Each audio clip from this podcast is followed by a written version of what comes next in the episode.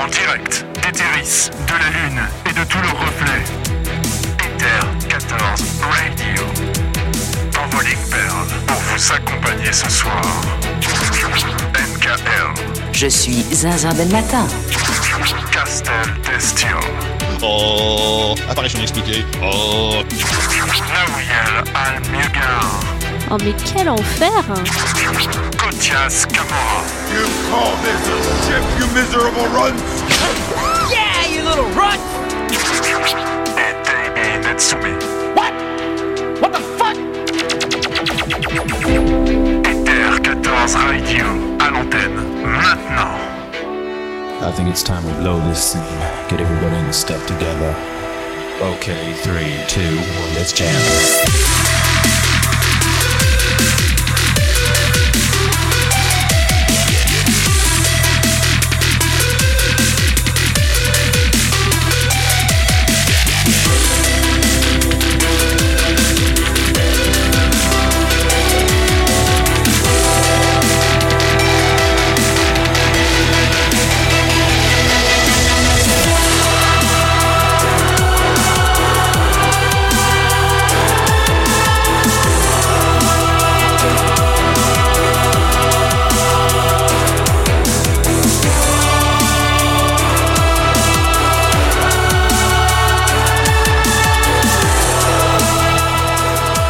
Bonsoir Eorzea ou Eteris, où que vous soyez, c'est Ether 14 Radio qui reprend du service pour euh, cette nouvelle session. On est ensemble jusqu'à ce qu'on en ait un peu marre. C'est un petit peu comme ça que ça se passe en fait. Ether 14, c'est un podcast autour de Final Fantasy euh, 14. Vous nous retrouvez euh, quasiment tous les mois avec mes camarades que je vais vous présenter maintenant. Nous avons Daibi Netsumi. Bonsoir Daibi. Bonsoir, bonsoir à tous. Kotias Kamora qui nous rejoint à nouveau. Bonsoir, Oui. bonsoir. Castel Destil toujours présent. Et bonsoir à vous tous, j'espère que vous allez très bien. Et la dernière recrue en date, Naoui Alan Lugar. Salut Naoui. Et salut, salut On est donc tous ensemble ce soir pour faire un petit point sur euh, Final Fantasy XIV. Il y a eu une live letter, il y a eu pas mal d'éléments aussi qui euh, ont eu lieu autour du jeu, notamment des fanfests euh, coréens euh, et autres interviews dans différents euh, médias.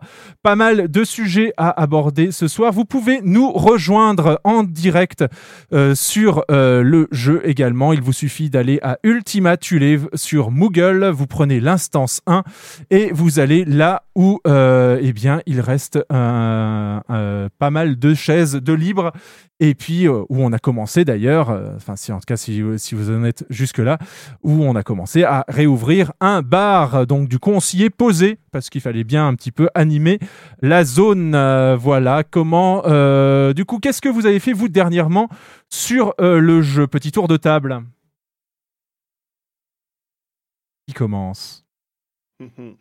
Eh bien, Je- ma foi, du sadique et un peu de donjon et, euh, et puis tranquille, quoi. Mathias? Oh bah, moi, ça va être très simple, pas grand-chose.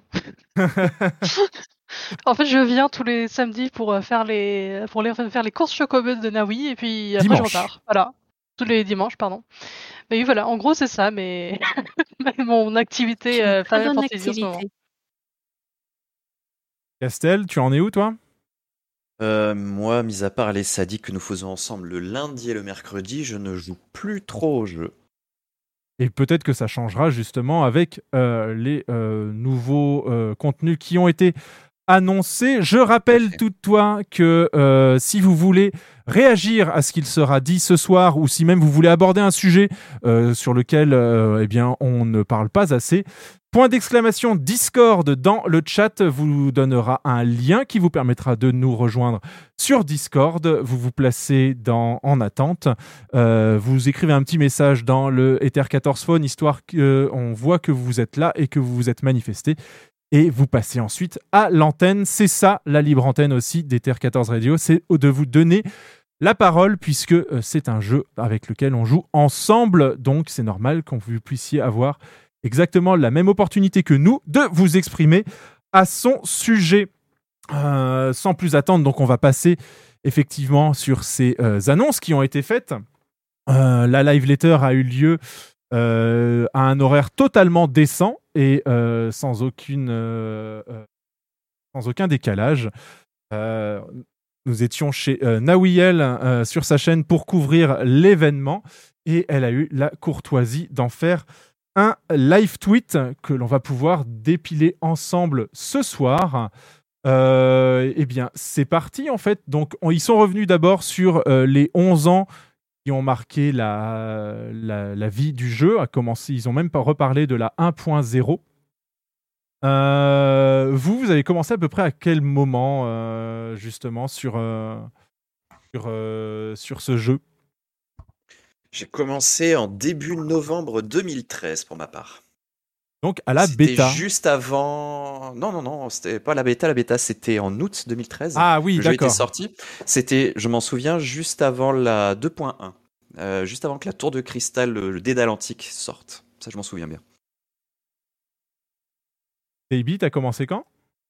Euh, J'ai plus la date précise, mais c'était vers la fin d'Evansward. C'est le Euh, c'était ouais, c'était vraiment vers la fin d'Evansward. Je suis en train de vérifier dans les patch notes. Euh, la 3.40 euh, 41 était déjà sortie, je crois. Un truc comme ça. D'accord. Donc pas trop pas trop longtemps après la sortie du patch et suffisamment de temps pour me donner envie pour Stormblood quoi. Kotias, moi, euh, tu nous en as déjà parlé, mais tu peux le redire pour euh, ceux qui euh, nous découvrent ce soir. Ah, ton micro, Kotias.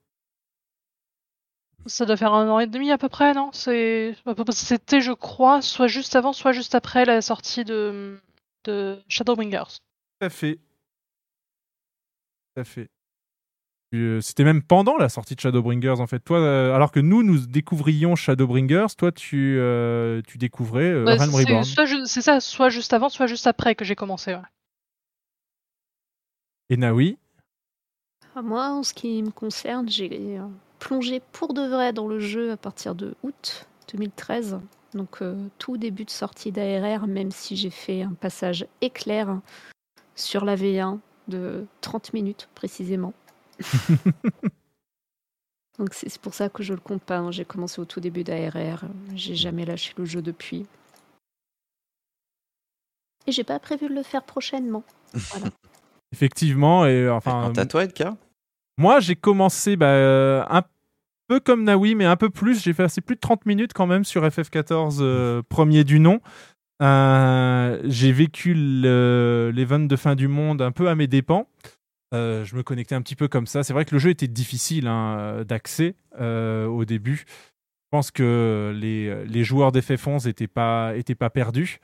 Mais un- quelqu'un qui, dont, la seule expérience récente de MMO à l'époque était WoW, euh, c'était quand même un sacré retour en arrière. Euh, je me retrouvais avec euh, devoir, devoir lire le chat, à devoir noter des trucs comme dans euh, The Force Coming ou Dark Age of Camelot. Et, euh, et ouais, c'était euh, assez déroutant. Euh, le jeu en plus souffrait de, de certaines latences, ce faisait que un nouveau joueur comme moi ne comprenait pas trop comment un, pauvre petit porc épic arrivait à me tuer. En fait, il ne, prenait pas mes dégâts, malheureusement, alors que moi, je prenais les siens. C'est vrai que ça a été assez difficile de, de- d'apprécier cette 1.0.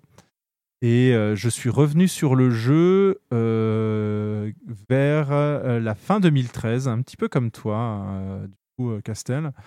Euh, je pense que la 2. points- Oui, la 2. points sortait tout juste. Euh, 2.1, c'est les MOG, hein, bien sûr. hein. Aussi, oui. Ouais. Donc voilà, je, je sais qu'effectivement, j'ai commencé avant que les MOG sortent et j'ai eu ensuite les MOG, mais j'avais pas fini l'épopée au moment où la 2 points est sortie. Et même Et, pas encore euh, les mirages, hein, si je me souviens bien. Non. C'est, et c'est en fait euh, LFG qui m'avait euh, donné envie de, Hmm. de, de replonger dedans. aussi. Hmm. Le- donc l'émission sur jeuxvideo.com avec euh, Fred, Eric Molas et euh, Crane. Je vais pas donner son vrai nom parce que je crois qu'il il officie pas sous son vrai nom. Donc, euh, respectons-le.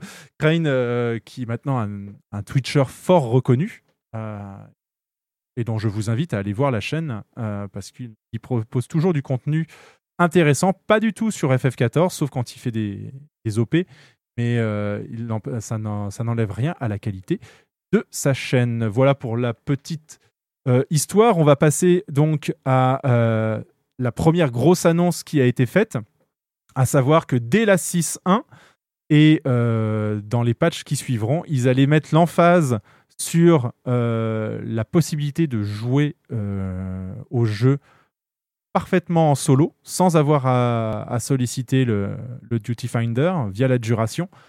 Euh, et ils commenceront en 6.1 par le fait de pouvoir faire tous les donjons de la 2.0 en, eh bien, en adjuration, donc avec des PNJ et des, des intelligences artificielles.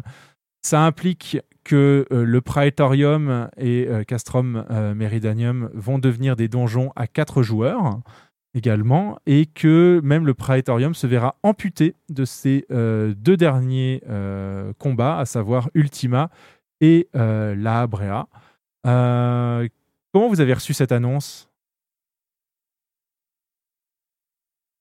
Moi, plutôt bien. Pourquoi donc? Ben, J'avais bien aimé le, système de trust et de se donner la possibilité de ne pas euh, sortir de l'histoire sous prétexte qu'il y avait un donjon à faire. Parce que, euh, mine de rien, le fait de lancer le proc pour un donjon et se retrouver avec des vrais gens, ça, avait tendance à légèrement me sortir de, de l'action, de ce qui se passait, surtout dans des, dans des donjons où il y a des trucs à regarder en rapport avec la MSQ. Citera pas Amoroth, par exemple. Mm. Donc je trouve ça pas mal qu'on puisse avoir euh, ça pour euh, toute l'histoire et surtout, euh, ils ont enfin trouvé un moyen de fixer cet enfer qui est la roulette épopée et ça c'est bien. Voilà. on perd, on- on perd une, une source d'XP, indéniable, mais effectivement, on va peut-être gagner en fun. Mm. Ah. C'est- globalement une, euh, une très bonne chose, je pense. Tout simplement parce qu'on va pas se mentir, les joueurs qui sont arrivés à un certain niveau, euh, qui jouent depuis un certain temps, le contenu euh, Realm Reborn, Evansward, ils le connaissent par cœur, ils l'ont poncé je sais pas combien de fois. Donc de donner la possibilité à des joueurs qui, tout simplement pour euh, X ou Y raison, n'ont pas envie de de d'avoir d'autres joueurs, mais d'avoir le trust system avec eux. Déjà pour eux, euh, ça leur donne la possibilité, souvent pour les DPS, de taguer beaucoup plus vite. Et pour, euh, et pour les joueurs plus expérimentés, tout simplement, d'avoir plus de chances de tomber sur des contenus, euh, soit qu'ils ont moins joué, soit tout simplement plus récents, euh, et qui sont plus fun à jouer suite au fait qu'ils ont plus de techniques disponibles. Ouais, de toute façon, le, les, deux, donjons de la roulette épopée, donc Castrum et, et c'est vrai qu'ils sont complètement. Ils sont obsolètes et ils l'ont été euh, dès la sortie d'Evansward, puisque ils l'ont fait une fois et pas deux. Ils ont vu que ça posait beaucoup trop de soucis d'imposer comme ça des cinématiques euh, aux nouveaux joueurs. C'est-à-dire que les gens qui le font pour la première fois, évidemment, ne, le ne les skippaient pas à l'époque où c'était possible et se retrouver pénalisé à finalement toutes les enchaîner parce que les autres joueurs les skippaient et allaient euh, trop vite. Ou euh, là, dans le, la mouture actuelle où tout le monde doit, doit effectivement les regarder, bah, ouais, à, à grand coup de d'XP euh, donné au bout de la roulette pour, euh, pour récompenser ceux qui font ces, ces roulettes-là, ou alors avec les momos qui reviennent euh, régulièrement pour obliger un petit peu à ce que ce soit continuer à, être joué pour ceux qui sont obligés de la faire. On sentait que, ça arrivait au bout, donc c'est plutôt une bonne chose. Euh, je suis assez d'accord avec ça, mais euh, il y a quand même une question que ça me pose. Euh, sur l'immersion, je suis complètement d'accord. En fait, c'est même une des premières questions qu'on se pose Alors, c'est bien expliqué avec le tout premier donjon Sastacha, puisqu'on est en fait euh, mis en. Je crois qu'on est. euh, on est euh, emprisonné avec d'autres personnes. Donc on se dit, bah tiens, on, va on run un donjon avec d'autres personnes, donc c'est logique. Mais c'est vrai que le, au fur et à mesure que l'histoire avance et qu'elle se concentre sur l'exceptionnalité de notre personnage, on, perd peu à peu le, cette, cette justification que- que- de pourquoi est-ce qu'on run euh, ces, ces donjons avec d'autres personnes, qu'est-ce qu'elles qu'est-ce qu'elles font là. Et avoir ces, euh, ces PNJ va donner effectivement un, un sens à tout cela, et c'est pas plus mal. En revanche, et c'est là où mon point arrive, on reste dans un MMO, et euh, moi, ma première guilde, je l'ai rencontrée parce que j'arrivais pas à passer Garuda euh, normal mode, et, euh, enfin story mode du coup. Et il a fallu que je fasse un PF pour, pour appeler à l'aide, et des gens sont venus m'aider, et ils étaient très gentils. Comme ça que j'ai intégré ma première guilde dans, dans FF14 et à couper cette, euh, ce vecteur-là, en fait, ce vecteur de partage de, de, contenu, j'ai un peu peur que les, les guildes se focus, enfin, soit se cristallisent euh, entre de- des gens qui se connaissent, euh, par d'autres jeux et tout. Je ne parle pas de qui se connaissent IRL, ça peut être aussi des gens qui voilà, ont l'habitude de jouer ensemble et euh, découvrent FF14 et restent ensemble, soit que ça se focus uniquement sur le endgame, alors que bah, y a quand même pas mal de choses sympas à faire dans, dans une guilde ou avec les autres joueurs euh, sur, euh, sur le jeu. Et euh, je, suis, à- enfin, je pense que le Duty Finder re- restera par défaut le, le moyen de rentrer dans le jeu, puisque Ouais. dans, dans- dans les donjons.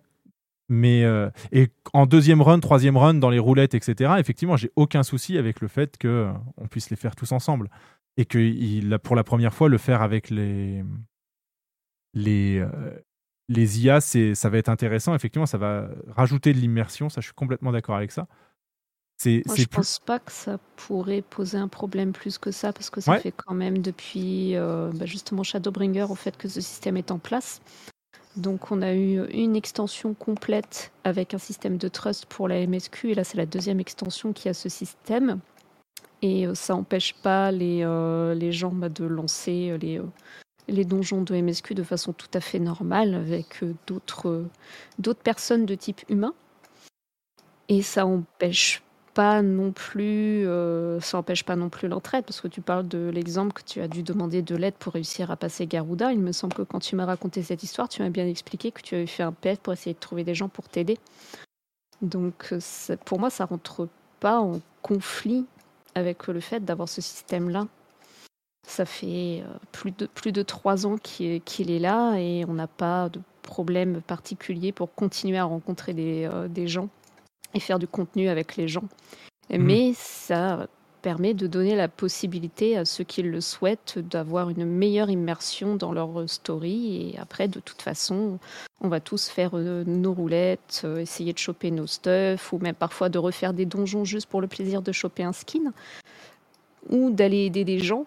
Euh, ça me semble pas du tout incompatible. Ça, soulève mine de rien une question.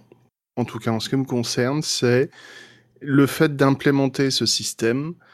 Est-ce qu'ils ont des chiffres derrière qui leur, qui leur disent potentiellement il faudrait implémenter ce système? C'est-à-dire que, euh, que que ce soit Square Enix ou n'importe quel autre studio, en matière de chiffres, ils, sont, ils, se, ils se gardent bien de nous communiquer tous les détails de leur jeu, ce qui, euh, bien évidemment, euh, est relatif au fait de la concurrence et pas de leur donner trop de trop d'informations, mais nous aussi, on se retrouve un peu dans le noir. C'est surtout s'ils le font, c'est potentiellement que, mine de rien, euh, le comportement des joueurs a peut-être changé.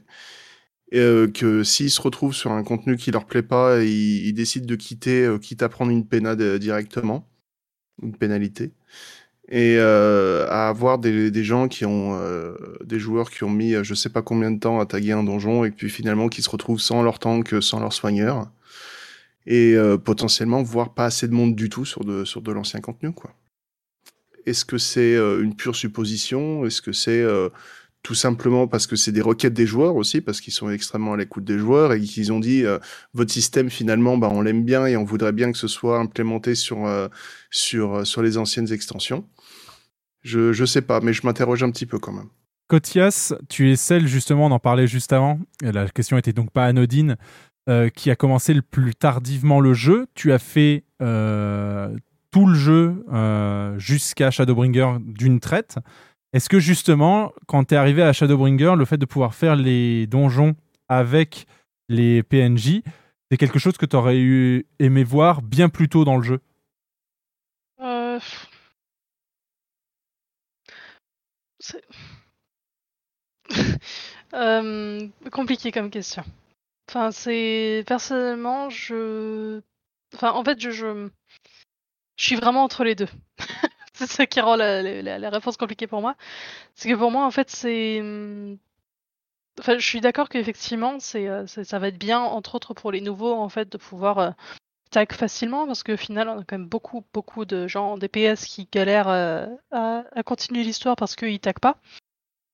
Euh, et donc pour ça, ça peut être vachement utile, mais d'un autre côté, personnellement, ce qui me fait un peu peur, c'est que les, les gens, en fait, ils arrêtent de, de, de faire les roulettes tout court à cause de ça.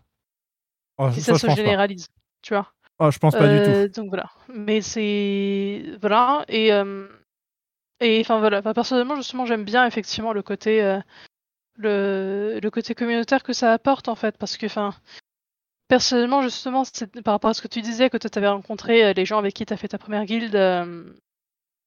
T'as eu ta première guilde, euh, voilà. Personnellement, enfin, tu te souviens le que, comment j'ai appris à être healer, quoi. Oui, Euh, j'ai voilà, j'ai hum, j'ai pris élémentaliste, j'ai décidé d'essayer. Euh, et le premier donjon sur lequel je suis tombée en élémentaliste, c'était euh, le premier. Donc euh, c'est c'est Sacha, Oui, c'est ça. C'est ça, c'est Sacha. Et euh, en fait, je savais tellement pas ce que je faisais que euh, bah, je- voilà, en fait, je- je- j'en étais au stade où je visais la mauvaise personne pour si, pour euh, pour soigner. je- je- C'était n'importe quoi. Au bout d'un moment, j'en ai fait une crise d'angoisse et, euh, et les joueurs, ils se sont juste arrêtés et ils ont attendu de voir euh, si je bougeais. Ils y sont allés tranquillement. Ils, enfin voilà, ils avaient parfaitement compris que j'étais euh, toute nouvelle et que c'était ma première fois et que clairement je savais pas ce que je faisais. Et ils étaient tout gentils, ils attendaient tranquillement euh, jusqu'à ce que NK euh, prenne euh, mon, mon, mon personnage et finisse le donjon parce que j'étais en crise d'angoisse. Mais euh, sur le principe, je sais que même s'il n'avait pas été là, en fait, enfin, je j'aurais probablement pas tenu jusqu'à la fin du donjon. Hein, on va pas se mentir parce que j'étais vraiment pas bien. Mais enfin, clairement, ils étaient là, ils s'en foutaient en fait que je sois nouvelle. Ils étaient juste bon, pff, écoute, euh, prends ton temps quoi.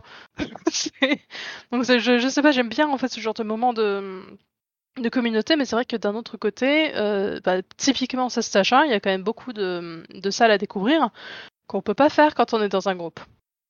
Mais Parce je que pense, le groupe, euh, il fonce quoi. je Et, pense que tu euh, perdras pas ça. Euh, je pense que tu perdras pas ça, puisque comme le disait Nawiel, euh, c'est assez vrai, c'est que l'expérience de... Là, comme tu dis, c'est tu as appris l'élémentaliste comme ça, mais ça, Sacha, tu l'avais déjà fait en Dragoon. Tu l'avais Oui. déjà fait pour ton... Enfin, en, plutôt en, en, Oui. en lancier. Ce que je Euh, dis, c'est que d'un côté, avec le, avoir le trust, ça permet de tout faire tranquillement pour le donjon, Oui. etc. Et ça permettrait peut-être justement de, pour les, pour les créateurs de recréer des, euh, des donjons qui sont pas aussi linéaires, en fait. Hmm, Ça, Alors- je sais pas, puisque le Ouais. trust system existe depuis déjà 4 ans, et c'est pas pour Oui. autant qu'ils ont fait des donjons en ligne droite. Et le, le souci Euh, par rapport à, à l'exemple que tu donnais aussi, c'est que, euh, enfin en tout cas sur Endwalker, on le voit bien, c'est que le, se dire qu'on va apprendre une classe tranquillement en utilisant les IA, euh, ça marche pas parce que, euh, enfin les que- les, les IA ont pas besoin de heal. Oui non. Ouais, je, voilà. je crois que j'ai, je crois que t'as pas compris mon, Oui non mais si, si, si. mon, mon argument. Je dis pas que ça permet d'apprendre une classe tranquillement, justement. oui, d'accord. Je dis que ça permet d'apprendre le donjon tranquillement. Hmm. Da- ça d'accord. Et euh, Pas mais, la classe. mais Parce la que justement, c'est ce que c'était le, le point que j'allais faire, c'est que euh, le problème avec les IA, c'est que ça pardonne pas. Enfin, là vraiment sur Endwalker. Euh, Alors, question, est-ce qu'on peut parler spoil Oui. spoil ou euh, oui, je pense que euh, on, on peut euh, effectivement oui être en, en zone spoiler. euh, Ok. Alors, euh, voilà, donc NK, encore une fois, était à côté de moi quand ça s'est passé. Euh, il se souvient de la frustration quand j'étais sur Aideline. Hein. Oui. Voilà, euh, Aideline en trust, c'était l'enfer. Parce que tu meurs et c'est fini, quoi. Tu recommences. C'est bon, ok, tu pouvais mourir cinq fois, mais bon, quand même. moi, je suis morte au moins 15 fois. Hein. Donc euh, voilà. Enfin, moi, effectivement, pour le, pour apprendre un, pour apprendre un donjon, c'est bien. Pour apprendre une classe, c'est la mort. Vraiment, c'est pas possible en fait. Hmm. Donc euh, voilà. Pour moi, effectivement, c'est pour ça que ça me fait. Enfin voilà, que je que je suis un peu entre les deux, c'est que je Mhm. vois les avantages, je vois les inconvénients. Euh, parce que je trouve que effectivement le trust pour vraiment y aller tranquillement, pour voilà, pour pouvoir un peu faire du, du, du tourisme en fait dans le dans le Mhm. donjon concrètement, c'est génial parce que bah, les IA sont des IA, les IA vont pas se, vont pas s'enflammer, donc on a le temps de tout faire tranquillement. Mais c'est ouais, c'est par contre effectivement pour apprendre une classe, euh, non, faut faut absolument passer par les par des trucs avec des joueurs. hein. Mais je pense que justement les deux sont possibles. C'est-à-dire qu'on aura effectivement le fait de faire l'histoire avec le trust system ou sans. hein. De toute façon, vous pourrez, toujours aller effectivement dans la recherche de groupe et lancer le donjon euh, tout seul et tomber sur des vrais gens. Et après, derrière, il y aura effectivement le mécanisme de roulette. Parce que si euh, Praetorium, enfin, c'est même pas si, c'est puisque Praetorium et Castrum Meridianum disparaissent, on perd un, un, un pool d'XP qui est assez conséquent et je pense qu'il est utilisé aujourd'hui pour, euh, pour euh, monter ses classes. Et il, il risque de se déverser ailleurs, euh, ce pool d'XP. On va le retrouver ailleurs. Et peut-être, pour, peut-être pourquoi pas, dans la, dans la roulette gain de niveau. Euh, avoir encore plus de, de gain de niveau dans la roulette gain de niveau. Et justement, euh, le, la roulette épopée, je, je me permets de te couper, euh, pardon. Ouais, vas-y, vas-y. La roulette épopée, à l'heure actuelle, est broken dans le sens où. euh, alors, je reprends les noms parce que j'ai peur de me tromper. Non, ça, c'est les. Praetorium te donne 75% d'un niveau, grosso modo, presque. Ouais. Et Le- Castrum t'en donne 50%. De Euh, n'importe quel niveau. À, cha- à chaque fois que tu, que tu tombes sur Castrum, tu as 4 à 5 joueurs qui livrent instantanément parce qu'ils veulent le plus d'XP. Ce qui est, ce qui est idiot parce que Et, en, en euh, rapport euh, XP temps, c'est la meilleure. Mais bon. Ouais, c'est. euh, Enfin bref. Et le truc, c'est que tu. Bah, tu tombes sur la longue. Enfin, je veux dire, déjà, tu vas passer 45, mi- 45 à 50 minutes dessus. Euh, bah, on va pas se mentir, c'est quand même long. Et euh, tu tombes sur l'autre. Euh, tu as 99% de chances d'avoir 4 à 5 personnes qui s'en vont directement parce qu'ils ils préfèrent attendre une demi-heure en plus de ça et euh, tomber sur l'autre plutôt que de faire la rapide. Et euh, du coup, tout le monde commence à être salé. Mais pourquoi ils s'en vont? Ils sont casse-pieds. Ça irait plus vite encore s'ils venaient avec nous. Euh, Là, il me reste trois classes à monter au 90. J'en ai fait à peu près 50 là, des, des roulettes euh, épopées là, c'est depuis la, la sortie de l'extension. J'ai pas eu un seul moment agréable. Pas un seul. Sauf à un moment parce qu'il y a, il y a quelqu'un qui a écrit euh, avec les lettres du, euh, tu sais, les, les marqueurs, il a écrit euh, verge avec, en anglais avec les marqueurs. D'accord. C'était le seul moment drôle, parce que sinon, à part ça, sur le chat, c'était invivable et les gens étaient invivables. Donc, euh, personnellement, de la voir disparaître, et, et d'ailleurs, j'espère que, effectivement, comme tu dis, ils vont redistribuer ces, des bonus d'XP sur d'autres roulettes qui en auraient bien besoin. Je pense euh, notamment au Raid Normal. Oui. La raid normale qui en aurait besoin, la défi qui en aurait besoin, la raid en alliance elle est bien, la gain de niveau elle est bien aussi, euh, 50, 60, 70, 80 aurait besoin d'un petit boost aussi. Et, euh, et d'encourager les joueurs à, faire ces roulettes-là, mais la, la disparition de l'épopée, euh, bon débarras j'ai envie de dire. De toute façon, c'était le, principe, c'était le problème de cette roulette. Elle n'était pas fun. Euh, Par contre, on va perdre un moyen de- d'aller faire notre vaisselle ou d'étendre notre linge. quoi. C'est un peu dommage. Euh, Exactement. Il fallait tourner sur le bon donjon, encore une fois. Euh, donc euh, non non mais euh, ouais c'est on verra bien comment est-ce qu'ils vont enfin est-ce qu'ils vont répartir l'XP ailleurs? Je pense que oui. Et s'ils ne le font pas je pense qu'ils vont se prendre une vague de gens qui vont être très déçus.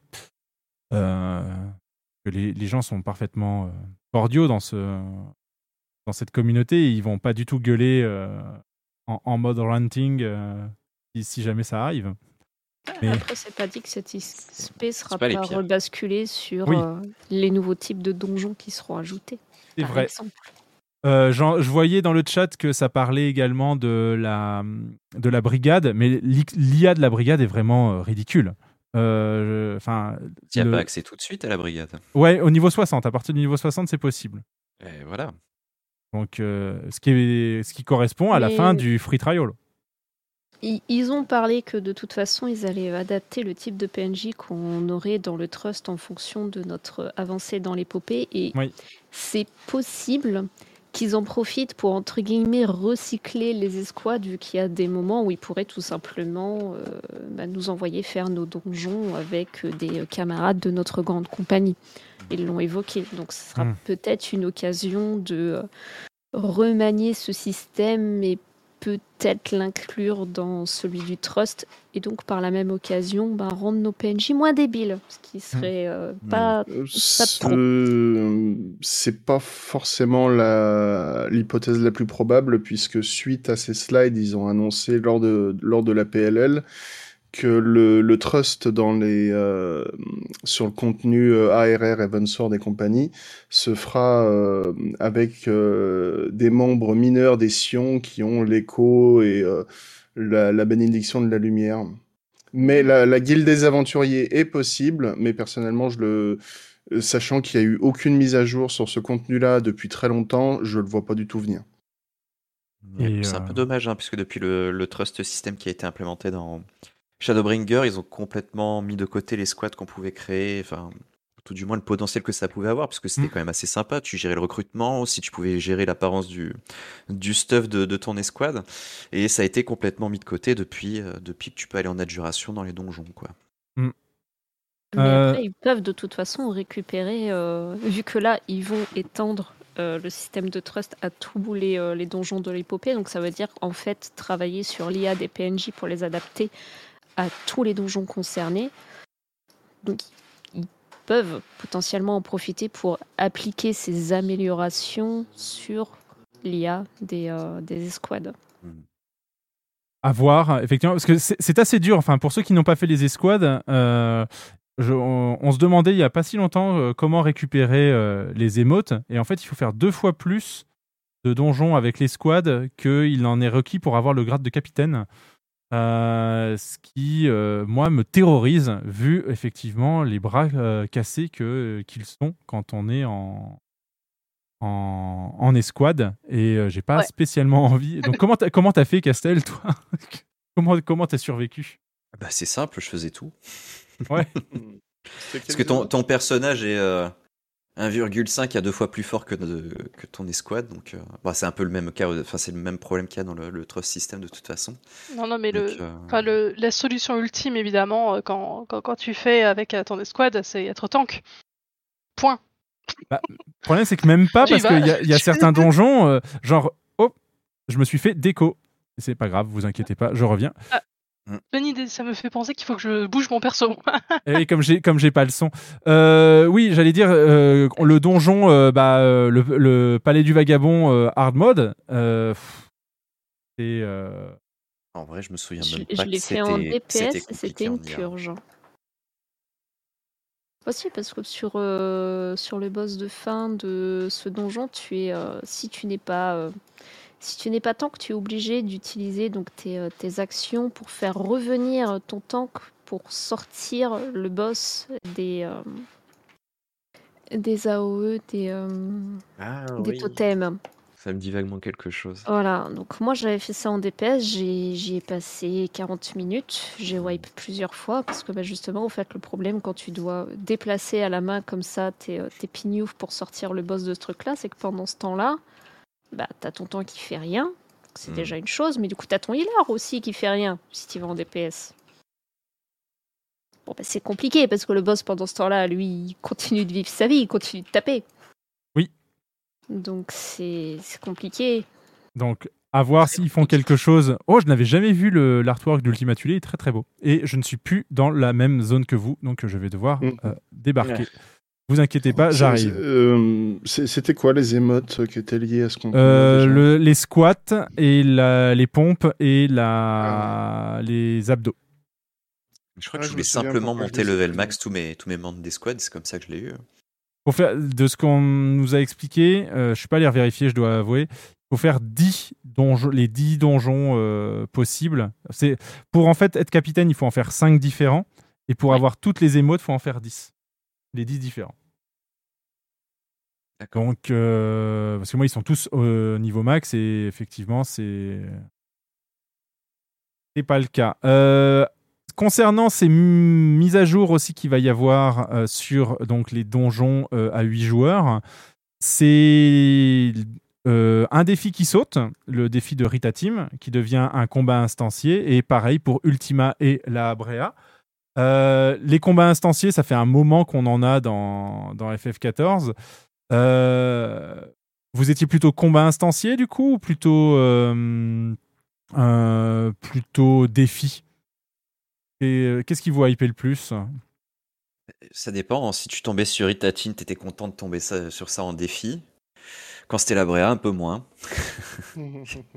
Voilà, Moi, j'aime bien en la Bréa. Ah, Nabriales, vous voulez dire Nabriales.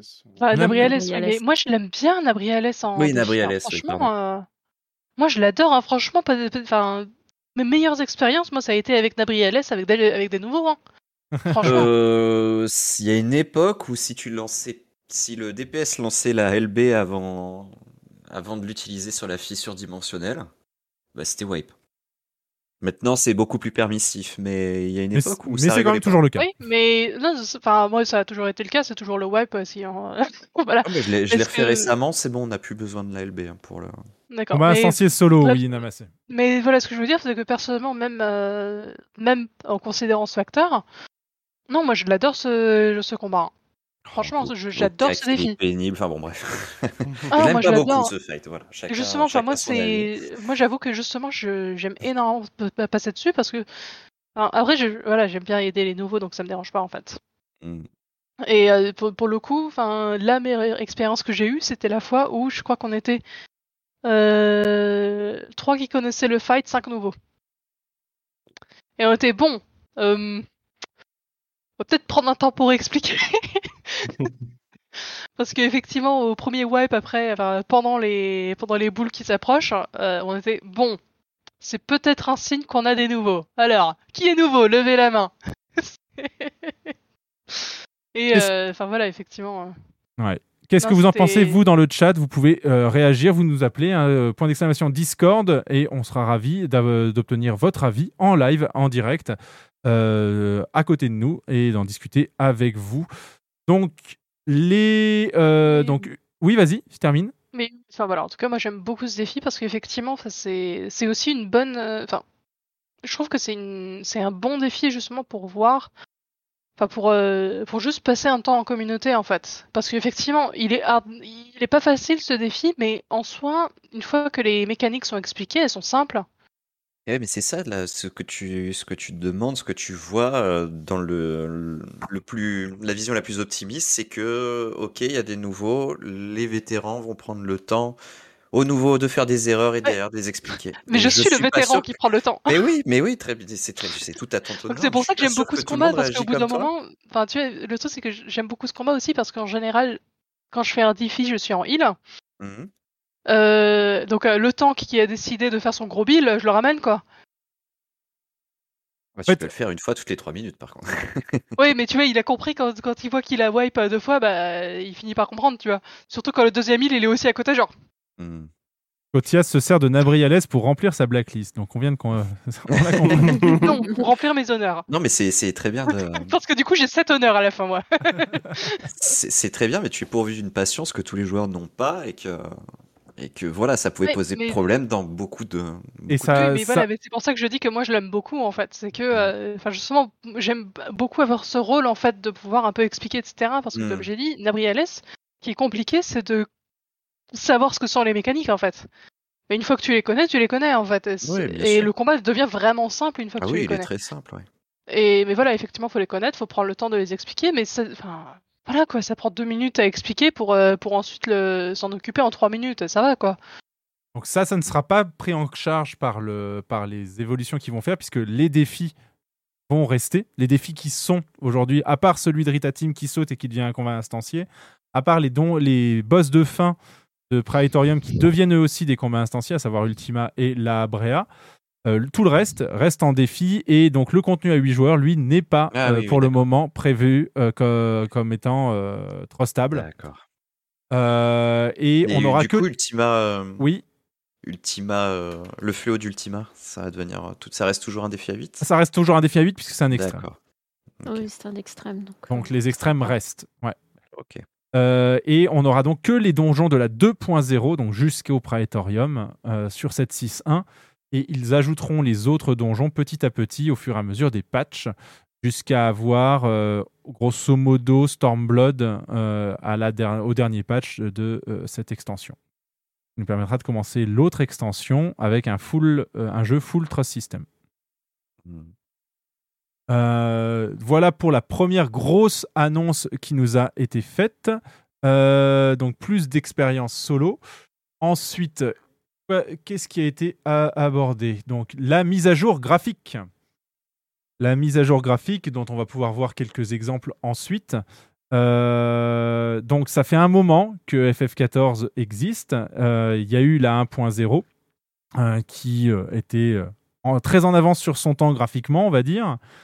Les configs qui permettaient de la faire tourner correctement ne couraient pas les rues à l'époque, en 2010.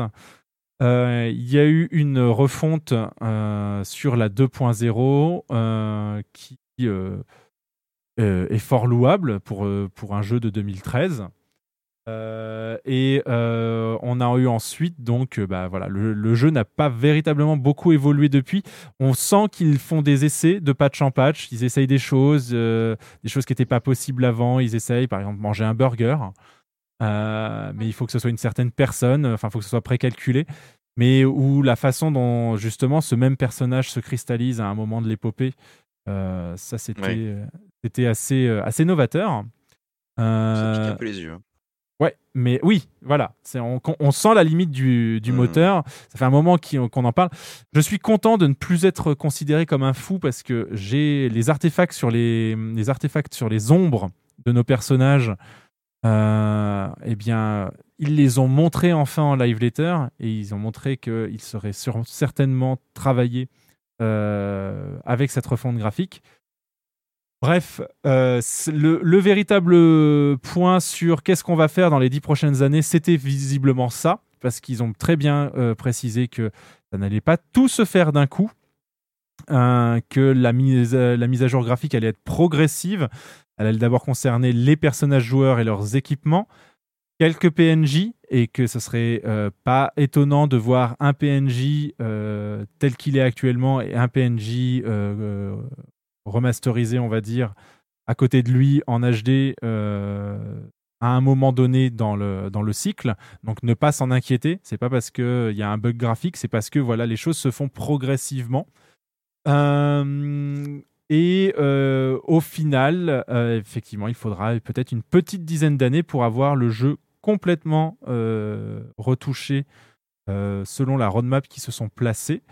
Euh, et un jeu qui ne ressemble pas à celui qui pour avoir un jeu qui en fait finalement oui voilà est, totalement mis à jour graphiquement par rapport à ce qu'il est aujourd'hui. Alors quelques années. Ils vont commencer par le dernier contenu. Ils l'ont pas dit mais c'est en tout cas ce qu'ils nous ont montré. Ils nous ont montré les personnages on a quelques exemples ici maintenant sur sur l'écran Euh, on a euh, donc euh, les Yur, les Lalafel, les Rogadines. 10 ans, c'est énorme. Oui, mais ça, on l'aura, Mm. de ce que j'ai bien compris, on l'aura immédiatement. Et ce Oui, qui oui, est non, non, bien sûr, mais si tu considères que ce sera 100% fini dans 10 ans, c'est limite il faudra pas qu'il recommence sur la troisième mouture. Juste après. Tout à fait. Euh, mais Puisque le jeu a 10 ans. Donc il est, on va dire, entre guillemets en retard de 10 ans graphiquement, et dans 10 ans, ce sera le même cas. Le... 10 ans, ça paraît long, mais il faut bien se dire que cette mise à jour graphique, c'est quoi? C'est supprimer euh, toutes les restrictions graphiques qu'on avait à cause de la PS3, Mm. qui, euh, qui ramène le cul, la pauvre, la pauvre machine, et euh, que le support PS4 sera maintenu pour la 7.0, sera maintenu encore pendant un bon moment, sans doute jusqu'à la 8.0. Et euh, bah, il faut bien, euh, de tout, il faut bien de toute façon euh, tenir compte de, tous les, de toutes les machines, de tous les ordinateurs, euh, que déjà il va y avoir un upgrade sans doute pour les ordinateurs à la 7.0. Euh, c'est d'un point de vue commercial, c'est c'est pas possible de tout faire d'un coup et c'est encore, ce serait même limite suicidaire, je pense, de faire une mise à jour graphique trop poussée. Bien sûr, de toute façon, ils ont tenu Euh, parce que hum, ce serait sans doute possible avec un autre moteur plus optimisé, puisque celui qu'on se traîne sur FF14, c'est un reliquat de la 1.0. Euh, avec les technologies d'aujourd'hui, avec les moteurs, euh, les moteurs actuels, on est capable de faire quelque chose qui soit à la fois joli et performant, même sur du matériel euh, pas forcément super puissant. Euh, je vais prendre un exemple tout bête, Elden Ring qui vient de sortir. euh, au minimum, on va pas se mentir, euh, il a l'air quand même sacrément joli, quoi. Mais euh, mais malheureusement, euh, c'est euh, on, on observe exactement la même chose que ce qui a été fait sur d'autres jeux. Euh, World of Warcraft à son apogée a fait des mises à jour graphiques et c'était exactement la même chose. C'était par étapes. C'était d'abord on va faire des, des nouvelles zones qui sont plus jolies. Ensuite on va sortir une grosse extension qui va remodeler le monde et on en profite pour euh, pour refaire une grosse partie des assets. Et encore aujourd'hui, régulièrement, ils mettent à jour les modèles 3D des PNJ, etc., euh, étape par étape. Parce que ça, le- l'ampleur du monde qu'ils ont créé est beaucoup trop, euh, est beaucoup trop massive. Et ils n'ont pas, certainement pas les ressources ni le temps, euh, les ressources humaines pour pouvoir tout mettre à jour non plus, quoi.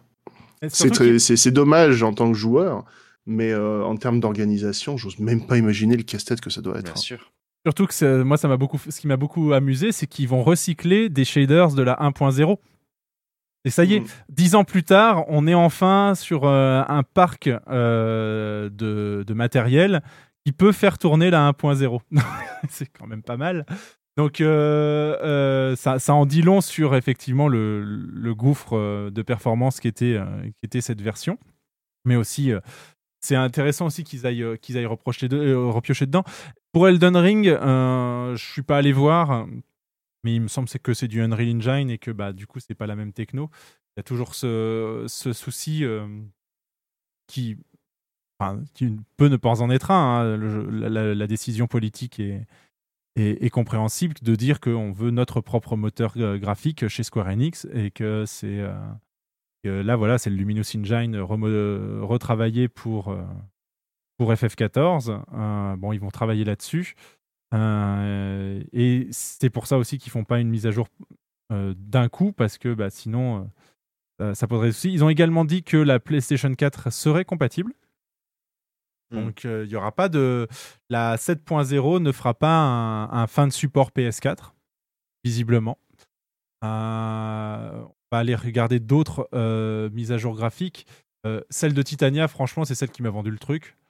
Euh, le simple fait, voilà, on le voit bien, le fameux euh, côté euh, ombre en mode bloc sur, la version actuelle et la version un peu plus fine, du coup, sur, ce qu'ils pro- pro- proposent, sachant que ils n'ont que quelques mois de, de- d'expérimentation pour le moment dessus et ils se laissent jusqu'à la 7.0 pour avoir quelque chose de chiadé. Donc, obtenir ce résultat-là déjà en quelques mois, ça, c'est quand même, en, de- en tout cas, prometteur. Je sais pas ce que Mm. vous en pensez. Mm. Ouais. Euh, on a Autre- quoi autre, change- autre changement que j'avais vu et qui était assez impressionnant, là je vois sur les screens en dessous, c'est euh, l'herbe. Ouais, la fameuse herbe. Ouais. Hop. C'est-à-dire qu'avant on avait une espèce de voilà de de, de truc ultra pixelisé, là on a de l'herbe pour de vrai. Ça va aussi peut-être changer euh, euh, la façon de faire les, glamours dans les mirages, puisque on va avoir des pièces de stuff qui vont subir une, euh, une mise à jour graphique et d'autres qui n'auront pas encore subi une mise à jour graphique. Du coup, ça- ça permettra de revoir tous ces sets. D'ailleurs, euh, petite, euh, euh, je ne sais pas si c'est juste après qu'ils en ont parlé, mais on aura plus de planches Mirage dans la coiffeuse Mirage. Yes Et qui n'est pas, ouais, ce qui n'est pas étonnant puisque, enfin, la logique voudrait qu'on en ait au moins une par job. Et c'est pas le cas aujourd'hui. On est à 19 jobs, enfin une vingtaine de jobs pour 14 planches Mirage. Euh, oui et non, oui et non. Généralement, tu partages le même stuff euh, de tank, par exemple. Non. Pas tout le temps. Pas tout le temps, mais euh, enfin, le- hormis stuff, enfin, pièces de job, tu es Ah oui, obligé moi, de, re- de rechanger de mirage à chaque par, fois. euh, J'ai un glam par classe de heal. Voilà, mais t'es obligé de changer à chaque fois. Oui. Ouais, Euh, Justement, le truc, c'est que enfin, je suis d'accord avec, euh, avec Navi, c'est que enfin, on a quand même reçu des. Enfin, oui, au niveau de, de- des équipements qu'on porte, ça va être les mêmes entre, euh, entre chaque euh, job de la même classe. Mais euh, enfin, Ouais, non, ça, personnellement, effectivement, j'ai dans mon j'ai dans mes mirages trois tenues spécifiquement guerriers. Hmm. Tu vois. Ah oui, ouais, ouais. C'est tout l'intérêt des planches mirages en comparaison de, des mirages qu'on mettait en brut directement sur nos stuff avant. C'est qu'on a la possibilité de lier une planche mirage par, euh, par tenue et Mm. donc d'avoir effectivement un skin différent sur euh, des, euh, des classes qui partagent les mêmes équipements. Avant, ce qu'on ne pouvait pas faire, on était obligé de remirage nos trucs à la main et d'utiliser des, euh, des tonnes de cristaux. Donc, c'est sûr que maintenant que cette limitation-là n'existe plus, c'est dommage de ne pas te donner les moyens d'utiliser le système à fond, c'est-à-dire en ayant autant de, de skins que tu as de jobs si tu le souhaites. Ce qui serait sympa, c'est qu'il qui, euh, qui lie une tenue, euh, une de tes tenues à, à un de tes mirages, enfin une de tes planches mirages. Comme ça, quand tu changes de tenue, tu changes aussi de, Oui. de planche mirage automatiquement. Mais tu, tu peux, tu peux, euh, quand tu enregistres en fait dans, euh, euh, dans, dans tes équipements, que tu fais un équipement défini, une, Mhm. une tenue, tu peux lier une planche mirage à une tenue. Donc tu peux effectivement. déjà le cas? euh, Oui, oui, bien sûr. Ah, j'étais même pas au Bien courant. C'est cool ça. Tu, verras, euh, tu, tu ouvres ton, ton truc de liste de tenues, tu fais un clic droit sur la tenue que tu veux et tu as l'option euh, associer une planche mirage. Donc tu peux vraiment faire ça. euh, Ah, c'est vraiment bien ça, ok. Ouais, ouais. Euh, J'ai remis une, euh, un- une des aug- euh, augmentations graphiques qu'ils ont, qu'ils ont présentées, c'est celle sur les, les maps, les zones.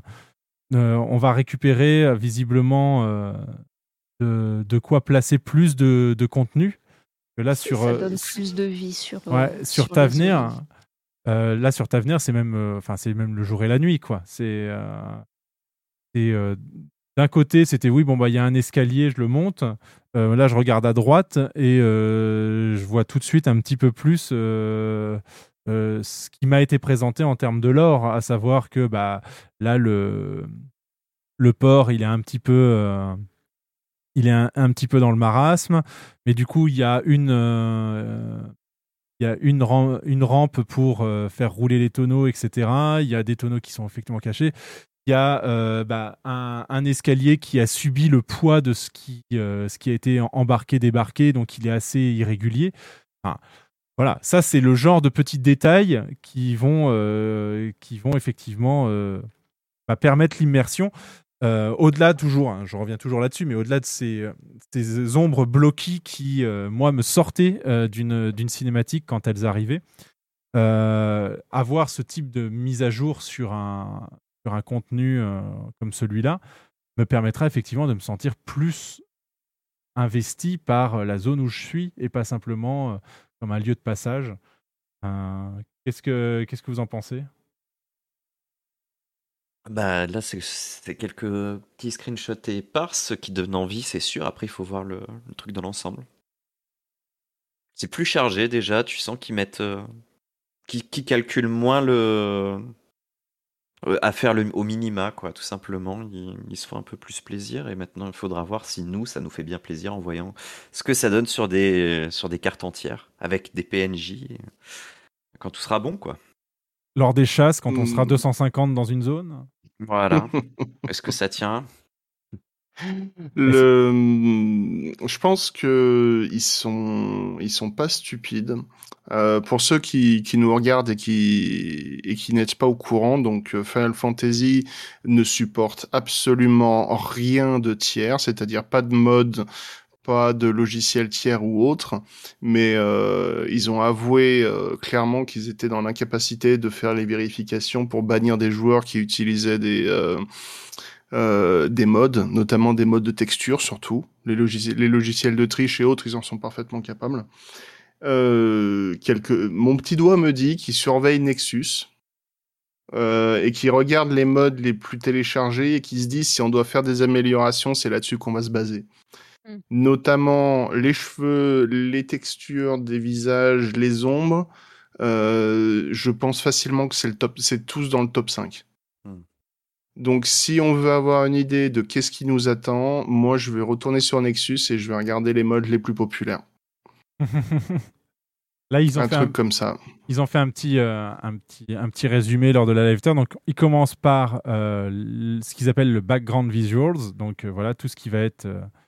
Euh, euh, bah, voilà, de.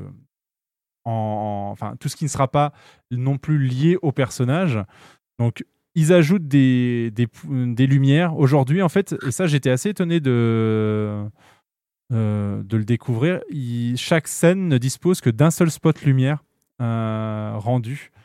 Et c'est en fait ce qui crée le problème des. Et voilà, ils vont pouvoir en permettre d'en mettre plusieurs.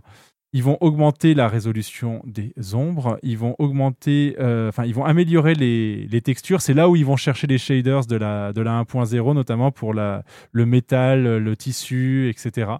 Ils vont aller rechercher les, shaders qui étaient utilisés en 1.0 pour ça. Et euh, ils vont effectivement donc travailler le, la, génération euh, procédurale des éléments de décor comme l'herbe, etc. Euh, ce qui me laisse entendre que peut-être euh, il y aura euh, donc un mode, un mode chasse ou un mode fate de grande envergure où les gens se passeront en, en, résolution basse et prendront un glamour qui ne sera pas co- constitué de, pi- de pièces euh, mises en HD, histoire de pouvoir afficher plus vite toutes les choses qu'il y a à afficher. On va en arriver là. Sachant qu'il y a un truc, si vous n'êtes pas au courant, euh, cherchez dans Google, vous avez des macros qui vous permettent de changer vos paramètres graphiques. Vous allez en chasse, vous cliquez sur une macro, tous vos paramètres graphiques passent au minimum.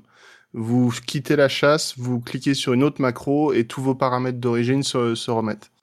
Euh, réduction des effets visuels et tout le tintouin, vous pouvez le faire. Et euh, les macros sont très faciles à trouver.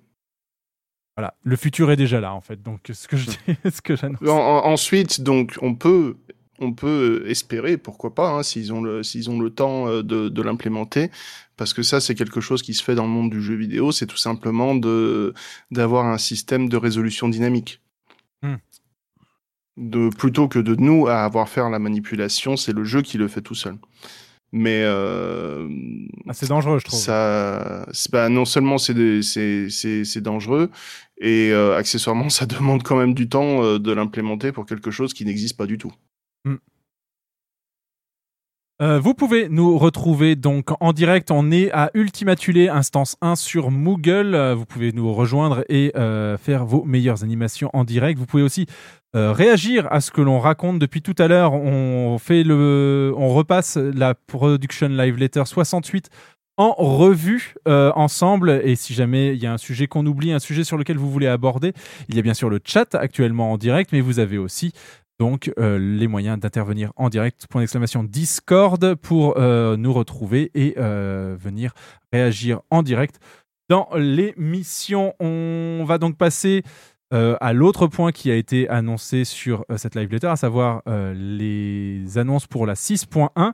Il y a deux live letters qui lui seront complè- complètement consacrés. La première est la semaine prochaine, à un horaire parfaitement décent, puisqu'il s'agit du vendredi midi pour nous. Et ils nous y présenteront donc les grandes lignes uniquement de cette 6.1, mais là ils sont revenus sur ce, ce à quoi il fallait s'attendre. Donc On a bien évidemment la mise à jour euh, de la MSQ, donc euh, un nouveau départ quelque part. Euh, le retour d'Ildibrand en 6.1 et jusqu'à la fin de la 6.5.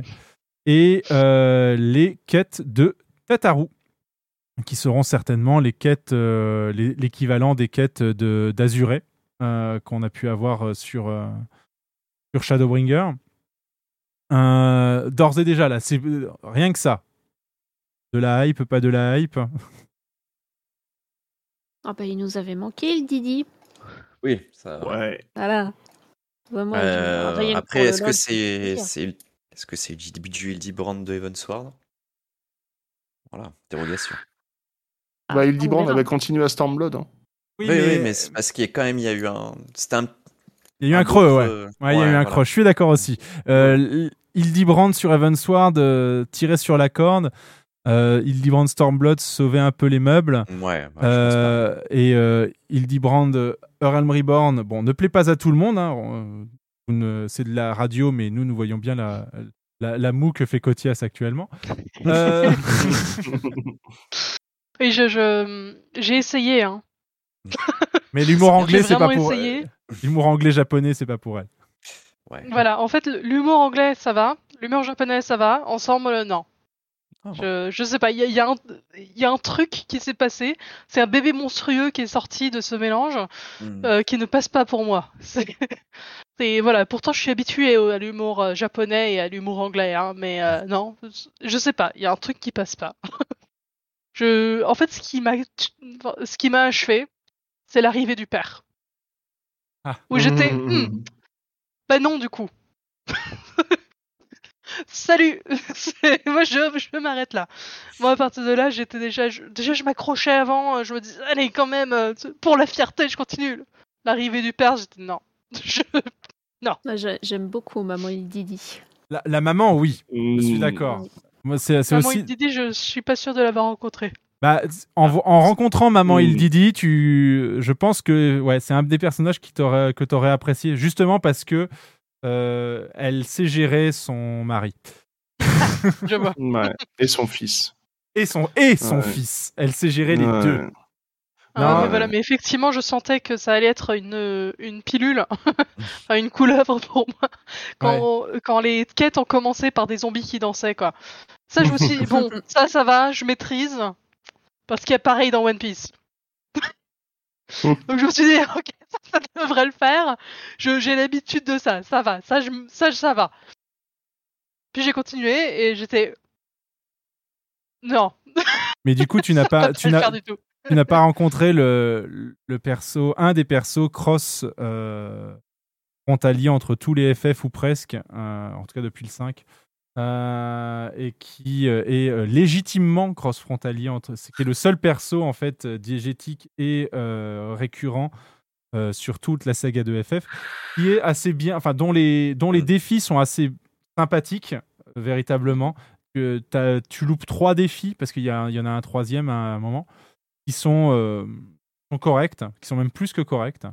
Bon, qui touchent la fibre nostalgique de jeux que tu n'as pas fait, mais Euh, euh, c'est ça, qui- en fait, le, le- en fait, c'est un des, problèmes que j'ai sur ce genre de, petites choses. C'était, en soi, c'est un problème que j'ai avec certains des, des défis des, raids également. Forcément que euh, Final Fantasy, le but aussi, c'est de plaire à ceux qui, enfin, Final Fantasy XIV, un des objectifs, c'est aussi de plaire à ceux qui, qui ont fait les autres jeux. C'est pas mon cas.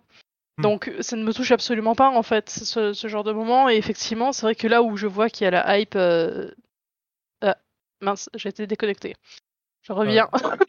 Ah, mais oui. je enfin je je vois en fait il y a des il y a des trucs qui sont hype pour euh, euh, pour certaines personnes. Et moi je suis bah oui mais ça l'est parce que vous connaissez les autres jeux en fait. Moi je les connais pas du tout. Je sais à peine si je connais euh, les têtes des personnages principaux dans trois jeux. euh, voilà quoi. Donc euh, pour moi les, les ennemis euh, mais qu'est-ce que j'en ai à faire quoi?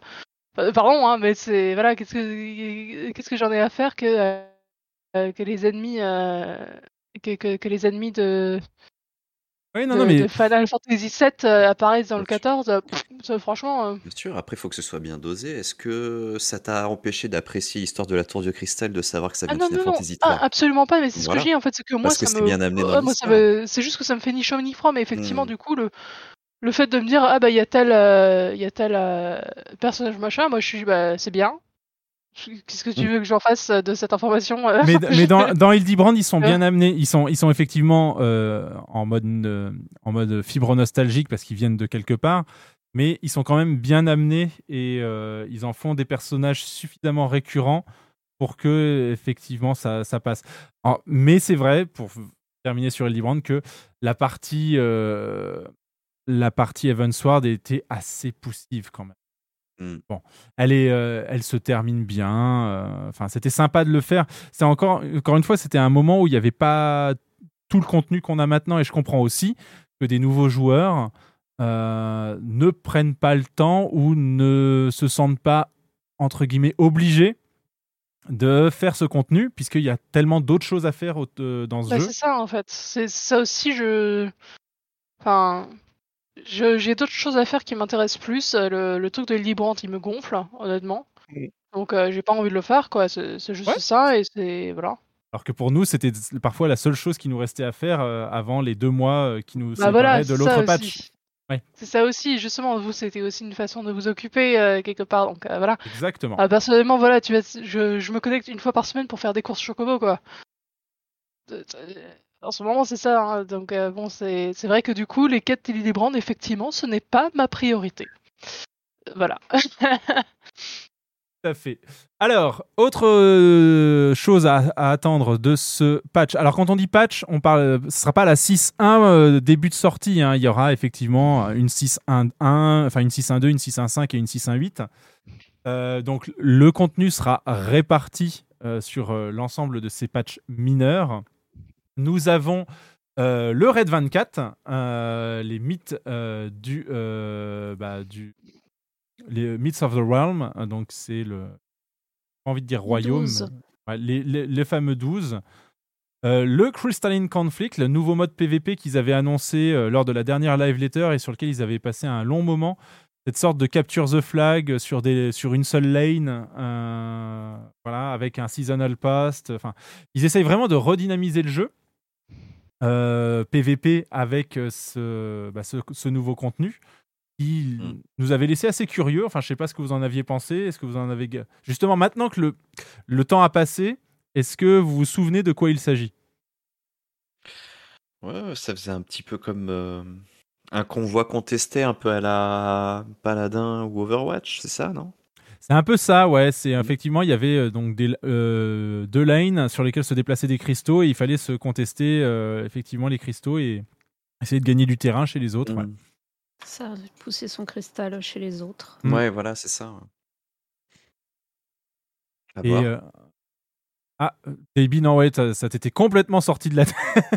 Alors, j'ai fait la roulette front. Merci, au revoir.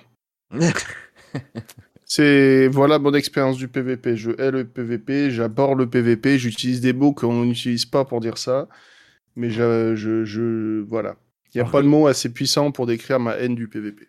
Alors que le front, je trouve que c'est un, un très très bon ajout euh, qu'ils avaient fait. euh. Et, et quand ils ont commencé à le diversifier, c'est là où effectivement moi j'ai perdu les j'ai perdu le fil parce qu'effectivement les règles changent en fonction de la map sur laquelle on se trouve. Donc c'est parfois pas simple de de garder le de garder le cap. Mais il y a quand même des trucs. Qui... J'ai passé des bons moments en PVP front. Euh, les ailes rivales, c'est quelque chose qui me dépasse totalement et quand je tombe dessus, quand je lance la roulette, euh, effectivement, je, je suis un peu paumé, je suis les autres. Pourtant, il y a des montures super cool euh, dans ce contenu et, ça, bizarrement, moi qui aime bien farmer tout ce petit genre de collectionnable, je ne vais pas en, en- roulette aile rivale aussi souvent que ce que je devrais. Et il y a euh, bah, donc le contenu qui va sauter, euh, donc le, Fist, euh, qui est le seul contenu compétitif aujourd'hui du jeu, avec un ranking, avec des points à gagner, avec des stuffs exclusifs à un certain rang sur une certaine saison. Donc tout ça, ça saute. Au profit de ce Crystalline Conflict, qui aura un Seasonal Pass euh, et avec un système de points qu'on pourra redistribuer sur la prochaine saison. Donc, euh, on n'est pas obligé de fa- farmer euh, de saison en saison. On peut faire ça sur le long cours, avec des, effectivement du contenu exclusif et du contenu qui sera euh, plus sur le long terme, qui sera toujours là et qui suffira de farmer. Donc, ça, c'est plutôt pas mal aussi. Euh, à voir. J'ai eu une grosse période PVP. Euh, ça donnait des mémo quartz, c'était cool. Ça donnait de l'XP, c'était cool aussi. Euh, à voir maintenant euh, ce, que, ça donnera. Bon, je sais toi, Kotias, que le PVP, c'est pas du tout quelque chose qui te t'attire sur, euh, sur le jeu. Non. Non. Parce qu'en plus, je sens bien, justement, une des forces de Final Fantasy, c'est le fait que les donjons soient faits en. Enfin, le but d'un jon- donjon, c'est de le faire en coopération pour Mhm. gagner ensemble. Le PVP, je pense que par définition, euh, c'est un coup à la LOL et à, et à se retrouver avec toute la toxicité du jeu. Non, en fait, je, je viens pas là pour me taper sur la gueule euh, verbalement euh, pendant que je me tape sur la gueule sur d'autres gens, tu vois. Alors, il n'y a pas la possibilité de discuter euh, en PVP, enfin en front si, mais euh, sur, le, sur le contenu euh, Fist, non, parce que justement, il y a trop de toxicité. Donc, il Bah n'y a, voilà. y a que des choses pré-remplies euh, que tu peux lancer. Bon, et après, comme dans tous les jeux où ils font ça, il y a un code qui s'est créé où on sait que si telle personne fait tel, euh, tel, contenu, enfin, tel, euh, tel message préenregistré suivi de tel autre, ça veut dire, euh, ça veut dire qu'il t'aime pas beaucoup. Il y, a, il y a des petites choses qui sont. Voilà, voilà, c'est c'est du contenu de, de ce type-là. Le souci principal Voilà, du, PV du PVP aujourd'hui, c'est qu'avant, c'était c'était nos skills. On avait nos skills. Il y avait des skills spécifiques au PVP qu'on pouvait ajouter à notre barre de skills. Mais sinon, on faisait notre rotation, etc. Et donc, il y avait effectivement des classes qui étaient euh, plus prisées que d'autres. Ils ont changé ça. Maintenant, c'est du one button. L'équilibrage était compliqué à faire. Ouais. Ils ont rajouté du. Enfin, c'est que du one button maintenant. Et euh, bah, moi, j'ai complètement. je- ça m'a complètement sorti du truc à ce moment-là, quoi, en fait.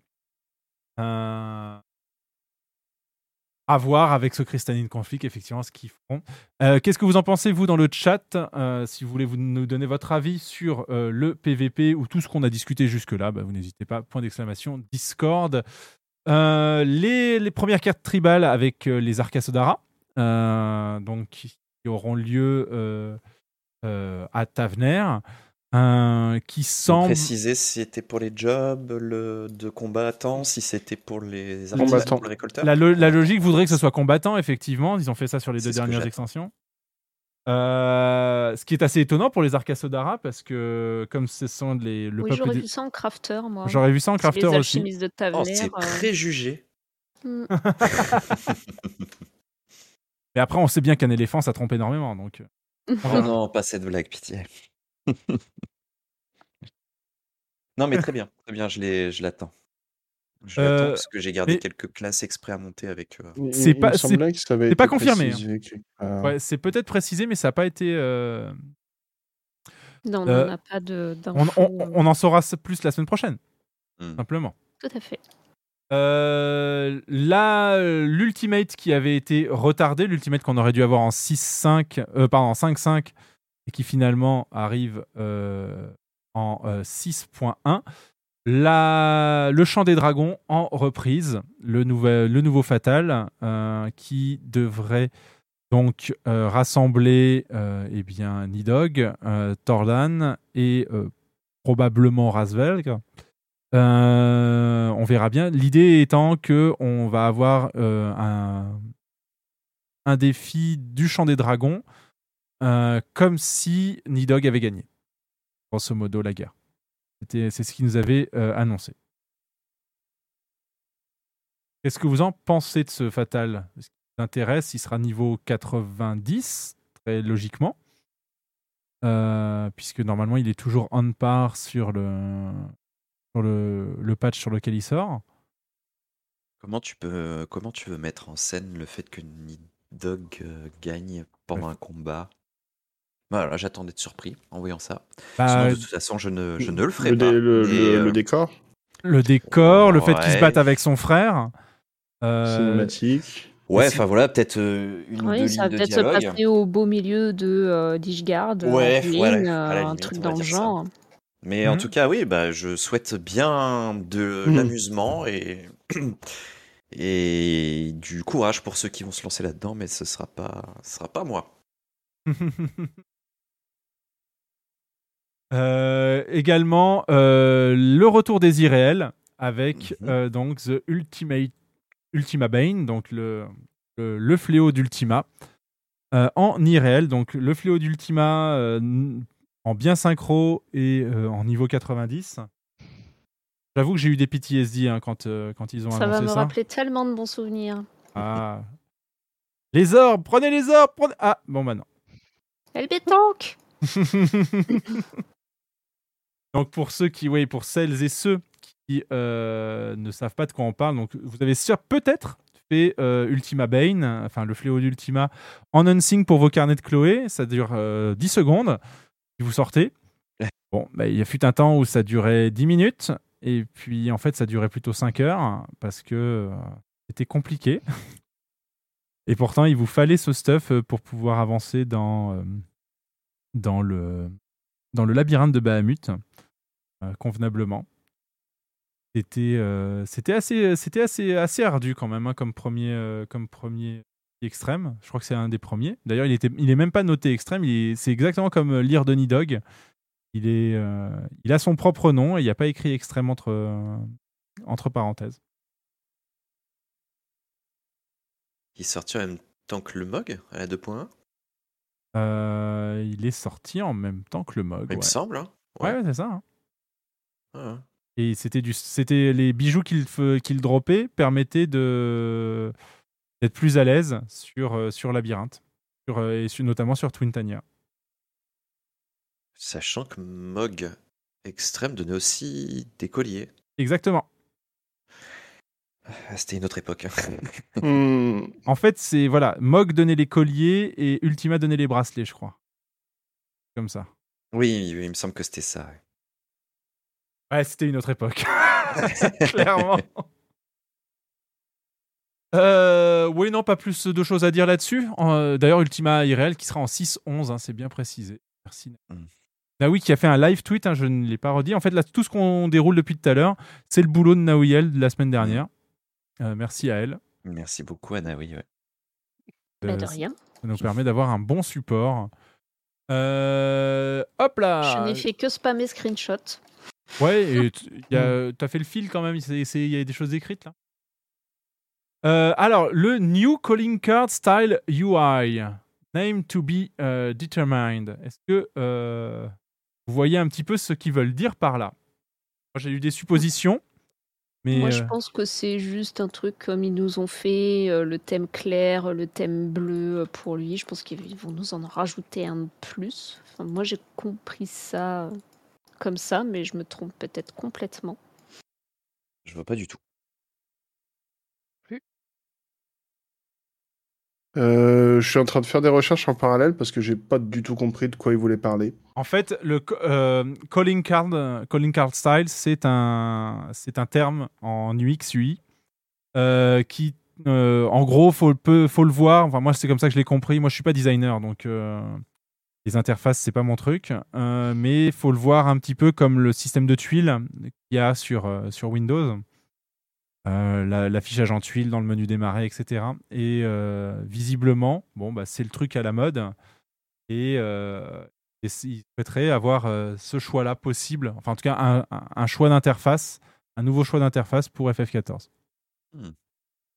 Ouais, le... Ils avaient déjà parlé de ça en novembre. Euh, une nouvelle feature qui permet la customisation des profils qui sera mise en avant avant le début d'un combat PVP. Euh, pourra potentiellement être après utilisé en dehors du PVP. euh, comme un profil, euh, comme un, ajout du profil qui s'affiche quand Ah, un joueur ça. vous inspecte avec des, des fonds et des customisations qui seront rajoutées en tant que récompense dans le jeu, aussi bien en PvE qu'en PvP. D'accord, c'est ta carte de visite. Je ok. euh, hop, copier l'image. Non, Ouais, non, c'est mais ta voilà, carte de ouais, visite. c'est ta carte de visite. C'est euh, en fait voilà. Donc euh, FF14 devient LinkedIn. Ah oui, putain, c'est vrai, ce truc, j'avais oublié, oui. Ah, mais ils, en avaient parlé dans le, Dans le PVP. cadre, justement de- du PVP. Hmm, D'accord. C'est ton afficher le profil, quoi. Ah ouais, ton, ton espèce de, de carte ouais. de profil euh, PVP. Ils ont dit qu'ils allaient aussi euh, l'inclure plus, D'accord. plus générique au reste. Donc oui, Hmm. oui, en fait, c'est ça. Des nouvelles coiffures pour les Rodgar. Alors là, je les attends au tournant parce que euh, aujourd'hui, pensais très fort à toi quand j'ai vu la nouvelle, ouais. Aujourd'hui, on n'a pas de coiffure, donc dire qu'on a des nouvelles coiffures, euh, c'est parce que enfin, pour ceux, celles et ceux qui ne le savent pas, si vous voulez faire changer de coiffure à votre regard aujourd'hui, il faut que vous claquiez 15 balles puisqu'il vous faut un filtre d'illusion. Donc, euh, euh, puisque la, la coiffure est liée euh, à la forme du visage et que euh, l'esthéticien ne permet pas de changer la forme du visage, c'est une feature de la, du, créa- du créateur de personnage. Donc changer de coiffure égale, euh, égale utiliser un filtre. Bon, on vous en donne un à la fin de ARR, on vous en donne un à la fin d'Evansward et on vous en donne un à la fin de Stormblood. Mais moi j'ai déjà changé deux fois, euh, il m'en reste plus qu'un, j'ai pas envie de le claquer comme ça. euh. Toujours On va le cas Ouais. Il y en a pas eu en, il y en a pas eu à Shadowbringer, il y en a pas eu à Endwalker, mais euh, normalement t'en donnes trois dans le jeu. Gratos. Bah, 3. Ah, moi je, Alors, je les, sais plus, mais je les ai, je les jamais payés les miens. J'en ai utilisé deux. Donc euh, j'en Je ai utilisé un un pour passer Rodgar. Il y en avait un avec la récompense de vétéran, il me semble. Et d'ailleurs, il, Ah, il a été zappé celui-là. Ah, d'accord. Il me semble qu'ils en ont annulé un. Mais bon, D'accord. enfin, bien. c'est possible. Moi, je sais que j'en avais trois, que j'en ai plus qu'un, et que j'ai pas envie de le claquer avant d'avoir vu ça, en espérant que bah, ce soit plutôt cool. Euh, L'Empiré va ouvrir en 6.1 avec un système Mhm. de euh, loterie assez farfelu. Mais bon, c'est leur choix. Euh, en- à voir s'ils arriveront à apprendre euh, de, de ce système pour l'améliorer, mais tel qu'ils l'ont présenté, il a l'air euh, tout de suite enfin, facilement améliorable. Il avait d'ailleurs c'était pas mal de discussions sur le sur le stream de Nawiel, on en avait parlé longuement. On n'avait pas écouté leurs explications Parce qu'on parle trop. parce qu'on parle trop. Et euh, Améliance devient la nouvelle euh, PNJ à qui nous allons faire des commandes spéciales. Enfin, nous allons livrer des commandes spéciales. Euh, D'accord. et, et ouais. D'accord. Et à la fin, on pourra Je l'habiller. m'attendais à ce que ce soit le truc de Tataru, ça, justement. Ah non, je pense que le truc de Tataru, c'est vraiment le truc pour les crafters euh, en, en mode azuré, euh, où on va étendre son empire maintenant qu'elle a euh, des boutiques. Ah à, oui, oui. ouais, à Charlayan, je pense qu'on va, on va les mettre un petit peu partout. ouais. Ok. Euh, il est possible d'ailleurs qu'on le fasse à Ishgard, pas à Ishgard, mais à, à Garlemald. Mhm. verrons bien. Alors, euh, d'accord, là on passe sur la 6.2. Euh, sur la 6.2, bah voilà, il y aura les donjons 2.x. Donc 2.1, 2.1, de 2.1 à 2.5 qui seront gérés par la duration. Euh, le trust system pour les donc la duration pour les deux tiers des donjons de Heavensward. Euh, la relique qui va arriver en 6.2 visiblement. Mhm. Euh, et un contenu qui nous ont lâché comme ça, euh, qu'on- auquel on s'attendait pas, Qu'on n'attendait pas. le Critérion. Donc un donjon à difficulté variable, et ils ont bien précisé que difficulté variable, ça voulait dire qu'on peut rentrer dans ce donjon à 1 ou jusqu'à 4, et c'est ça la, va- la variance de la difficulté. Mhm. Et ils ont rien dit de plus, mais je pense que euh, ça sera lié justement à, euh, à la relique. À l'équivalent d'un un- Hmm. quelque chose de Ah. différent. Ce sera pas un Bozja, euh, ce sera ça. Une Bozja de 1 à 4 joueurs, en vrai, ce serait cool. Ouais. Vraiment? Ouais. Franchement, ouais. Ouais. Le, on va pas se mentir, le plus gros regret que j'ai avec euh, tout ce qui était Eureka et Bozja, c'est que c'est un contenu qui meurt. Et Mm. un contenu de 1 à 4 aura beaucoup plus de mal à crever qu'un contenu où il faut être 30 ou n'importe Ouais. quoi. Même avec tous les buffs possibles et inimaginables, Euh, je, veux, je, je veux finir mon arme de paladin sur euh, Eureka, je peux y aller. Mais je serai tout seul, ça va me prendre des heures, je vais m'ennuyer comme un rat mort et je vais jamais, euh, et je vais jamais avoir le courage de finir. C'est possible, mais c'est complètement euh, dénué de, la moindre, du moindre atome de fun. Avec un contenu euh, de 1 à 4, c'est beaucoup plus facile à organiser euh, sur des, des serveurs communautaires et tout simplement avec sa liste d'amis. Mais Donc, oui, voilà, tu fais ça en fin de. Imagine, tu fais ça en fin d'extension, tu te refais une relique ou. Ou alors tu l'as fait tout simplement parce que tu l'as pas fait jusque-là, avec deux trois potes de, de ta guilde justement. C'est parfait, hein. c'est un contenu parfait pour ça. En espérant que ce soit bien ça, du coup. Oui, oui, bien sûr. Alors, on Et sur la comète, mais. les îles paradisiaques, le sanctuaire, euh, les îles sanctuaires qui vont commencer également en 6-2 cet été. Ce C'est contenu, toujours pas ce euh, que c'est. hein. on sait que ce sera un contenu euh, non compétitif, dans le sens où il n'y aura rien à y gagner. Et il faudrait le voir, je pense, comme du contenu, euh, euh, comme du housing instancié, en fait.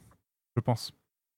Un peu plus comme ça. Un- t'as ta zone euh, où tu peux construire des bâtiments, où tu peux, tu peux, euh, tu peux libérer tes mascottes, je crois aussi euh, dans la nature. Ça, ils en avaient parlé depuis euh, Realm Reborn, qu'on pu, on pourra le faire dans le dans le jardin. Mais ça posait des Ouais. questions, des problèmes, des machins. Donc là, on va pouvoir le faire en mode instancié. Les gens pourront venir dans ces zones-là. On pourra inviter des gens à venir se, se prélasser Ouais. sur notre île. Euh, donc, euh, bon, à voir. Effectivement, ils n'en ont pas parlé euh, plus en détail que ça. Ils ont juste dit que ça arriverait à la 6-2. C'était un petit peu ma prédiction. Donc, euh, euh, je suis pas plus étonné que ça. En plus, c'est un bon contenu d'été, je trouve.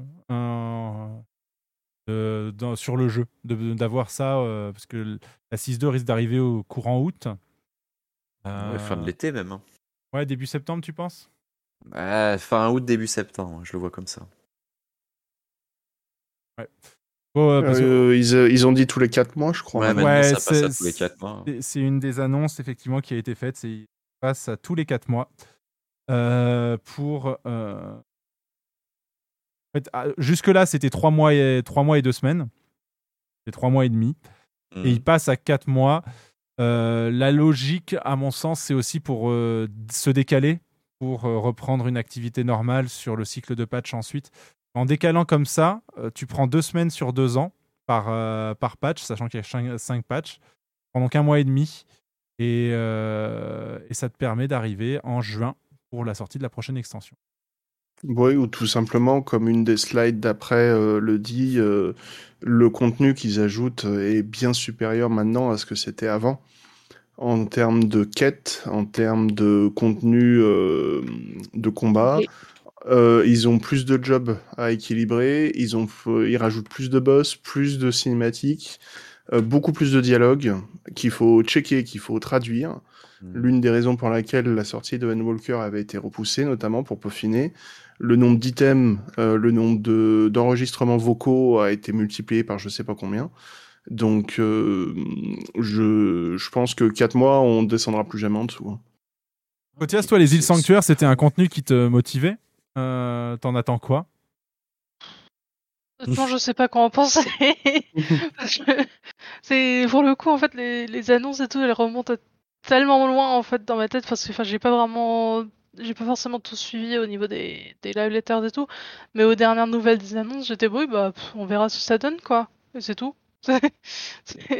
J'ai voilà, faut, je, je suis curieuse mais c'est tout en fait. Enfin je, je veux attendre de voir ce que ça donne. Donc, c'était précisé aussi en 6.2, on aura un nouvel irréel, mais ils n'ont pas précisé le, ils ont pas précisé lequel.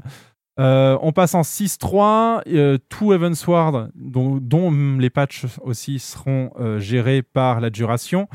Euh, le retour des donjons sans fond. Et la grande question, c'est d'après vous, ils sont où à Endwalker du coup? Dans Ultima Thule. Sur une planète. J'aurais bien dit les dédales à l'intérieur de la Lune. Bien utiliser tous les trucs qu'ils ont construits, les loporites. Ouais, pourquoi pas, ouais.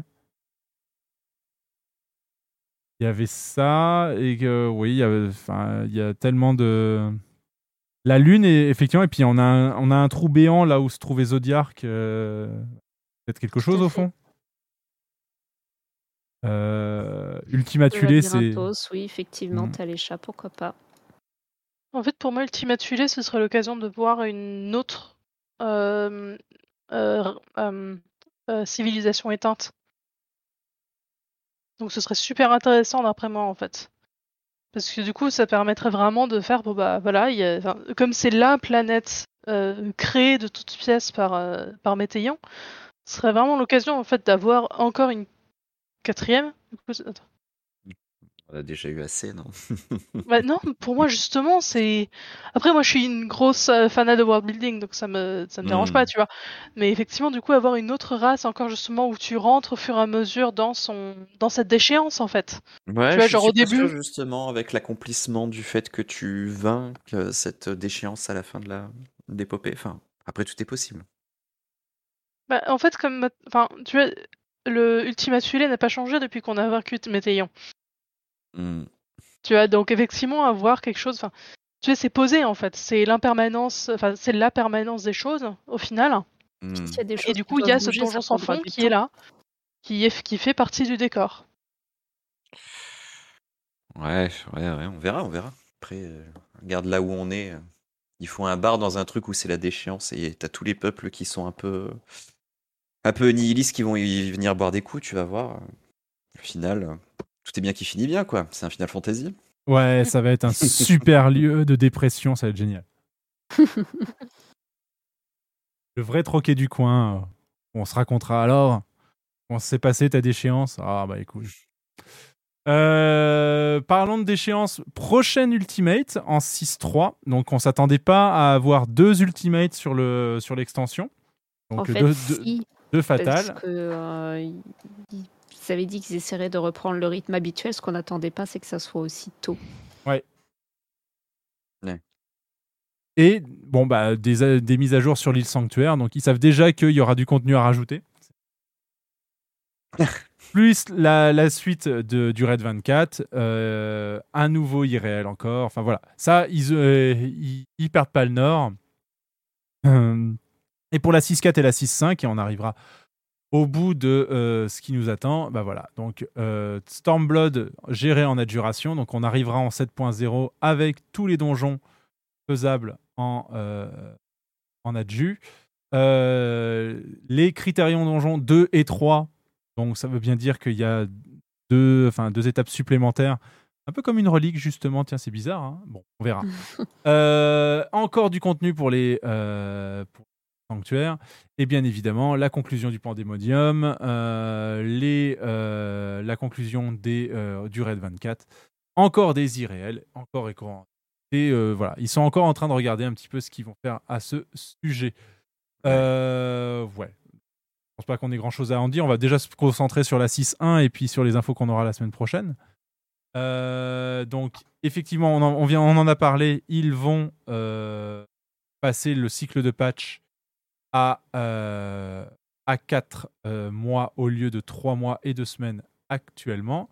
Et la prochaine live letter, donc le 4 mars à 20h heure euh, de, euh, du Japon, c'est-à-dire 12h chez nous, heure de Paris. Euh, à retrouver sur euh, quelque part, Naouiel, ou forcément chez toi? Eh bien, écoute, je ne sais pas. Il va falloir euh, demander confirmation euh, aux copains. T'as les chats qui est dans le chat. Peut-être qu'il va vouloir faire ça chez lui cette fois-là.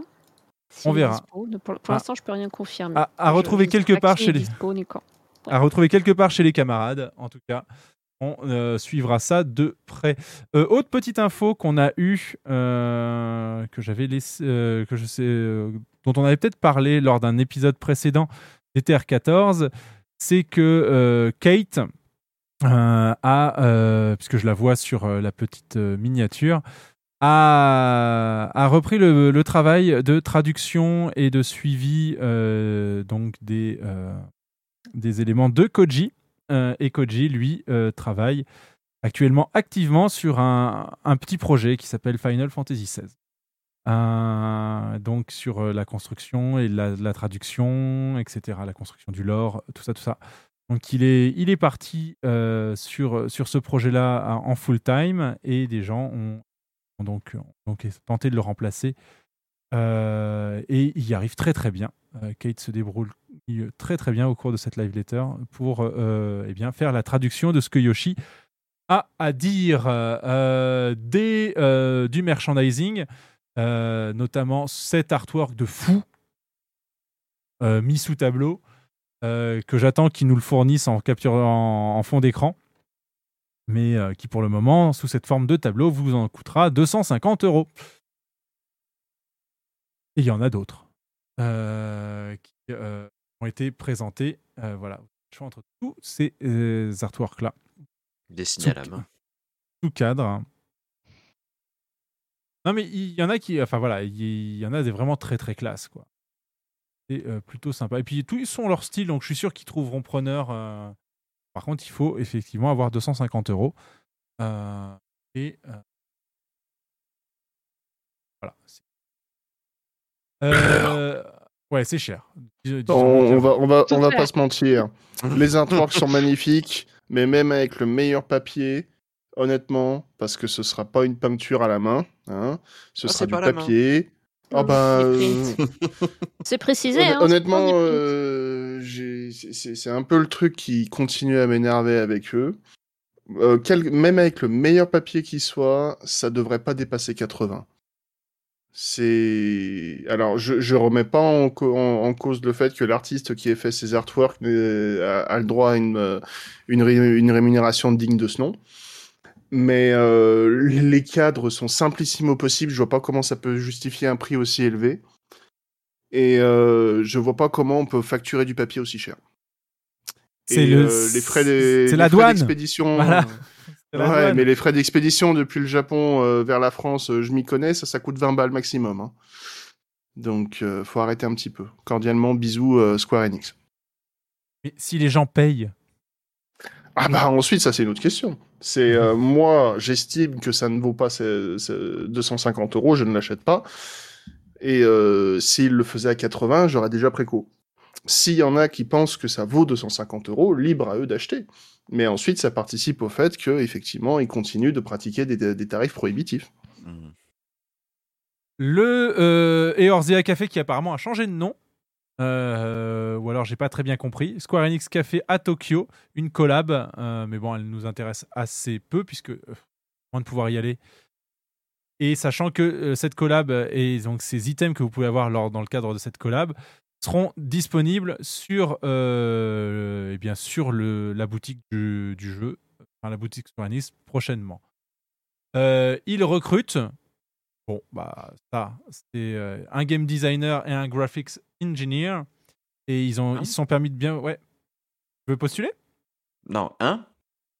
Pas un seul? Ah, bah là, il y a écrit graphic designer au singulier et graphics engineer au singulier. Ils mettent euh, une annonce dans la live letter pour une, pour, enfin, une personne de chaque. Bah, peut-être qu'il y, a- Attends. peut-être qu'il y en a pour plus. Mais, euh, Ouais, On va scanner les QR codes, on va voir. mais euh, Alors, attends. le poste est disponible euh, en, sur les sites de Square Enix. Ça va être Londres, l'Amérique et le Japon. Euh, vous allez devoir faire du présentiel et euh, les horaires sont euh, corrects, disent-ils. Euh, ce qui m'a beaucoup fait rire puisque dans l'interview. Correct. Ouais. Ah ouais, non, Ah. ils, ils- bien sûr. non, ont clairement dit qu'ils faisaient pas de, ils allaient pas crunch. de crunch, etc. Et juste derrière, tout à l'heure, euh, dans une interview euh, de Soken, euh, Soken qui disait que la, bah, justement la musique de, dans le- de la zone dans laquelle nous nous trouvons présentement avait été enregistrée par les Primals, tout comme la, la musique dont le nom m'échappe, celle dont ils ont sorti le Footfalls, et que eh bien ils y avaient passé la nuit et jusqu'au petit matin. Mais bon, Mais c'est pas les graphic engineers et game designers. c'est vrai. C'est vrai. Euh, donc euh, voilà pour et puis en plus voilà je, je vois bien en fait euh, enfin j'imagine pas Soken comme le gars qui dit euh, ouais allez on revoit ça demain c'est pas faux. Euh, sans, sans vouloir tirer sur les camarades mais je taunt ma propre balle Il y a quelqu'un dans cette, euh, cette émission-là qui euh, a, a à peu près la, la même façon de voir. On va pas se coucher tant que, tant que les tâches ne sont pas terminées. Et heureusement, vous n'avez pas le retour Je vidéo, vois- donc vous- Je ne vois pas du tout de qui tu parles. Mais euh, Ouais, Kotia, c'est comme ça aussi. Faut que je tourne pour deux personnes. Euh, et voilà qui termine un petit peu les euh, news au niveau de cette euh, live letter. Merci beaucoup encore, Naoui, pour le euh, live euh, tweet. qui nous a Mais de rien, de- il y aura la même chose vendredi. Exactement. Trop bien. Et on pourra en parler dans un mois, mais dans un mois, on aura même le patch pour en parler, je pense. Oh, Peut-être pas, peut-être pas, euh, puisqu'ils justement, Oh, comme ils ont. Bah, non, vu que le jeu est sorti le 6 décembre et ils ont dit 4 mois, bah, ça fait 6 avril. On verra. On verra bien. Euh, il est temps de, de commencer pré- préalablement. C'était un petit peu tout en termes de, de, euh, de news. Enfin, en tout cas, c'était le gros morceau. Euh, Il y a eu d'autres interviews, comme je vous le disais, notamment autour du, euh, de l'OST d'En Walker, qui est d'ailleurs disponible depuis le 23, qu'on pouvait précommander hein, et qui, euh, bon, euh, vais aller voir l'état de la commande, mais qui n'est toujours pas parti en ce qui me concerne. Quelle surprise. Euh, néanmoins, euh, sachez que si on a zappé des choses, n'hésitez pas. hein, point d'exclamation Discord, vous nous appelez et on discute de ce dont on n'a pas discuté avec vous en direct à l'antenne. Il suffit tout simplement euh, de, euh, bah, de passer le cap et euh, de nous rejoindre en vocal. Mais sans plus attendre, on en a déjà un tout petit peu parlé. C'est et c'est un sujet qu'on va donc aborder maintenant. C'est cette volonté donc de la part de Square Enix d'avoir un MMO qui prend une dimension solo importante sur tout le déroulement de son euh, de son arc narratif. Et, euh, du coup, effectivement, est-ce que c'est euh, quelque chose qui euh, ah, comment, vous, recevez ce- cette chose? C'est vrai qu'on n'a pas l'habitude de ça sur les MMO. Normalement, un MMO, ça se joue à plusieurs et pas, pas tout seul. Que c'est euh, l'air du temps qui veut ça, c'est la manière dont le jeu lui-même est structuré qui permet euh, effectivement d'envisager ça. Est-ce que les autres MMO sont, euh, sont maintenant aussi sous ce, sous ce format-là? Qu'est-ce euh, qu'est-ce que vous avez à, à dire sur le sujet? Je Commence. Bah, moi, déjà, je suis contente de enfin. Enfin, je veux dire, c'est pas le seul qui fait ça, mais de trouver un MMO qui assume enfin de ne pas être qu'un MMO et d'être un MMO RPG. Parce que l'acronyme complet, c'est MMORPG. Donc, euh, enfin un qui, euh, qui, assume pleinement cette, euh, composante-là et qui assume de. proposer une, vraie histoire complète à ses, à ses joueurs, une vraie expérience de, RPG en tant que telle. Après, oui, effectivement, un MMORPG, ça se joue à plusieurs, mais la façon dont c'est fait, et on le voit depuis Shadowbringer, ça n'empêche absolument pas de jouer avec des gens et de profiter de la composante multijoueur du jeu, et sans pour autant à côté dénaturer le côté RPG. Pour moi, c'est une réconciliation entre les deux, entre deux choses qui ne sont, bah, la preuve en est, pas incompatibles. Voilà. Je sais pas vous ce que vous en pensez, mais euh, moi je le reçois plutôt bien. Au cas où j'aurais pas été assez claire. Bah, je suis d'accord avec elle. Simplement, je suis parfaitement d'accord avec ce qu'elle dit. Quelle surprise Il y a des moments où on a envie de jouer avec des gens, des moments où on a envie d'être seul, des moments où on se connecte à des heures décalées et il n'y a pas grand monde. La- le fait que ce soit possible, c'est cool. Le fait que ce soit pas obligatoire, c'est cool aussi. Et je, je pense que c'est aussi une évolution euh, na- naturelle, comme tu dis, du, de la façon de jouer, où, euh, bah, je veux dire, euh, là, là je, suis, je suis beaucoup sur Lost Ark. Le, le jeu, non pas sur le clavier, le chat. Le, le jeu se joue aussi bien avec du contenu solo que du contenu multi.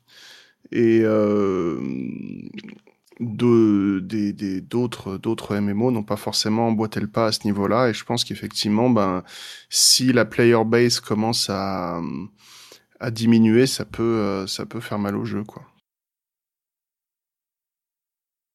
Castel? Ouais, non, tout à fait. Je suis assez. euh, je vais synthétiser un, un peu euh, ce que vous avez tous dit. Je suis assez d'accord avec vous. C'est ça. C'est naturel, tout simplement, puisque maintenant les gens ont tendance à jouer à des jeux en ligne avec euh, d'autres joueurs, mais dans leur côté. De toute façon, ça se voit au niveau de l'évolution des, des guildes dans le jeu. Ce qu'il y a eu à la sortie du jeu en 2013 et ce qu'il y a aujourd'hui, les guildes ne sont plus composées de la même façon. Ça revient un peu à ce qu'on disait en tout début d'émission d'ailleurs. Euh, comment tu avais retrouvé ta guilde? Je, je pense que l'occasion est moins possible aujourd'hui, même si c'est pas si, si c'est pas complètement enterré.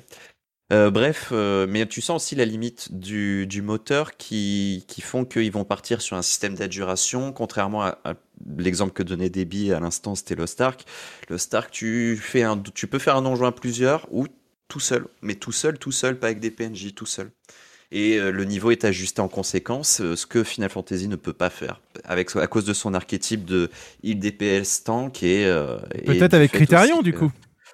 et bien justement, du fait, du fait qu'ils aient sorti un donjon comme ça, ils auraient pu en profiter pour faire un essai, pour faire sa stacha tout seul et rabaisser le, le niveau de moyen de tout, tout le monde. Mais ça aurait été un petit peu trop compliqué, je pense, et ils vont partir sur, euh, sur de la duration. Bah, évidemment, ils l'ont, ils l'ont annoncé, oui, ce sera de la duration parce que ce serait trop compliqué avec le moteur actuellement. C'est pas forcément une mauvaise chose. Mhm. Euh, de toute façon, on sent aussi la limite de la duration, c'est-à-dire que pour faire un donjon la première fois, c'est très très bien. Ça te permet d'y aller à ton rythme, de découvrir le donjon, regarder les environnements sans être pressé par tout le monde. Seulement, eh ben ça va beaucoup moins vite, hein, tout simplement aussi. Euh, si tu veux faire un donjon assez rapidement, il vaut mieux jouer avec d'autres personnes, et c'est peut-être ça aussi qui va t'encourager à, à t'ouvrir euh, envers les, autres joueurs. Et pour en discuter également, qu'est-ce qu'il souhaitait intervenir sur euh, la question, on, accueille tout de suite Talécha. Euh, bonsoir Talécha. Bonsoir tout le monde. Bonsoir.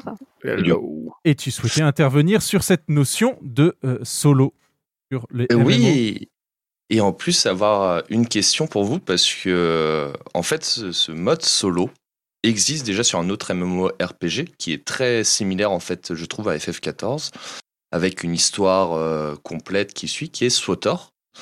Sauf que là on a un gros problème pour moi où je sais pas où ça va venir, c'est le modèle économique de SWTOR qui est intelligent par rapport à ça où vous pouvez faire toute la quête principale solo, les donjons également, mais en free-to-play. Et seulement pour faire, on va dire, vraiment les contenus HL, vraiment les raids euh, avec euh, vraiment pas de limite, un peu comme dans FF, bah là, vous payez un abonnement. Comment FF, moi je vois le mode solo, pouvoir attirer des gens qui jouent pas au MMO, vont payer un abonnement pour jouer à un jeu solo, en fait. C'est juste ça. Est-ce que vous pensez pas que c'est il pourrait pas y avoir un changement économique plus tard aussi à, cause de ça, en fait? Hmm. Vu l'essai gratuit qu'on a actuellement, qui déjà va très loin et que des rumeurs parlaient de, de continuer à l'amener encore plus loin, est-ce que ce serait pas ça le, le truc de solution, vu qu'on va atteindre un cap de level 100, une histoire épopée déjà super longue, est-ce que c'est pas ça aussi qui pourrait annoncer l'avenir, euh, une grande partie free-to-play de, de, de FF14, en fait? Alors, il y, a deux- il y a deux points sur ce que, sur ce que tu viens de dire. Euh, la première concernant le free trial, euh, il peut aller jusqu'à Stormblood s'ils veulent. Pour le moment, c'est la fin d'Evansward. Il pourrait intégrer Stormblood que ça changerait pas le souci qui est que là, véritablement, on a un jeu solo. Puisque on peut pas guilder, on peut pas échanger d'objets, on peut pas avoir accès à l'HV quand on est en free Mm. trial. En fait, on peut rien faire qui véritablement euh, est favorisé par le, f- euh, par le jeu en équipe. Euh, C'est-à-dire que voilà, on ne peut pas interagir avec les autres uniquement que en, via le, l'outil de, de gestion des, des groupes qui nous permet donc de. Et je suis même pas sûr que le Party Finder soit accessible en, en free trial. Le Duty Finder, oui, mais je suis Si, pas si, sûr. oui, Si, quand même. oui, Bon. oui, oui, oui. Bon bah voilà, mais on euh, pas moyen d'acheter de bouffe, donc euh, les raids c'est un peu, euh, enfin, faut être bon hein, dans ce cas-là. hein. Si on n'utilise pas de bouffe, pas de potion, euh, euh, il faut pas que ça se Mhm. remarque aussi, parce que je pense que c'est une condition d'exclusion assez simple. euh. Euh, Euh, En plus- Petit rappel, pensez à bouger vos personnages. oui, c'est vrai, Mhm. effectivement dans le jeu. Et merci à ceux qui ont, débarqué là, il y a pour euh, nous. euh, nous accompagner dans cette discussion. Donc ça c'est le premier point. Le free trial, euh, bah, il permet, en plus comme il permet pas d'aller en level max, on voit pas vraiment toute l'étendue de la chose. Euh, sur euh, l'autre point que j'ai oublié, et ce qu'il fallait bien, euh, qui était, je suis complètement paumé parce que, euh, de regarder mon personnage. Donc ça c'était le, il y avait le point du free trial. Ah oui, le point du free to play. Alors le point de free to play, je prends l'exemple de FF11 qui arrive à 25 ans d'existence et qui est toujours un jeu à abonnement malgré euh, une population, je pense, bien moindre de joueurs que euh, FF14. Je pense que, en fait, c'est un, un souci de rentabilité. C'est-à-dire que là, le jeu- FF14, si FF14 reste rentable et que, même avec les investissements qu'ils font, il arrive à le rester, euh, c'est-à-dire, quels sont les investissements derniers en date? C'est un data center en Océanie, des nouveaux serveurs qui arrivent en Europe, un, une, euh, un changement d'infrastructure qui fait qu'on va pouvoir faire du cross data center. Euh, si malgré tout ça, euh, le jeu reste rentable avec son pool de joueurs et, euh, et qu'il continue de générer de l'argent, parce que c'est quand même du, de l'argent récurrent, FF14, c'est un abonnement tous les mois, euh, eh bien je pense qu'il n'y aura pas de souci euh, avec le fait de euh, payer pour jouer à un jeu solo, parce que comme le disait Nawiel, en fait, le, et euh, Kotias, le, l'histoire, effectivement, c'est ce qui te permet d'arriver au contenu que tu vas faire avec des, en, en groupe. Ben, tu vas pouvoir le faire tout seul, mais une fois que tu y seras, si le jeu t'a plu et si tu veux creuser dans le jeu, et c'est exactement euh, ce qui était dit en fait en, intro d'Ether 14 quand euh, on a fait le tour de table de savoir qu'est-ce que faisaient les gens actuellement sur le jeu. À part Naoui et moi qui le ponçons sur nos, classes secondaires, etc., tout le monde dit bah en fait je m'y connecte pour jouer avec mes potes quoi et pour faire le contenu qui, me reste à faire euh, avec mes potes. Donc je paye pour ça. Donc c'est finalement pas un jeu solo pour lequel on paye. Tout à fait. Tout à fait, tout à fait. Je, je pense pas non plus que le modèle économique change. Euh, tant de toute façon, ils- ils ont pas encore ce creux euh, qu'a connu forcément World of Warcraft, son principal concurrent. Ils ont pas encore cette chute qui peuvent leur faire hésiter à se dire bon, est-ce qu'il serait temps de changer de modèle économique? S'ils en sont pas encore là, ils se posent pas encore la question, franchement. Enfin, c'est comme ça que je le ressens. Bah non seulement ça, et puis euh, il a d'ores et déjà été établi que Final Fantasy XIV était à l'heure actuelle le jeu qui rapportait le plus à Square Enix. Mhm. Entre les abonnements, euh, la boutique Mog et tout, c'est euh, ils l'ont. Je sais, j'ai pas la source, mais je suis quasiment sûr et certain qu'ils l'ont dit de façon officielle. Et à Oui, oui. partir de ce moment-là, tant que ça marche, ils ont aucune raison de changer, Mhm. de mon point de vue. Mais ce qui est intéressant, et Talécha fait bien de leur faire remarquer, parce que c'est, j'ai eu la même réflexion euh, à ce moment-là, c'est qu'au pire du pire, eh ben, ils seront prêts à faire du free-to-play. C'est-à-dire qu'en mettant ça en place, euh, il y aura moins de travail à faire si le modèle économique doit changer. Parce qu'on pourra faire un, un- un mécanisme où, effectivement, euh, bah, l'histoire principale du jeu est free-to-play et euh, le contenu euh, en groupe de, pourrait devenir le contenu entre guillemets payant, à savoir bah, débloquer les clés de raid, euh, etc. Ou, ou même hypothétiquement faire quelque chose de, d'intermédiaire, c'est-à-dire d'avoir toujours un- une version d'essai telle qu'on l'a actuellement, mais d'avoir une version entre guillemets light solo du jeu où tu euh, achètes ton jeu. Tu payes pas particulièrement Oui. d'abonnement, mais ça te permet de faire l'intégralité de la partie solo du jeu. Mm. Donc MSQ, tout ça, même jusqu'au dernier type de contenu, mais que derrière, pour toutes les, euh, fonctionnalités et contenus annexes, donc tout- tous les trucs qui va rentrer dans, le, dans la partie MMO du jeu, bon bah là tu rentres dans le modèle économique MMO en payant ton abonnement. Par exemple, c'est aussi une, alternative qui peut, euh, qui peut se faire.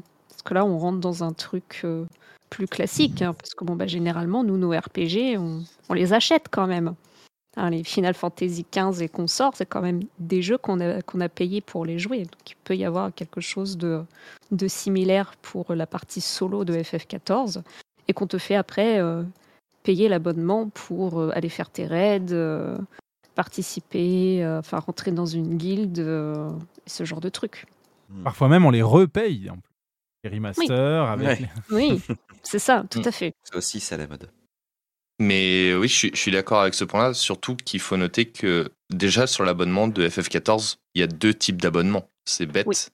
mais c'est un détail. C'est pour ça en fait que moi, je vois bien plus comme, euh, comme euh, Sidi, on achète le jeu et on peut avoir euh, l'histoire en fait, mais effectivement peut-être euh, des, des contenus qu'on n'est pas parce qu'on n'est pas abonné ou des, des- des limitations. Je, vraiment, il y a d'autres exemples.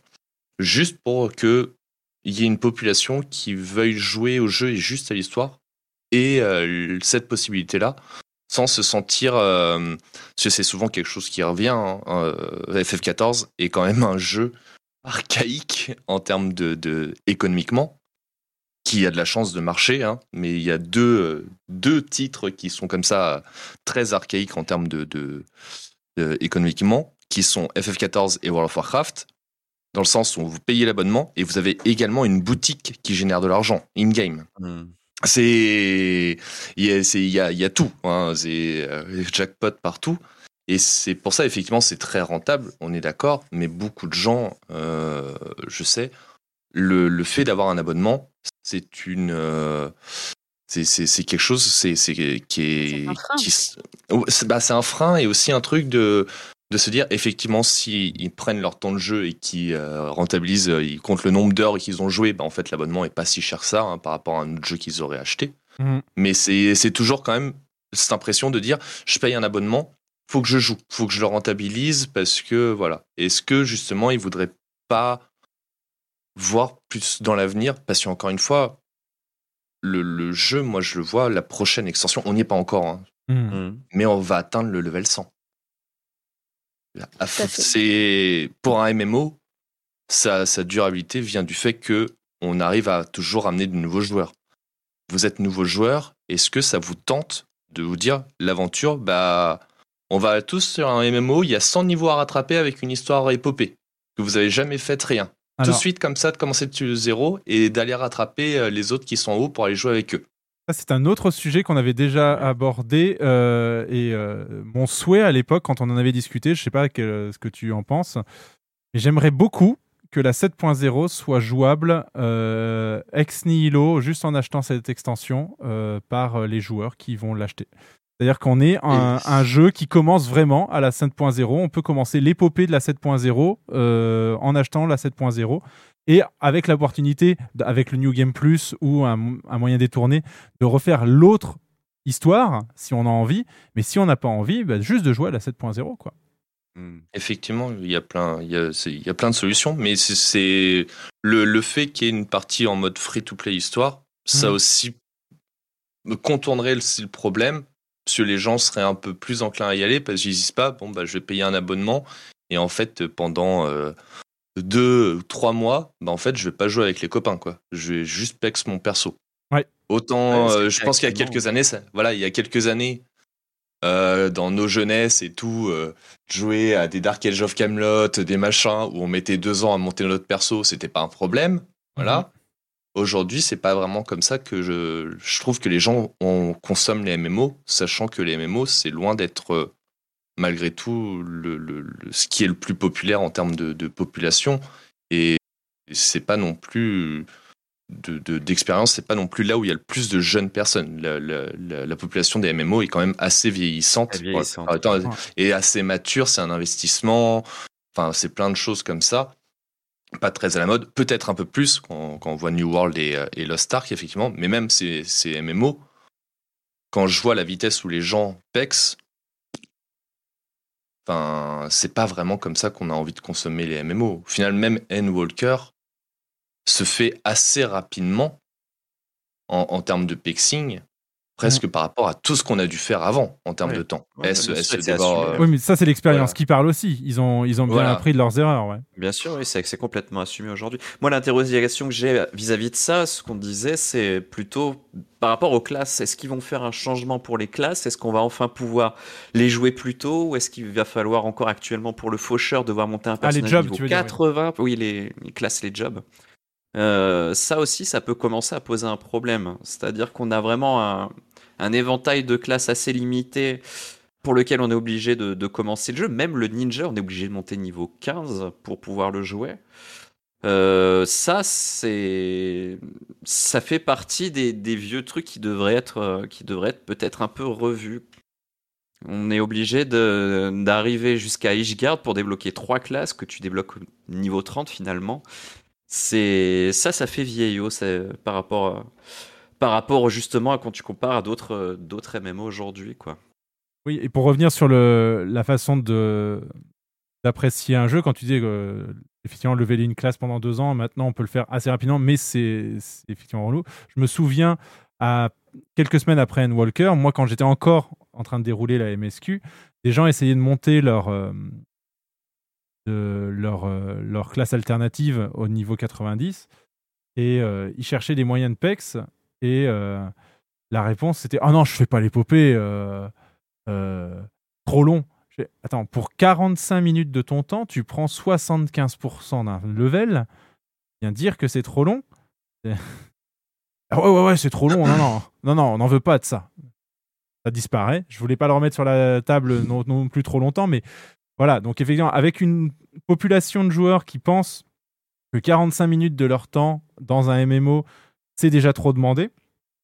Euh, en plus, qui n'est pas du temps euh, véritablement devant l'écran, en plus. hein. Ça peut être du temps à faire autre chose à côté. Bon, c'est pas du temps fun. Ça, on n'en revient pas là-dessus, effectivement. La roulette épopée n'est pas une roulette fun. Mais euh, en termes de, de min-maxing, c'est quand même une- un des meilleurs moyens quotidiens de monter un, de monter un perso. Hmm. En tout cas, merci euh, Talécha pour euh, ton, ton point de vue sur euh, la dimension solo. Est-ce que tu veux nous faire part de quelque chose d'autre hein, avant de, que l'on reprenne le cours des événements? Non, non, non, voilà. Moi, ça, ça, ça va très bien. J'ai vraiment, c'était, vraiment, c'était un domaine, moi, qui, où je commence à me poser des questions sur l'avenir. Et j'avais vraiment envie d'entendre votre avis parce que c'est, encore une fois, je, dans le visage des, dans le paysage des MMORPG, je trouve que Final Fantasy XIV et World of Warcraft, c'est des jeux magiques parce que économiquement, c'est des ovnis, en fait, aujourd'hui. C'est, ils Oublie ont tous des FF11 vieux... encore. hein. FF11, mais en- euh, non, parce que FF11 n'a pas de boutique.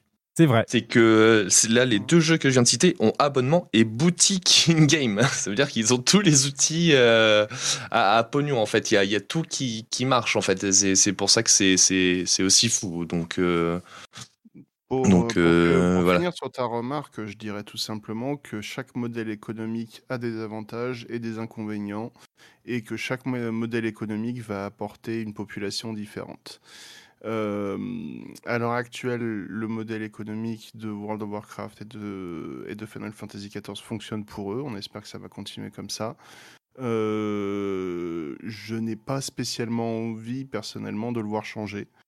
Euh, car euh, autant ça peut apporter des avantages pour les nouveaux joueurs, etc., et d'inciter les gens à venir jouer et à maintenir la popularité d'un titre, autant il y aura forcément une mécanique euh, pour, comment dire en français, inciter les, les gens à payer. Que ce soit un, un mur de progression ou que ce soit euh, accélérer la progression, tout, tout simplement, euh, il y aura forcément quelque chose. Euh, le cash shop de Final Fantasy XIV est purement cosmétique. Ça, ça n'apporte aucun avantage en jeu direct, pas d'équipement, rien du tout, pas d'accélération du, du si accélération du leveling, oui, mais pas du euh, pas de l'équipement. Et, euh, et- je pense que c'est euh, c'est parce que c'est un modèle qui, est, qui a été éprouvé par notamment World of Warcraft que ça, que ça a réussi à fonctionner encore. Hmm. Et euh, Dieu sait que j'ai pas envie de me voir avec le modèle économique d'un Genshin Impact ou d'un ou d'un Lost Ark où bah écoute, tu as accès à tout le jeu, c'est bien, mais par contre tu vas farmer comme un gros babouin et accessoirement euh, si tu payes tu, tu farmeras moins. Ben ouais, mais au bout d'un moment euh, Bah, les gachas, on, on le voit en poupe, oui, ça c'est. Voilà, euh, les, les, les, ga- les gachas, euh, ça, ça marche depuis je sais pas combien d'années, euh, parce qu'il y a quelques joueurs qui payent énormément et d'autres qui, euh, qui profitent entièrement du contenu euh, gratuit. Euh, euh, Il y a forcément des avantages, il y a forcément des inconvénients, et je pense que à l'heure actuelle, Square Enix penche plus sur qu'est-ce qui nous rapporte le plus de thunes. C'est ma vision purement personnelle de la chose. Euh, ils ont des très très gros projets en ce moment, des projets qui coûtent une blinde monumentale. On, a, on attend la suite de Final Fantasy VII Remake, on attend FF16, on attend l'autre jeu euh, Final Fantasy, comment il s'appelle déjà? Ranger of Euh, Paradise, non, moi je l'attends pas Stranger- spécialement. Stranger of Paradise, il y en a qui l'attendent, moi non, pas, pas, spé- pas spécialement. Kingdom Hearts 3.5. Euh, Ah oui. Sans compter euh, tous les jeux mobiles, euh, sans compter euh, tout le reste. Euh, mine de rien, il faut le financer. euh, ne serait-ce que le 7 remake et le 16, euh, j'ose même pas imaginer les, les coûts les coûts de développement. Et d'ailleurs, petite, petite chose que je me permets de glisser ici. À l'heure actuelle, rien qu'au Japon, Square Enix recrute concepteurs de systèmes de jeu, concepteurs d'ennemis, concepteurs de niveaux, de scénarios, de jeux sociaux, de MMORPG, de jeux en général, euh, artistes, concepts, de persos, d'environnement, animateurs, artistes, il y en a plein. Donc, euh, ils ont des projets plein les valises. Ils continuent de recruter euh, à Osaka, à Tokyo. Ils recrutent. où est-ce qu'ils recrutaient d'autres? Los Angeles, Londres, Paris et Hambourg. Et pour ceux qui se posent la question, les, euh, c'est à Shinjuku, leur bureau euh, au Japon. Mm. Donc avec tout ça, euh, avec euh, autant de projets, euh, autant de besoins en termes d'employés pour ré- concrétiser ces projets et que ce soit un succès, quelque chose me dit qu'ils ils sont en mode bon. On va, on va écouter les joueurs, on va répondre à leurs attentes, on va leur communiquer régulièrement comme on fait parce que c'est une recette qui marche super bien. Et c'est sans doute, je pense, une des choses qui fait que pour moi, ils ont une place particulière dans mon cœur comparé à d'autres. Euh, et, à part, et tant que ça marche, on va rien changer.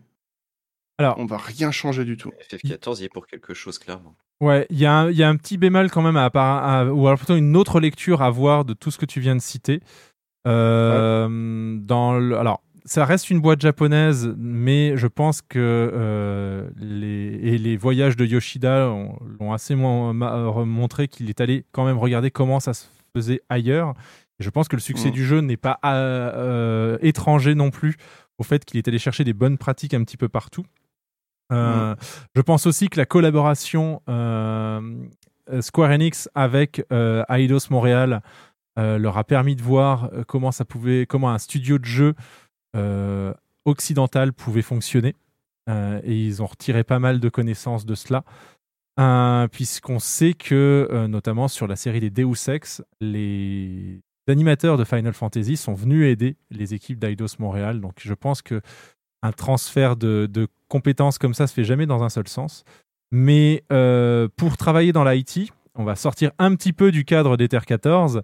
Pour moi, travailler dans l'IT actuellement et euh, étant en pleine reconversion actuellement, euh, reconversion parce que voilà, le marché du travail bouge.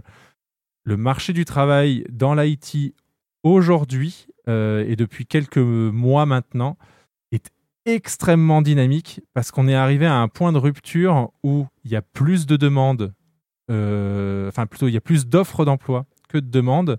Et surtout, surtout, ce que le Covid a, permis, enfin, a mis en lumière, et j'en suis euh, le premier navré, c'est que les, le, marché de, de l'IT était composé de beaucoup de personnes, mais pas forcément toutes compétentes. C'est un recruteur qui me l'a dit. et qu'il est aujourd'hui pour les recruteurs extrêmement difficile de trouver la personne pour répondre aux véritables enjeux et au le principe aussi de rattraper le retard que le Covid a créé dans ce domaine.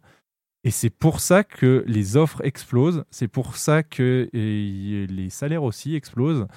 Euh, c'est parce qu'en fait, il y a trop d'offres, euh, pas assez de personnel qualifié. Et bah, c'est exactement le même problème que pour le Covid. C'est que un médecin, ça se forme pas en trois mois. Et ben, un concepteur de, euh, de jeux vidéo non plus. Et je rajoute à ça, parce que ça, c'est spécifique aux jeux vidéo, les affaires Ubisoft, euh, Blizzard et des autres studios et la façon dont les employés ont été traités ont également mis un gros coup de pied dans la fourmilière. Les, jeux- les gens du euh, jeu vidéo ne veulent plus se laisser marcher sur les pieds. On a aussi pas mal de sujets. Il n'y a pas besoin d'aller si loin que ça, hein, mais euh, d'aller euh, sur euh, ce qui se passe aujourd'hui chez Quantic Dream euh, en France. Euh, voilà, les gens en ont marre de se faire crunch. euh, tout ça parce que c'est du jeu vidéo, t'as de la chance, vas-y, fais-le. Euh, Il y y avait eu d'ailleurs pas mal de discussions Ouais, là-dessus. passion n'est plus une excuse Mm, maintenant. Exactement. Ouais.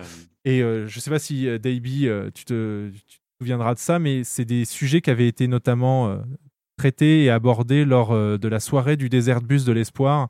Vous avez un- un- invité des, euh, des développeurs euh, et des, euh, des concepteurs de jeux vidéo à, à venir conduire le bus dans le cadre de l'event caritatif. Ils avaient tous ce discours-là, euh, que effectivement c'était très compliqué aujourd'hui de, euh, de pouvoir recruter et surtout ils avaient, euh, enfin que les gros studios se prenaient cette vague de non mais maintenant tu vas travailler euh, dans les conditions humaines acceptables et tu vas plus me faire bosser jusqu'à 23 heures pour que je te sorte ton pot de fleurs bien comme tu le voulais parce que tu as mal, euh, mal jaugé la façon et le temps qu'il faudrait pour le, pour le générer. Et, euh, et donc il y a ça aussi qui fait que le, bah là, euh, Square Enix n'est pas exempt de, enfin n'est pas l'exception, et il faut bien qu'il fasse face, euh, qu'il fasse, ouais c'est ça, qu'il fasse face à, à cette problématique aujourd'hui. Tout à fait, oui, très bon raisonnement. Et je pense que la, la vérité se situe un peu entre les deux, du coup. Hmm. Ah, de toute Ouais, façon, très, oui, on- très bon point de vue. On n'est pas, on n'est pas dans les bureaux de, de Square Enix à, Tokyo, donc effectivement, on ne sait pas comment les, équipes s'organisent. Mais euh, j'avoue que l'annonce de euh, Naoki Yoshida en tant que producteur de FF16 m'avait quand même, enfin, m'avait hypé, m'avait quand même dit, euh, oui, enfin, le clonage n'existe pas encore pour les êtres humains, ou enfin, il y a des lois éthiques qui empêchent de le faire. Et on n'a pas deux Yoshipi, hein, on en a qu'un. Donc il y a un moment, faut, faut aussi euh, comment ça va se passer? Et on voit bien que bah, il y a, y a il y, a un déficit de, compétences qui lui permet de peut-être de mener les projets en temps et en heure. Mais j'espère qu'on euh, n'aura pas une décision à la FF15 où les, euh, les gens qui justement tiennent le portefeuille feront non mais ça y est, stop, on arrête les vannes, sort le jeu maintenant. Que c'est quand même la principale déception de, ces dernières, de cette dernière décennie, c'est quand même FF15 qui n'est pas un mauvais jeu, c'est juste un jeu pas terminé. Euh, et euh, et c'est un jeu qui aurait, été, qui aurait tellement pu être plus s'il avait eu les deux ou trois ans qui lui manquaient sur son, sur son développement. Et, euh, bon, voilà, c'est en tout cas tout ce qu'on peut ne pas souhaiter du coup à, à FF14. C'est un développement sur le long terme et visiblement ils ont appris de ça et, et les décisions qui sont prises là laissent, laissent entendre que sont vigilants sur, sur cette question. D'autres choses à rajouter, t'as les- chats Ou on peut te libérer? Non, non, je vais, je vais pas vous embêter plus longtemps. Ah, mais Euh, tu je nous, en- tu nous embêtes ça. jamais. T'as les, chats d'ailleurs qui, a- qui avait été euh, invité, si vous vous en souvenez, c'était lors du premier épisode des Terre 14. On avait fait le tour de la communauté française. Euh, tu as repris les streams d'ailleurs, t'as les chats. Depuis ce matin, exactement. Alors Donc là, il est- c'est l'heure d'aller se coucher, là, quand même, aussi pour moi. hein, euh. Ah, parce que tu, re- tu, tu- tu réveilles demain, c'est ça? Eh bah oui, oui, oui. je Et après, direct- matin. euh. Direction la messe après? C'est exactement ça. Bah, c'est moi qui l'a fait d'ailleurs. hein, donc, euh, voilà. Messe ou le mess Allez, le tout. En tout cas, merci beaucoup. Ça fait toujours plaisir de t'avoir dans l'émission. Si vous voulez retrouver Talécha, vous allez voir sur sa chaîne. Il stream effectivement tous les matins. Et euh, j'ai cru comprendre que euh, le planning changeait un petit peu euh, après cette petite pause bien méritée que tu as pris euh, dernièrement. Merci en tout cas de, et bon retour parmi nous. Euh. Merci, merci à vous euh, de, de m'avoir laissé euh, prendre la parole et de, pouvoir avoir euh, votre, euh, votre avis sur la question qui, euh, qui me perturbe et euh, je pense euh, plusieurs autres personnes aussi. À très bientôt. Merci beaucoup. Avec plaisir. Merci. Merci beaucoup. Bonne soirée et bonne nuit. Bonne soirée. À la prochaine. Bye bye. Et si vous voulez faire comme Talécha, point d'exclamation Discord, vous nous laissez un petit message dans le Ether 14 Phone, vous nous dites de quoi vous voulez parler et on vous euh, passe à l'antenne. C'est le principe d'une libre antenne, euh, c'est le principe des radios libres et c'est là-dessus que s'inspire Ether 14 Radio. On va pouvoir euh, euh, drifter, je pense, parce qu'on a fait le tour. Oui, euh, Oui, je- j'en j'en profite, je m'excuse, je suis euh, complètement claqué. Le, le petit chaton, lui, il est plein d'énergie, moi j'en ai plus, plus, plus du tout. Euh, je vais en profiter pour, euh, pour mettre les voiles aussi, euh, vous remercier, euh, co-animateur et, et le chat pour, pour votre participation active. Mhm. Euh, de vous souhaiter une, une excellente suite d'émissions et, euh, et je vous retrouverai très prochainement pour, euh, pour d'autres discussions autour de Final Fantasy. Eh ben, il n'y a pas de souci. Merci beaucoup à Ça toi pour ta disponibilité. Et euh, bah, prends bien soin de toi, tout simplement. Et euh, bon repos et euh, bon euh, domptage de chat. Merci beaucoup. Il pourra demander des, conseils à Talécha, lui. tous. Il- il a- vu le nombre qu'il en a et les, les- la longueur des streams qu'il fait, je suis sûr qu'il a des bons bails. Ah bah là, à c'est juste qu'il est, euh, il est encore jeuneau, il a même pas encore un an, il est, il a, il a découvert le laser là, il, il me le demande, il met Aïe, la aïe, patte aïe. dessus, il veut le Mm. laser, tu vois, hein, tu veux le laser, toi, hein Au moins, ça va le fatiguer. Voilà.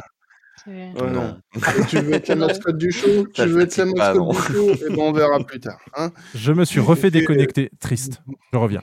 Mais euh, bah, donc, ouais, repose-toi bien, Déby. Euh, et euh, donc, deuxième sujet, euh, ça, c'est un sujet qui nous a été apporté par le camarade Castel. C'est euh, le jeu saura-t-il garder son intérêt pour les joueurs vétérans euh, pendant sa, mise, euh, sa remise à niveau graphique, ainsi que pendant la- l'adaptation de, sa, de, son, bah, de son orientation solo? Euh, et donc voilà. Alors qu'est-ce que euh, vous en pensez? Enfin déjà, d'abord d'ailleurs Ouais, Castel, pourquoi tu nous posais cette question? Qu'est-ce Ouais, ouais, qui t'a amené à fait. ça? suis- enfin, Inquiet, c'est un grand mot. Euh, disons que ça me préoccupe. Quand j'ai vu les nouvelles, euh, les nouvelles qui ont été annoncées lors de la, dernière Live Later, on comprend déjà pourquoi ils sont passés à 4 mois. Il y a un re-up, euh, re-up graphique. euh, ils veulent le solotiser. euh, je fais. Je fais des. J'invente des mots, mais je m'en fiche. Euh, du coup, ils veulent, enfin voilà, ils vont beaucoup retravailler sur du contenu déjà présent pour le rendre euh, bah, plus beau et plus euh, plus accessible pour les nouveaux joueurs, pour le pour relancer l'intérêt du jeu, pour que les, les gens continuent de venir et qu'ils n'aient pas peur de recommencer de, de commencer depuis le début plutôt. Euh, Qu'en est-il de nous euh, qui avons déjà pas mal d'expérience sur le jeu Est-ce qu'on va être délaissé? Est-ce que est-ce qu'on va avoir un creux sur les nouveaux contenus? Euh, Est-ce qu'on va avoir du réchauffé? Euh, c'est vraiment une question que je me suis posée parce qu'il y a eu il y a eu une extension où lors des patchs de mise à jour, je me suis un petit peu ennuyé parce qu'aucun contenu était vraiment approprié pour moi, c'était celui de Stormblood. Stormblood, après, je me suis dit c'est pas grave parce que, encore une fois, je suis un des seuls à avoir bien apprécié l'extension, le- l'histoire, donc je me suis dit c'est pas grave. L'histoire, au moins, elle me plaît, donc j'attends au moins ça pour l'épopée. Là, euh, comme je vous l'ai dit à la dernière, euh, dernière émission d'Ether 14, ce n'est pas le cas pour Endwalker. Alors, est-ce que, est-ce que, voilà, est-ce qu'ils vont savoir relancer, en tout cas en ce qui me concerne, l'intérêt du jeu? Ou est-ce qu'on va retomber sur, euh, sur des choses qu'on connaît déjà? Je vous pose la question tout simplement ce soir, à vous, co-animateurs, au chat. Qu'est-ce que vous en pensez? Euh, Je laisserais bien Kotias commencer par rapport à ça, parce que justement, elle n'étant pas vétérante et ayant fait Anne Walker, enfin, non, ça serait bien d'avoir ton point de vue de casu euh, par rapport à cette question. Comment Alors, est-ce que tu peux répéter la question J'avoue avoir perdu mon attention pendant 30 secondes. D'accord. C'est moi, je pose des questions trop longues, t'en fais pas. Non, en gros, euh, je m'inquiète un peu euh, des annonces qu'ils ont faites par rapport à, à- Ils vont passer beaucoup de temps, d'énergie, de moyens à, Ah oui, ok. pour Ça, le graphisme suivi. et pour le C'est après que j'ai pas suivi. et pour le contenu solo. Est-ce que est-ce que ça va tout simplement euh, être imputé sur du contenu original pour nous Est-ce qu'ils vont nous Ouais. ressortir tout le temps la même chose, à ton avis? Bah, effectivement, j'avoue que euh, quand t'as quand t'as soulevé le point, euh, j'étais en train d'y penser, j'avais pas. euh, en fait, c'est le après, tu vois que j'ai pas suivi. Je... Hmm. Mais oui, effectivement, je me pose aussi la question de comment ils vont faire. Est-ce que par hasard, euh, ils vont sortir des nouveaux développeurs de leur chapeau? On ne sait pas. Hmm. Mais euh, ça se trouve, effectivement, il y aura des personnes qui seront spécifiquement dédiées au... à l'amélioration des trucs pour que, à côté, les développeurs euh, habituels bossent sur, euh, sur, la... sur la suite, quoi. Enfin, sur les, sur les contenus originaux. Donc, moi, je, j'ai, on va dire, j'ai l'espoir que ce soit ça. voilà, mais c'est effectivement, moi, ce qui me. Effectivement, ça m'inquiète aussi un peu euh, sur comment le, la qualité du jeu qui va continuer va être impactée par euh, ce qu'ils vont essayer de faire sur le jeu qui est déjà là. Euh, Donc voilà, on verra bien, mais on verra bien. Oui, bien sûr. bien sûr. C'est- Mais effectivement, enfin, je, parce que c'est pareil, j'ai suivi. hein. Comme j'ai dit, j'ai juste eu une perte d'attention et du coup, Mhm. qu'est-ce que vous en pensiez? J'étais. Euh... Ah oui, t'en penses Vous quoi, pouvez toi répéter la question Voilà, mais c'est effectivement, enfin le. Pareil, je j'ai pas détesté Stormblood. Hein, je voilà, c'est pour moi ça reste un des moins euh, forts. Mais je je je l'ai pas détesté vraiment. J'ai bien aimé les thèmes, j'ai bien aimé la façon dont c'était fait. Euh, donc voilà, moi je, je suis pas mécontente de, de ce qui était fait là. Je trouve que c'était juste, euh, ils ont essayé de mettre trop de choses ensemble en fait. Ouais. Mais euh, mais voilà, mais justement si s'ils avaient moins, en fait s'ils avaient, euh, on va dire moins d'éléments à à pousser de force dans un dans, dans une extension, euh, justement je, je serais assez contente de voir comment ils prennent leur temps pour euh, développer une région en particulier, etc. Même si Mm. effectivement ça veut dire qu'il y aurait moins de contenu, mais moi en soi ça me dérangerait pas spécialement, j'avoue. Si je peux passer plus de temps dans une même région, moi ça me va, hein, franchement. euh, Parce que pareil, Endwalker était vraiment super, mais on est vraiment passé d'une région à l'autre euh, euh, à vitesse grand V quand même. Hein, je voilà. C'était super, mais voilà, il y avait quand même ça qui, qui était un peu dommage, je trouvais. Et effectivement, se concentrer sur une région, moi ça me va bien, quoi. Enfin, sin- sincèrement, si c'est ça l'option, moi ça me va. Ok. Ah oui? Moi, je suis pas si euh, inquiète que ça. Enfin là, pour les euh, quelques annonces qu'on a eues sur les euh, teasings d'ajout de contenu qui est, en fait, il y a beaucoup de, choses. Il y a même plus de choses de proposer que ce qu'on a pu avoir avant. Enfin, tout le côté des îles, c'est tout à fait nouveau. Il y a tout un arc avec les 12 euh, au niveau du raid 24, moi qui m'intéresse beaucoup. On va encore nous parler des Asiens, là sur les, sur les raids à 8, et les raids sadiques et tout ça. Euh, on retrouve un rythme de au moins deux ultimates par euh, extension, ce qu'ils avaient dû réduire euh, pour, pour Shadowbringer. Ils nous sortent de nouveaux types de donjons. Donc on, voit quand même qu'il y, a la- volonté de proposer des choses, de sortir du contenu. Après, est-ce que ça sera aussi, aussi qualitatif que quand ils n'ont que ça euh, à se focus On ne sait pas, on verra, mais en tout cas, euh, ils ont la, volonté de nous proposer des choses, des, nouvelles choses, tout comme ce qu'on a l'habitude de, voir, de, pousser des éléments de l'or dont on n'avait pas encore de réponse, ça plus euh, la nouvelle histoire qui va, qui va démarrer maintenant que l'arc euh, Aidelin Zodiac est terminé, donc il va y aussi avoir ces nouvelles bases-là à, à poser, donc c'est euh, beaucoup de nouveautés, donc oui, ça peut faire peur, mais, euh, mais je veux rester optimiste là-dessus parce que ça fait euh, quand même euh, beaucoup, de, beaucoup de choses de, de proposer. Ils ont la volonté de- d'avancer, d'aller de l'avant, de proposer de, de nouvelles choses et d'en pousser d'autres plus loin. Donc euh, j'espère qu'ils sauront l'amener correctement, mais il n'y a pas de raison. Je suis assez d'accord avec ça, ouais. En ce qui me concerne, euh, on vient d'en parler, effectivement. Donc, le, fait de, faire un, upgrade graphique, le fait de euh, travailler les euh, contenus précédents pour les rendre accessibles à des nouveaux joueurs, effectivement, ça demande des ressources et visiblement, ils ont besoin de monde. Donc, ils sont effectivement peut-être en sous-effectif. Euh, Au-delà de ça, la... euh, chouchouter les vétérans, ça fait un moment que c'est plus le credo du tout de Square Enix en ce qui concerne FF14. On en faisait la, la, réflexion euh, en préparant cette émission avec Nawiel. Mes récompenses vétérans, elles sont au maximum, donc à 330 jours d'abonnement sur la sur, sur le compteur, et j'en suis à 3300 jours d'abonnement. Ça faisait, voilà, j'ai 10 fois plus de, de temps de jeu payé sur, le, sur ce jeu qu'il n'y a eu de récompense vétéran. Euh, Il y a effectivement, euh, pour euh, rejoindre ton inquiétude quand même, Castel, une question à se poser. C'est est-ce que vétéran, ça veut dire forcément contenu endgame, contenu compétitif?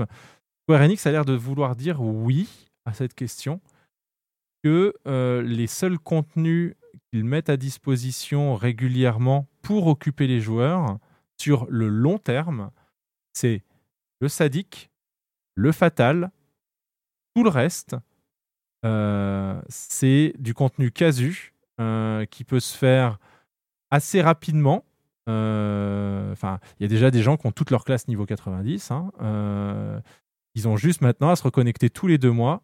Enfin, euh, plutôt maintenant, on a euh, pas tous les deux mois, mais tous les quatre mois pour euh, se remettre à niveau du patch en cours, farmer les stuffs et euh, comme euh, Alisha n'est plus là, mais il y a quand même cette dimension que le stuff aujourd'hui est, est la récompense de l'abnégation dans le jeu.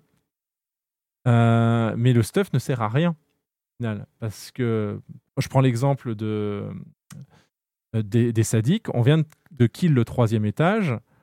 J'ai euh, moi-même le euh, pire parse de euh, l'histoire des, des sur ce fight. C'est pas moi qui le dis, c'est l'outil tierce qui le permet de le dire. Et pour autant, on l'a tombé. Donc, oui, je vais obtenir du stuff qui va me permettre, moi, d'améliorer et finalement d'améliorer au global le- le- l'expérience de jeu de mes, euh, de mes camarades euh, sur, sur ce combat. Mais on le tombe. Donc, euh, ce contenu est terminé. Enfin, l'objet. Je suis pas tout à fait d'accord avec ça. Après, enfin, oui, si tu prends euh, Endwalker dans l'état actuel des choses, mais c'est uniquement parce qu'ils n'ont pas encore eu le temps de sortir tous les contenus qu'ils voulaient. C'est un petit peu compliqué de sortir l'intégralité des Mhm. contenus au long cours dès la sortie de l'extension. Mhm. Mais si tu prends euh, ce qui est sorti donc auparavant pour Pensez à bouger vos persos. Shadowbringer, yes. Pour, euh, pour Shadowbringer, tu avais par exemple euh, tout ce qu'il y a par rapport à Azuré, puis Bozja. euh, J'allais en parler, les effectivement. trucs par rapport au crafter. Et là, à Endwalker, ce qui est prévu, donc les, euh, les donjons du, euh, du Critérion, donc possiblement les nouvelles reliques. Je vais reparler des îles, oui, je fais une fixation là-dessus, mais ça reste quand même du, euh, du contenu euh, chill proposé pour. Mm. euh, Alors, je ne sais pas à quel, à quel niveau, effectivement, il va être disponible, ce contenu île paradisiaque. Euh, Je sais pas, mais en tout on cas, ils verra. ont prévu des mises à jour Oui, oui. régulières dessus, donc ça va être un contenu au long cours. Euh, Vu qu'à partir du moment où ils vont le mettre en place, ils ont déjà prévu euh, deux euh, mises à jour successives de- d'ajout de contenu dessus. Donc, non, il n'y aura pas que, euh, Je suis, je suis que d'accord. du contenu de bourrin euh, sur, euh, sur le long cours. Il y a aussi des trucs annexes. C'est sûr que euh, il y a de ça encore quelques années, ça n'existait pas. C'est quelque chose qui a mis du temps à arriver, mais il y a aussi une volonté là-dessus de proposer des euh, contenus euh, casual au, au long cours. Des, euh, J'allais y venir, effectivement. c'est la, bo- lecteurs, la bonne surprise de et- Endwalker, la bonne surprise, euh, la bonne surprise de la bonne surprise de Shadowbringers, c'est Bosja. C'est Bosja, Zadnor, euh, le Deloop Room. Euh, c'est du contenu qu'on n'attendait pas en tant que tel. c'est du contenu sur lequel moi je me suis amusé. C'est vraiment très très bien. Enfin, c'est le contenu qui m'a tenu le plus longtemps en jeu, je pense, sur, euh, sur toute l'extension euh, Shadowbringers. Euh, c'était intéressant à faire, il y avait du contenu. C'était bien mené parce que ça permettait de prendre en main une classe immédiatement euh, au level max euh, et de la, de la pexer tout en faisant le contenu répétitif qui qu'il proposait. Euh, Il y avait une dimension un petit peu.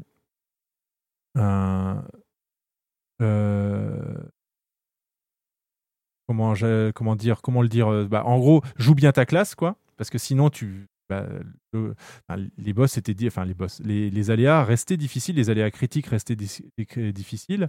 Il y avait ce contenu euh, vraiment pour les l'élite entre guillemets euh, avec les, les duels 1v1 euh, et ce petit contenu ce petit challenge de ah est-ce que je vais être pris est-ce que je vais pas être pris je vais avoir un bonus etc enfin et ensuite ils ont faciliter ce contenu en rajoutant la suite du contenu derrière. On pouvait euh, bénéficier du fait d'avancer dans l'histoire pour revenir ensuite derrière et faire ça de manière plus simple si jamais c'était un mur sur lequel on se, on se, on se bloquait euh, au moment où le contenu était, euh, était à jour. Bref, ils ont montré qu'ils avaient trouvé la recette. C'était rien de véritablement nouveau, Boss Jam, mais ça a marché parce qu'ils ont appris de leur, euh, leurs erreurs. Azuré, ça a tenu en haleine plein de gens. Enfin, Azuré n'était pas vide hein, euh, quand, euh, quand j'y allais et ça ne l'est pas encore aujourd'hui. Donc, il y en a moins, mais voilà, il y, avait quand même pas mal de choses. Donc, tout ça, effectivement, comme ils ont la recette, ils ont juste à la réappliquer. Est-ce que ce sera suffisant Est-ce qu'il faut forcément que ce soit nouveau pour que ce soit motivant? Je ne pense pas. C'est pour ça que là, euh, les euh, Endeavors de Tataru ou euh, le, le retour des donjons sans fond, les donjons sans fond, c'est super cool. Enfin, c'est un Tout contenu, c'est un contenu qui est Moi, maintenant ça va vieux. très vite lasser personnellement. C'est pour Ah ça ouais que je parlais justement des contenus, euh, des contenus qu'ils ont a- apportés avec Stormblood dans le sens qui m'ennuyait pas mal, c'est qu'ils ont mis un nouveau donjon sans fond, ils ont mis Eureka, c'est des trucs par rapport auxquels j'étais parfaitement hermétique. Donc au final, je faisais Raid 24, euh, Raid 8 et. Et Bosja, t'as fait euh, Bosja ou pas du tout? Oui, bah Bosja, on l'a fait ensemble. Bah oui, bah, Bosja, euh, j'ai j'ai détesté Eureka, je me suis surpris à apprécier Bosja, évidemment. Bah, et parce qu'ils ont appris de leurs erreurs. Et pareil, voilà, c'est pour ça, moi, là, je leur fais là-dessus. Le Critérion, on verra bien ce que ça donne. Oui, verra- je pense que le Critérion, justement, c'est une tentative pour euh, essayer de, euh, bah, justement, de grappes les gens comme toi qui Mhm. n'avaient pas apprécié Eureka mais apprécié Bosja. Ils vont peut-être essayer de faire la même chose pour les personnes qui n'avaient pas trop apprécié les donjons sans fond, pour les amener au Critérion et peut-être les surprendre à leur faire apprécier ce type de contenu. Et d'un autre côté, j'ai peur que ce soit quelque chose de moins ambitieux aussi. Mais ça va forcément être moins ambitieux euh, au début. Parce que euh, pour. euh, C'est qu'un seul donjon, là où les autres, Mm. c'était une succession de, euh, d'étages. Et euh, surtout parce que on reprend de zéro là, on reprend une histoire à zéro. Enfin, ça va forcément être moins épique, moins. euh, Pas, pas en termes de narratif, plutôt en termes de construction, enfin de, Hmm. de, enfin de, de gameplay, tout simplement, de gameplay. C'est, c'est là où, où j'ai quelques craintes. Enfin, on va pas dire que j'ai des craintes, on va dire que je les attends au tournant, tout simplement. J'ai, euh, des doutes. Voilà, j'ai des doutes. J'attends qu'ils me montrent euh, ce qu'ils ont en tête. Pareil, enfin. euh, le fait qu'on va avoir un petit, euh, un petit havre dans lequel on va pouvoir y mettre, euh, y mettre nos, nos, nos compagnons ou nos montures ou je ne sais quoi, c'est pas quelque chose que j'attends dans Final Fantasy XIV. Je sais qu'il y en a qui vont adorer ça, mais moi personnellement. euh, Enfin bon, voilà.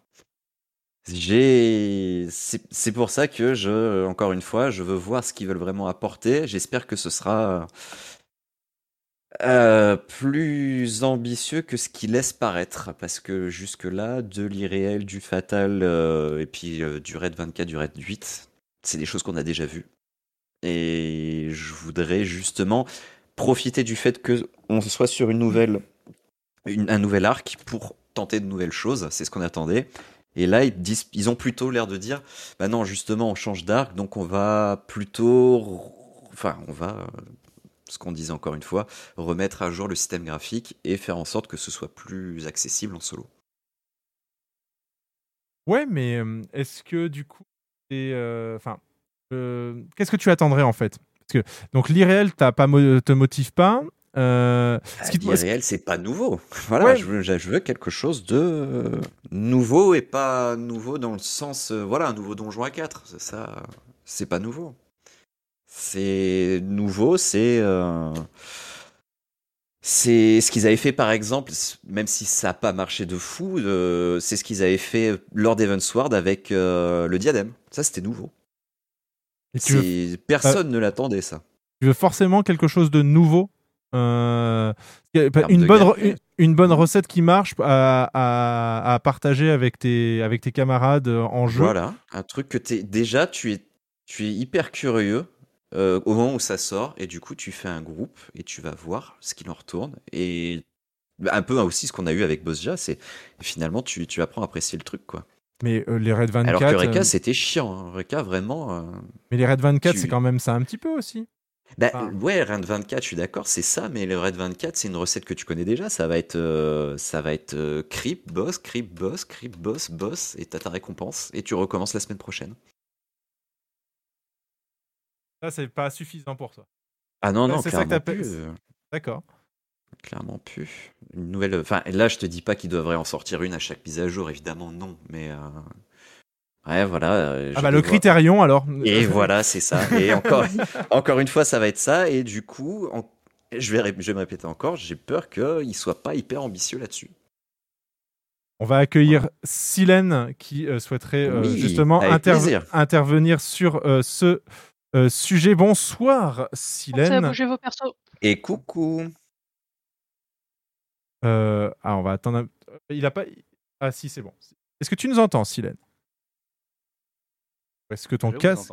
Voilà. Eh Ah. ben, nous, nous t'entendons aussi. Tu voulais intervenir sur cette histoire de, euh, de vétérans nouveaux joueurs. Euh, Vas-y, je te laisse euh, dire ce que tu avais à dire sur le sujet.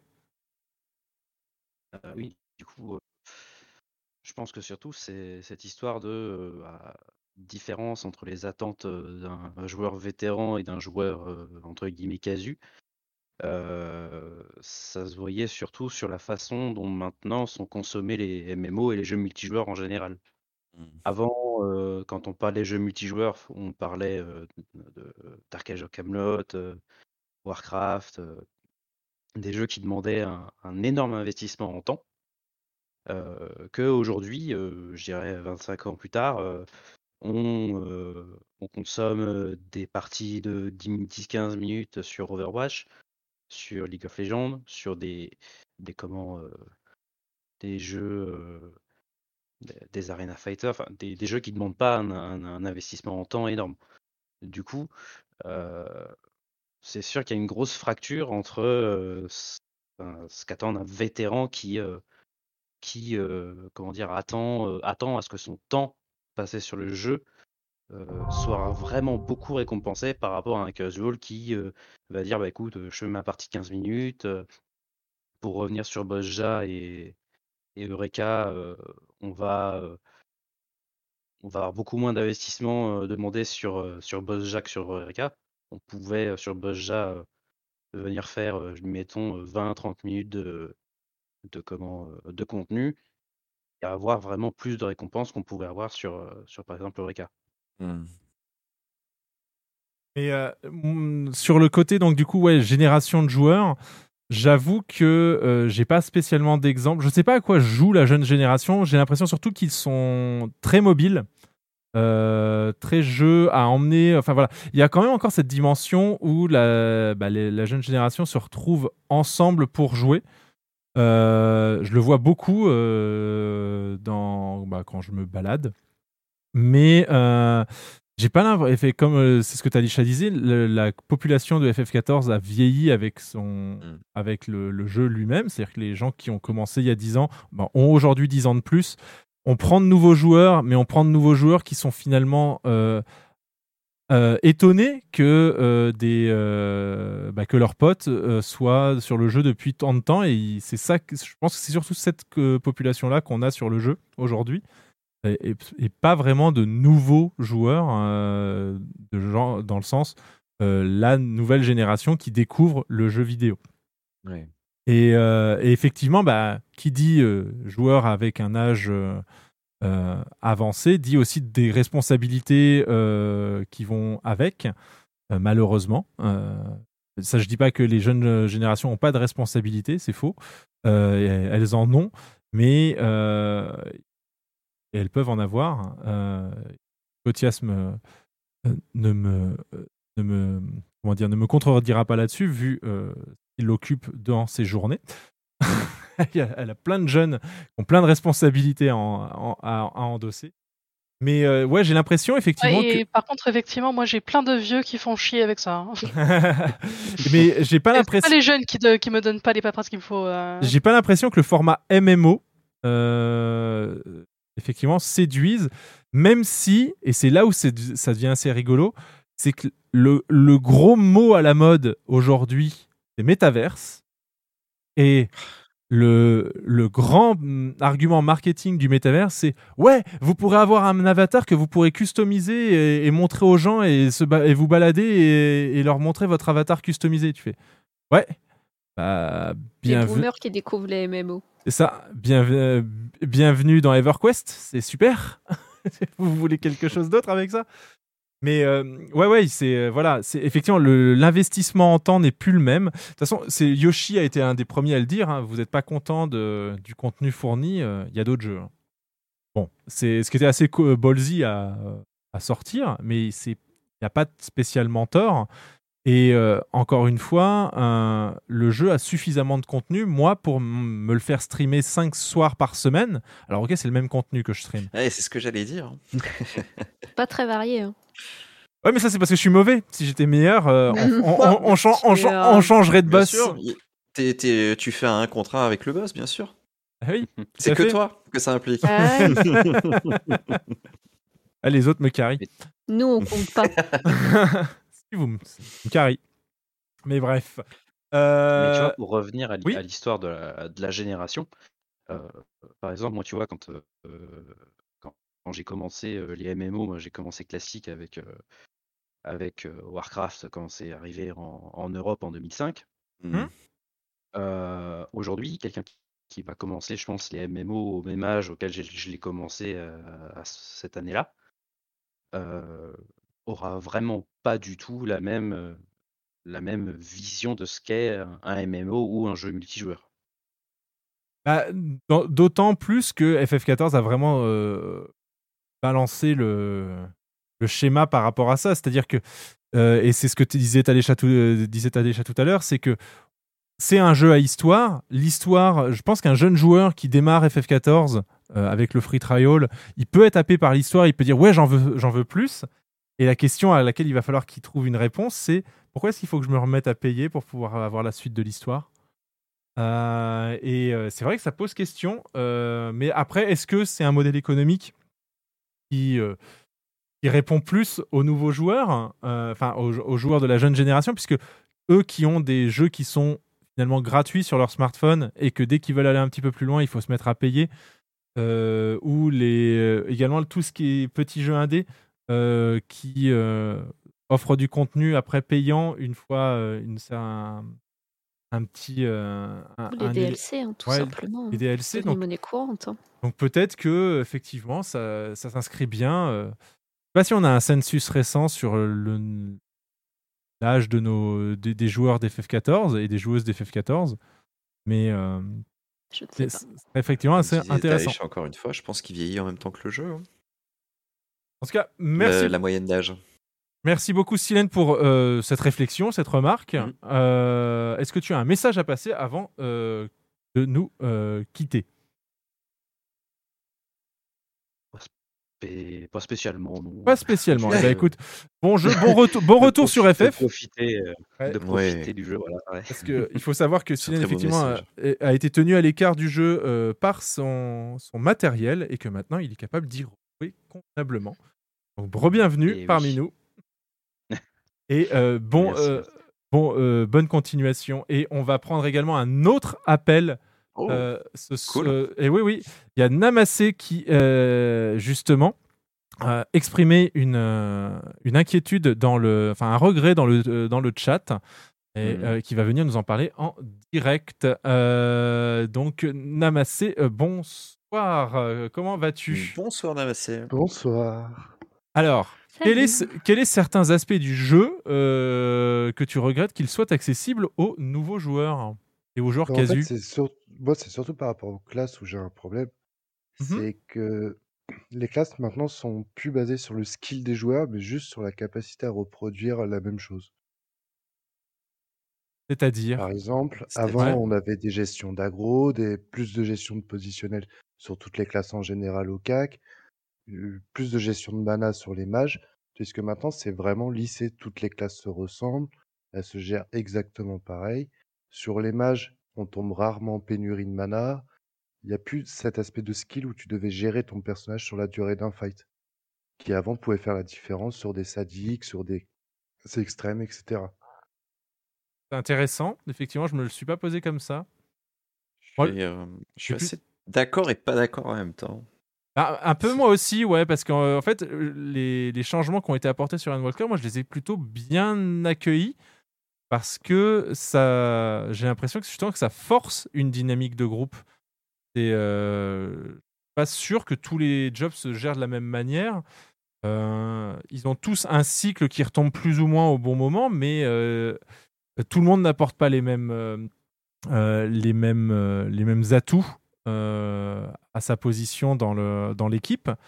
Et euh, Non, la- je parle surtout que ma- avant, c'était euh, plus de la gestion de ton personnage, de ses Ah, capacités, de hmm. ses ressources. Et maintenant, c'est plus apprendre par cœur une série de touches et les reproduire. Je parle Ah, notamment Ça a pour les DPS. toujours été plus ou moins le cas, ça, par contre. moi, je suis assez Euh, d'accord. la hein. rotation parfaite, il y en a une. une- Enfin, dans le jeu, de toute façon, il y en aura toujours une. euh, et c'est marre, quoi. Après, la, gestion de ressources, par contre, je suis assez d'accord. Avant, on avait les PT pour les, les DPS physiques.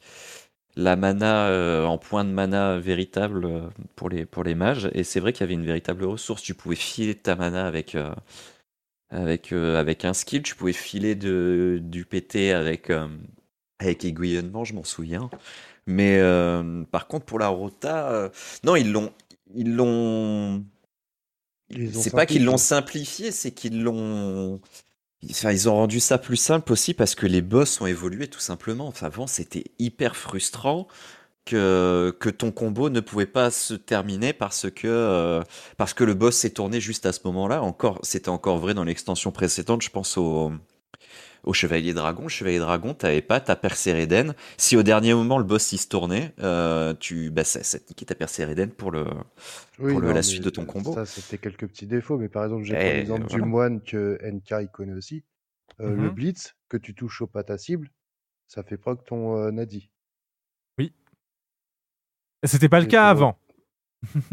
Bah, Il- Oui, mais moi je préférais quand c'est- ça le faisait pas proc. Au moins, tu savais que t'avais pas fait ton dégât et t'essayais de retourner au boss sur le CAC pour faire ton dégât.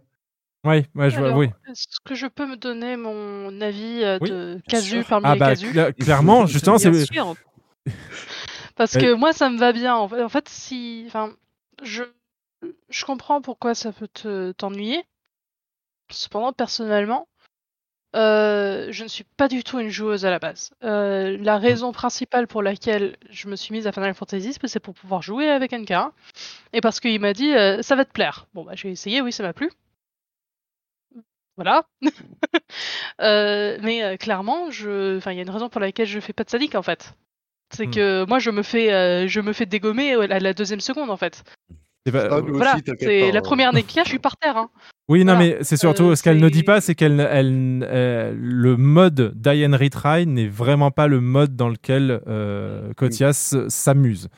Et Voilà. c'est, me- c'est Euh, même l'inverse, enfin, en fait. C'est un mode c'est de je- frustration terrible. Voilà. Ouais, Voilà, euh, justement, c'est ce que je disais tout à l'heure, c'est que NK était à côté, de- enfin, était dans le même bureau que moi euh, quand, quand, quand j'ai fait euh, en, en Trust. Bah Ouais. non, en fait.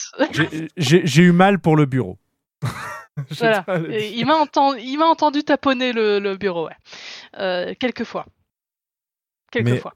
Euh, mais voilà, en fait, le souci, c'est que effectivement, je- comme j'ai dit, je suis une casu parmi les casus. Le, le Final Fantasy, c'est le seul jeu vidéo auquel je joue. Point. C'est à part si tu exclues les Sims, quoi. Enfin, voilà. C'est euh, tout. En fait, ce sont les choses, les seules choses auxquelles je joue. Je suis pas une joueuse du tout. Euh, moi, je suis là pour l'histoire, en fait, tout simplement, parce que effectivement, il m'avait dit que l'histoire allait me plaire, et effectivement, l'histoire m'a plu, mais je j'aime bien effectivement, voilà, faire un peu les donjons, etc. Et voilà, c'est pour ça aussi que, euh, comme j'avais dit tout à l'heure, j'adore le, défi d'Abriales, parce que dans les faits, il est hyper simple une fois que tu connais les mécaniques. Mais voilà, faut les expliquer. Moi, ça me dérange pas de les expliquer. C'est pour ça que j'aime beaucoup ce défi. Euh, mais dans les faits, enfin, moi, tu me mets des, tu, tu me mets des difficultés en plus pour gérer mon personnage, mais j'abandonne en fait. En fait, C'est diffi- aussi simple que ça. les difficultés Je- sont masquées maintenant, je trouve. Voilà, mais oui, mais ce que je veux dire, justement, si ces difficultés n'étaient pas masquées, j'aurais probablement pas tenu jusqu'au bout en fait. Non, c'est parce pas que- des difficultés. Parce que ça ju- m'a c'est juste que dégoûté et euh, je, je serais parti parce que j'ai pas vraiment pas des la difficultés tête. vu que tu aurais appris directement comme ça avec une gestion de ressources, comme si Oui, tu mais faisais un, non, j'aurais un pas appris. mâchoire ou un Ouais, J'aurais pas appris, j'aurais arrêté. Je pense que c'est ça, ouais. Effectivement, c'est la différence. Euh, pas le- voilà, c'est pas le, le problème, c'est pas de l'apprendre sur le tas en fait. Le problème, c'est d'avoir la volonté coup, de le faire. pas de caster parce que tu as une gestion de ressources sur ton mana? Bah, Ah mais pas les casters, euh, moi je, je les ai montés. Enfin, voilà, honnêtement, moi mes, mes casters, euh, je les ai montés. euh, je sais pas comment j'ai réussi en fait. Déjà parce que d'une part, je les ai pas tous montés. Hein, c'est le- les, les healers, je les ai montés parce que c'était simple avec euh, avec les gains de niveau euh, qui pop en deux secondes. Euh, et le, enfin, l'invocateur, la seule raison pour laquelle il est monté, c'est parce que mon scolar est monté. Hein, voilà, concrètement. Euh, le mage rouge, je l'ai touché une fois, plus jamais. Le mage noir, la seule raison pour laquelle je le maîtrise, c'est parce que à côté de mon jeu, j'ai euh, un rappel exact des mécaniques qu'il faut faire pour réussir à faire mes combos. Hmm. Euh, je- non, je, je, je, Mais non. je, je pense que le, Moi, la- vraiment, casu parmi les cases, je ne peux pas faire autrement que ce qui est proposé actuellement. Si c'est plus compliqué que ça, j'abandonne le jeu en fait. Et je pense que c'est la majeure partie des joueurs et des joueuses qui sont là effectivement que pour le- l'histoire. Et je vois ce que tu veux dire, Namassé. Et en fait, je pense que ce que tu parlais, en fait, ça a été décalé. Et en fait, ça t'a été retiré à toi. Je, je- je mesure bien un petit peu, enfin, je, je pense mesurer le, le niveau de joueur, le niveau de skill que tu as sur ce jeu. Et en fait, là, ce qu'ils ont fait, c'est qu'ils ont ce que toi, tu estimais comme le, le ticket d'entrée entre, enfin, et la différence entre un bon joueur et un joueur casu. Bah, en fait, cette limite a été déplacée. Et je le vois bien notamment en termes, euh, puisqu'on parlait du moine, restant sur le moine. Le moine, effectivement, a perdu ses positionnels, sauf deux. Bon, moi, je les fais toujours, j'imagine que toi aussi. Ça va, ça- Les trucs ont la vie dure. Mais euh, les... en fait, la ce qui sépare un bon moine d'un mauvais moine, c'est quelque chose qui, pour toi et moi, sont euh, effectivement du... qui relève de l'évidence et qu'on ne ferait pas, mais euh, moi, me tirer une balle dans le pied après. C'est les nadis. Un- je pense que les joueurs casus, il n'y en a aucun qui déclenche les nadis. Il n'y en a aucun qui déclenche équilibre parfait, qui lance le fait de faire ses nadis pour avoir le nadi du soleil, le nadi de la lune et ensuite euh, le refaire pour lancer euh, la, Rix évanescente.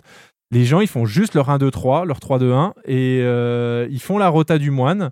Ça, ça fait mal, ça fait le taf. Ça permet de clear les donjons, ça permet de clear les boss, ça permet de clear les défis.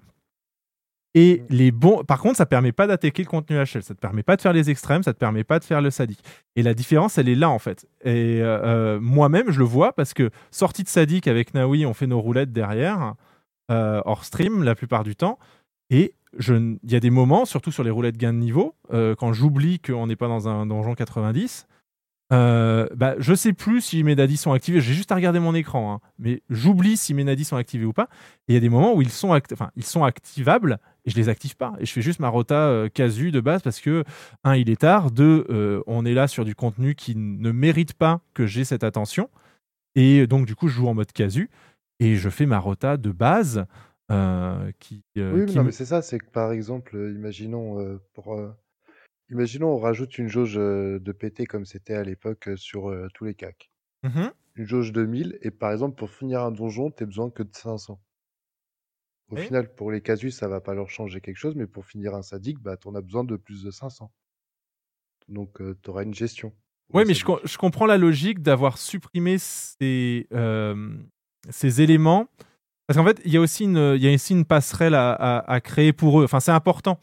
Euh, parce que ils, ont- ils ont commencé à la créer, cette passerelle. En fait, il y a la passerelle de qu'est-ce qui va rendre un contenu considéré élitiste parce qu'il faut quand même dire le, le terme, hein, euh, euh, accessible à des gens qui n'ont pas confiance en eux.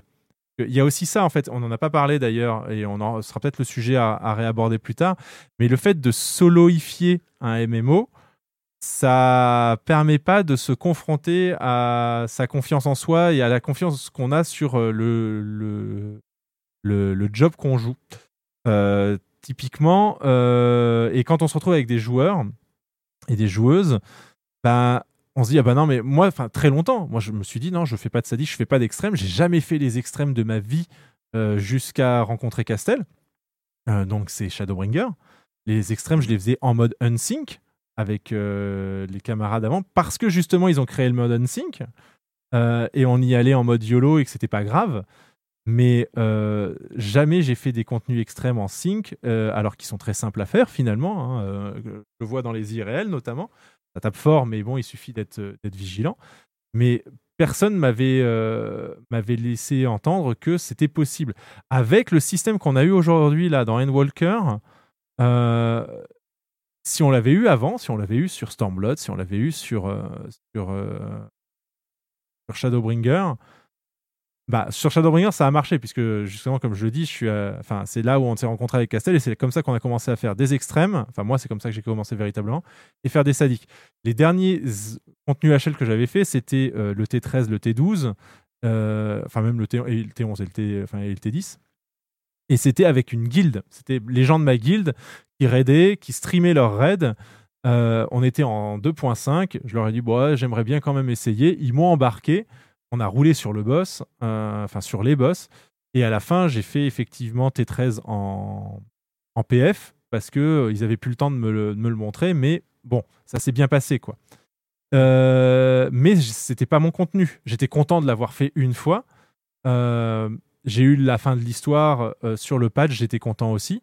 C'était aussi l'incentive de, de, ce, de ce raid Bahamut, c'était que l'histoire était cool et que pour l'avoir, cette histoire, il fallait bah, faire du sadique. Enfin, ça s'appelait pas du sadique à l'époque, mais c'était, c'était l'idée. Et, euh, et à Ivan Sword, euh, bah, voilà, ils ont créé le mode normal. Donc moi, je me suis contenté du mode normal euh, et, des, et des bonus attribués par les Red 24.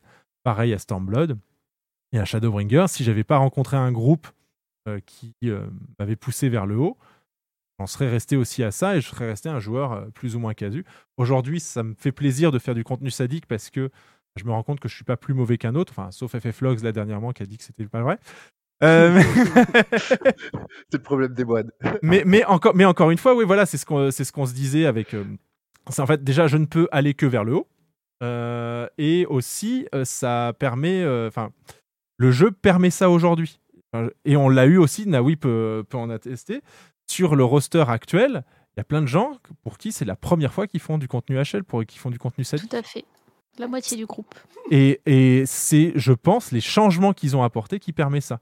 Ils ont déplacé. Oui, mais comme tu le dis, par exemple, toi, quand tu étais sur ARR, c'était pas ton contenu, mais ça t'a pas pa- empêché d'y aller aussi. Oui, enfin, il m'a fallu Et, quand même moi, 5 perso- patchs hein, pour que je me dise qu'il faut que j'y aille. Non, mais perso, moi, quand j'étais sur ARR, c'était pas mon contenu non plus. Et puis un jour, euh, la guilde, c'est pareil, à l'époque, c'était les guildes qui faisaient ça surtout, pas les PF. Mhm. La guilde fait euh, oui, euh, voilà, on a besoin d'un healer pour ça. J'ai fait ah bah tiens, je vais essayer. Mais, C'est comme ça que j'ai commencé. mais Ouais, après, mais parce que toi, t'as un naturel peut-être un peu plus confiant, mais il y en a qui vont vachement appréhender hein, du contenu difficile. et, euh, et, ça, et, ça, et avec, le- la, avec la gestion de TP, avec la gestion de MP, euh, et avec, enfin, avec tout ce qu'il y avait avant, moi, je comprends, enfin, j'ai compris, enfin, à Stormblood, les jobs étaient tous compliqués. Et effectivement, le, enfin, Omega, j'y ai pas touché. Hmm. J'y ai Le pire, c'était Evansward. hein, Ça, c'était le paroxysme. T'avais vraiment un gap entre les, les Ouais. joueurs qui jouaient. Bah, les joueurs casus et les joueurs qui connaissaient vraiment bien leur classe. Ça- T'avais- un, un écart monstrueux entre les deux, quoi. Mais euh, il y avait, enfin, Stormblood, il y avait quand même un vrai écart aussi, et euh, moi je le sentais. Enfin, même quand je faisais les normaux Omega, euh, je me sentais à la ramasse, et c'est vrai qu'il y avait plein de choses à faire. Bon, c'était pas aussi une très bonne période pour moi ce jeu, euh, enfin Stormblood, donc j'arrivais pas à être euh, un hardcore casu comme j'aimais bien le dire à l'époque, c'est-à-dire un casu mais qui jouait tous les jours, qui était donc capable de suivre le contenu. Ça, ça m'est pas arrivé chez sur Stormblood. Et quand il a fallu rattraper les wagons après le FanFest parisien, ou juste, juste avant même, bah, ça a été compliqué. Euh, et, euh, et avec l'état du jeu comme il est aujourd'hui dans Endwalker, ça aurait peut-être été plus simple. Et donc je comprends qu'ils aient fait ça en fait. Je comprends qu'ils aient euh, déplacé le, skill gap entre qu'est-ce que c'est qu'un joueur capable de faire du sadique et qu'est-ce que c'est qu'un joueur casu un peu plus loin. Donc effectivement, je suis assez d'accord, Namassé, que un moine qui se joue bien aujourd'hui, pour reprendre encore l'exemple du moine, c'est pas très compliqué à prendre en main si on, si on se pose euh, une demi-journée sur un poteau et qu'on qu'on lit effectivement la rotation, comme le disait Castel. On s'entraîne, la, la mémoire musculaire fait le reste. Après, il y, a juste ça. à- il y a juste à apprendre le fight et il y a juste. Et c'est. Enfin, Naoui en est témoin. euh, sur notamment euh, donc le troisième étage.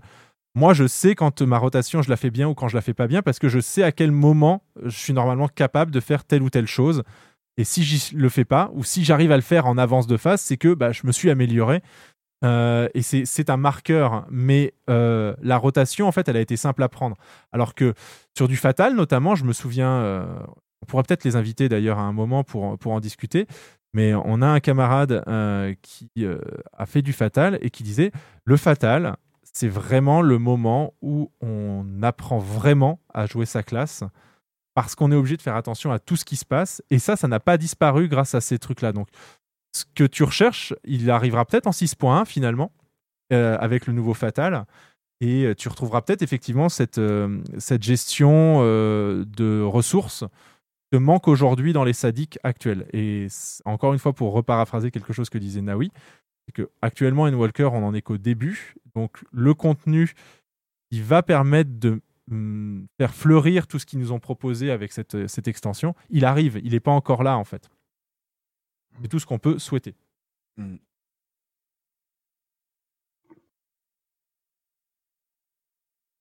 Bon, NK, euh, NK, je crois qu'il est temps pour toi de monter sur ton, sur ton faucon aussi, là. C'est- Euh, effectivement, regardez. Et C'est un hommage à ce, à ce troisième étage, quelque part. Tout à fait. Tu voulais rajouter quelque chose d'autre, Namassé? Qu'on a... Euh, oui, une autre chose par rapport Ouais. au combat à 8 en général, c'est que maintenant l'OT ne sert quasiment plus à rien. assez d'accord là-dessus.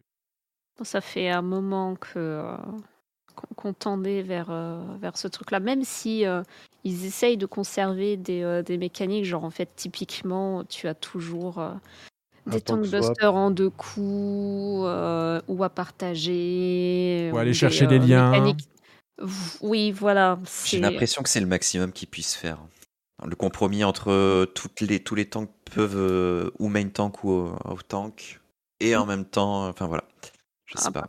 Moment où effectivement n'importe quel tank est interchangeable euh, en tant que, euh, que, que tank du, euh, du boss et qu'ils se sont enfermés dans leur logique de bah, le, le sadique ou l'extrême c'est un gros boss à taper bah, du coup c'est compliqué de, de donner une réelle, euh, une réelle utilité à ton, à ton second tank autre que euh, partager la, charge de, euh, de, la prise des, euh, des dégâts sur les, euh, les plus gros coups de, du boss. Quoi.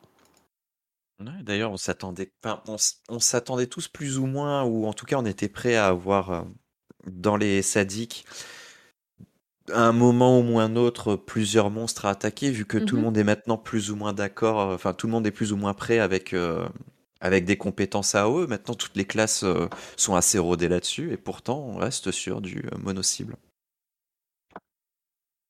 Mais ça, je pense que c'est principalement dû au fait que les contenus se font, se font à 8.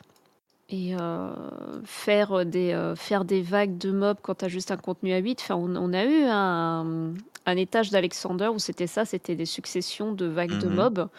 Bon, bah, c'était inintéressant au possible. hein. Non, mais Voilà. sans, Mm. être, sans être ça, ça peut être des ZAD, une phase Mhm. d'AD pendant que le, Oui, le bah, boss s'en va. on, Mais on en a pas- euh, ou les une phase date pendant qu'il y a encore le boss, justement. Euh, mais oui, voilà, une phase d'ad en même temps que le boss. Et tu vas avoir un tank qui va gérer le boss pendant que euh, les ads sont, sont gérés par l'autre tank. Mais ils osent faire ce, ce genre de truc généralement quand il y a des ads, effectivement. Ouais. Paradoxalement, euh, un, un fight qui est très bien Ouais, qui est très bien conçu pour ça. Alors vous allez me taper. Hein. Léviathan. Euh, lequel? Le- L'extrême? Enfin le sadique Oui. Ah, L'extrême. L'extrême. l'extrême. Bah, moi j'allais penser à Moogle Mog, mais en hard. Le Mo- Moogle Mog hard, l'off tank doit gérer les deux euh, Mog tanks. L'autre tank doit gérer l'aggro sur, les, euh, Mhm. sur, le, sur le roi Mog. Et les DPS doivent réaliser euh, le DPS check dans le bon ordre pour qu'on puisse réussir le combat. Et ça, c'est un. Enfin, Ça, Ma- c'était intéressant, effectivement. c'était intéressant. Et ils l'ont même pas fait sur l'extrême. Sur l'extrême, ça serait. Ça, Sur l'extrême, c'est la mécanique inverse. Ouais. faut tout tomber en même temps. Et voilà. Ouais. Et euh, bon, ça se fait facilement maintenant en unsync, mais. Ce qui est assez pénible. Oui. Mais oui, c'est assez pénible. Mais voilà, donc c'est vrai. Mais je suis pas sûr. Parce que, encore une fois, il y a ce. Enfin, je comprends Square Enix dans l'idée de. Bah, faut quand même qu'on rende notre contenu accessible. Faut pas qu'on ait l'air d'être élitiste. Mhm. Et Ouais, ouais. Non, mais euh, j'a- j'attends toujours d'utiliser des compétences à eux en sadique, quoi. Oui, par curiosité, quoi. Mais je- c'est jamais qu'après, qu'il y, ait possible. une, euh, qu'il y ait une grande partie du contenu qui soit euh, à peu près accessible, c'est euh, une chose, mais si euh, même, entre guillemets, ton contenu euh, difficile est accessible à tous, ben, ça ne fait plus trop sens. C'est ça, parce que- qu'actuellement, ils, font, ils ont fait un palier avec l'étage 3, parce que l'étage 1 et 2 est vraiment accessible à tous. Oui. Là-dessus, là-dessus, je suis assez d'accord. Je pense que c'est un, de nos, un des camarades, le camarade euh, Tornan, qui nous disait ça. L'étage 1 est, euh, est un extrême plus plus, euh, avec plus un seul plus que deux plus d'ailleurs. Mais, mais ça reste effectivement d'un niveau d'un extrême. on a les mêmes placements que sur un Armen Road presque. Enfin, faut, faut regarder, faut réfléchir. Et, le, L'hippocampus, c'est exactement pareil. Et en plus, l'hippocampus, mais bon, ça c'est normal parce que sinon, je pense que là, ça aurait pas été un sadique, ça aurait été un fatal. Mais il n'a pas de positionnel. S'il en avait eu, ça aurait été la mort. Euh, Hippocampus, après, il mérite quand même son statut de sadique, je dis. Oui, je pense, je pense, je pense aussi. Ça, je suis assez d'accord qu'effectivement, et surtout en deuxième étage, il est. euh, un- Même au niveau du DPS check, il est. Voilà, quoi. Il est un peu exigeant. Ah, c'est c'est plus le heal check, moi, que j'aurais dit. Parce que les. Oui, euh, déjà, déjà, mais je veux dire, si tu commences à faire trop de bêtises, euh, quand Hmm. t'es pas encore très bien stuff, tu vois l'enrage, quoi. Ah bah, semaine 1, si t'es pas stuff euh, crafté, euh, tu vois pas l'orange. Ouais. Et le... Non, mais c'est surtout le, le heal check. Enfin, le- on a encore des soucis euh, sur la cohérence. Euh, donc c'est le nom de l'attaque hein, pour ceux qui ne la connaissent pas. hein. C'est- Je suis pas en train de parler de la cohérence du fight. Enfin si je parle de la cohérence, de- enfin, vous m'avez compris, mince. Euh, mais euh, non non mais oui la, la deuxième cohérence est euh, assez euh, assez exigeante et euh, on l'a bien vu en fait ça. enfin, c'est un vrai heal check dans le sens où c'est pas euh, Pensez à bouger vos persos. faut- c'est hum, faut pas bouger enfin faut pas euh, comment dire heal à mort pour sauvegarder pour non faut avoir micromanagé avant et être bien préparé pour euh, pour encaisser la deuxième cohérence parce que sinon bah c'est euh, wipe quoi En effet. En effet, en effet. en... as-tu des- avais-tu des choses à rajouter Namassé? Non, c'était tout. eh ben merci Bon, beaucoup merci pour, pour ta ah mais non mais c'est normal c'est la libre antenne ça fonctionne comme ça un autre truc qu'on a récupéré à des boomers mais qu'on met en place pour FF14 Euh, merci beaucoup euh, pour euh, Ouais, ta participation. Et si vous voulez faire comme Namassé, si vous voulez faire comme Silène, si vous voulez faire comme Talécha, point d'exclamation Discord dans le chat vous donnera un lien qui vous permettra d'arriver ici pour euh, eh bien, échanger avec nous. Et on va pouvoir, euh, je pense, je pense qu'on a fait le tour sur la question. Est-ce qu'on t'a rassuré du coup un petit peu, euh, Castel, sur, euh, sur cette question de Eh ben, ce- c'est. Oui, bah après, voilà, vous, êtes plus optimiste que moi, mais c'est parce que vous avez plus apprécié l'extension que moi, et je pense que ça vient juste de là. J'ai des a priori parce que j'ai été un petit peu déçu par l'histoire de Walker. Après, l'histoire de Walker, techniquement, elle est terminée. Donc Oui. voilà, on va voir. Mais merci pour la transition, parce que si on en a terminé avec ce sujet, nous allons pouvoir reprendre là où on en avait, euh, où on en était resté la, ce- la dernière fois. Et on va pouvoir donner le- la parole à euh, Kotias, qui n'avait pas pu s'exprimer Enfin, sur euh, euh, l'histoire. euh, mon moment de gloire. l'histoire Anne Walker et surtout l'histoire avec spoil. Donc bah vas-y, c'est à toi, Kotias. Alors, on va commencer par une lettre d'amour euh, à Etheldeus, qui est euh, le personnage parfait. Il est incroyable. Je l'adore, je l'aime. Il est exceptionnel. Etheldeus, Master of Trolls, mais surtout évidemment, c'est c'est évident parce que nous sommes maintenant dans la chronique shipping de Cossias. Le mari ultime d'Emmet Selk. Voilà, je l'ai Oui, dit. tout à fait. They- They're married, Your Honor. They're in love, Your Honor. Vraiment, je suis désolée. Ils ont des husband vibes de fou. voilà, je l'ai dit. Ils sont incroyables tous les deux. Et c'est... euh, J'ai des preuves, s'il vous plaît. Hein J'ai des preuves. Voilà, donc Emmett Selk et Hitlodeus. euh, si vous regardez bien dans, le, dans, dans la scène finale avec, euh, le, avec les fleurs, etc., quand ils s'occupent de tout, euh, de tout mettre en place, ils ont ce petit sourire qui dit beaucoup de choses. Voilà. Il y a un truc, hein. Il y a un truc. Ça fait 10 000 ans que Emmett Selk il l'attend, hein. Faut pas l'oublier. Et tout de suite, ils ont à nouveau leur complicité, c'est incroyable. Je les aime, ils sont incroyables. Ensuite, évidemment, Essina et Alfino, euh, ça, euh, euh, NK vous a déjà donné un, un aperçu lors de votre live letter. Il y a et pas moi, mal. je suis là pour donner le vrai plat. Là, tu sais qu'il y a pas mal de joueuses qui m'en veulent beaucoup d'ailleurs. Plein de joueuses qui, ah, plein de joueuses qui ont un crush sur Estinien. Quand je, Ah bah oui. je leur ai dit qu'il était ma- marié à Alfino, c'est ah non, pourquoi tous les meilleurs mecs ils sont pris, ils sont, ils sont gays? Qu'est-ce que c'est que ça? Non mais je suis désolée, eux c'est encore plus évident. C'est sûr, je veux dire, un rendez-vous très important chez la maman de Alfino Non mais le un, un, le- l'excuse que c'est parce que est le, la- le plus grand bénéfacteur, c'est une c'est une excuse. Ah, il- Estinien, il a sorti le seul costard qu'il a de toute sa garde-robe. Et il n'en a pas de garde-robe. Elle a bien dit qu'il n'a qu'une armure. Mais non, il a un costard qu'il a acheté exprès pour l'occasion et il est allé chez la maman de Delphino. Non, non, non, non. Ce n'est pas pour le pour, euh, pour les héritiers, ça. Non, non, non, non, non. il est venu faire la demande en mariage. Pardon, mais voilà. Ensuite, ils sortent et après, ils- mineur, bordel. et après, il parle de huile et salance. Mm, mm. Avec Alfino. Mm, mm. non, non, non, non, non, ça, non, non, non, non, non, non. euh, mm. They're married, Your Honor. Il est bien payé de visite, hein, le jeu. hein. Hmm. Confirmez-moi. C'est pour ça que c'est juste sous-entendu. Voilà. En, en plus, euh, sur, le, sur le fait de huiler une lance, là, euh, Naouya était complètement d'accord, ça sert à rien. Ah oui, c'est ça. C'est c'est louche, tu vois. C'est de, de la part d'un lancier professionnel, c'est quand même louche, quoi. Non, non, non. En plus, euh, il a besoin de l'aide de c'est- Bon, voilà, quoi. non, il y a des preuves. C'est. c'est- Ça se passe dans leur chambre, ça se passe dans sa chambre surtout. Bah oui, c'est ça, ça se passe dans sa chambre et il a besoin d'Alfino. C'est- c'est- Il y a un truc. Euh, donc voilà, pour moi, ces deux-là, euh, c'est- là, ils sont dans leur phase de fiançailles. Voilà. C'est, euh, parce que ça, c'était la demande en mariage. Voilà.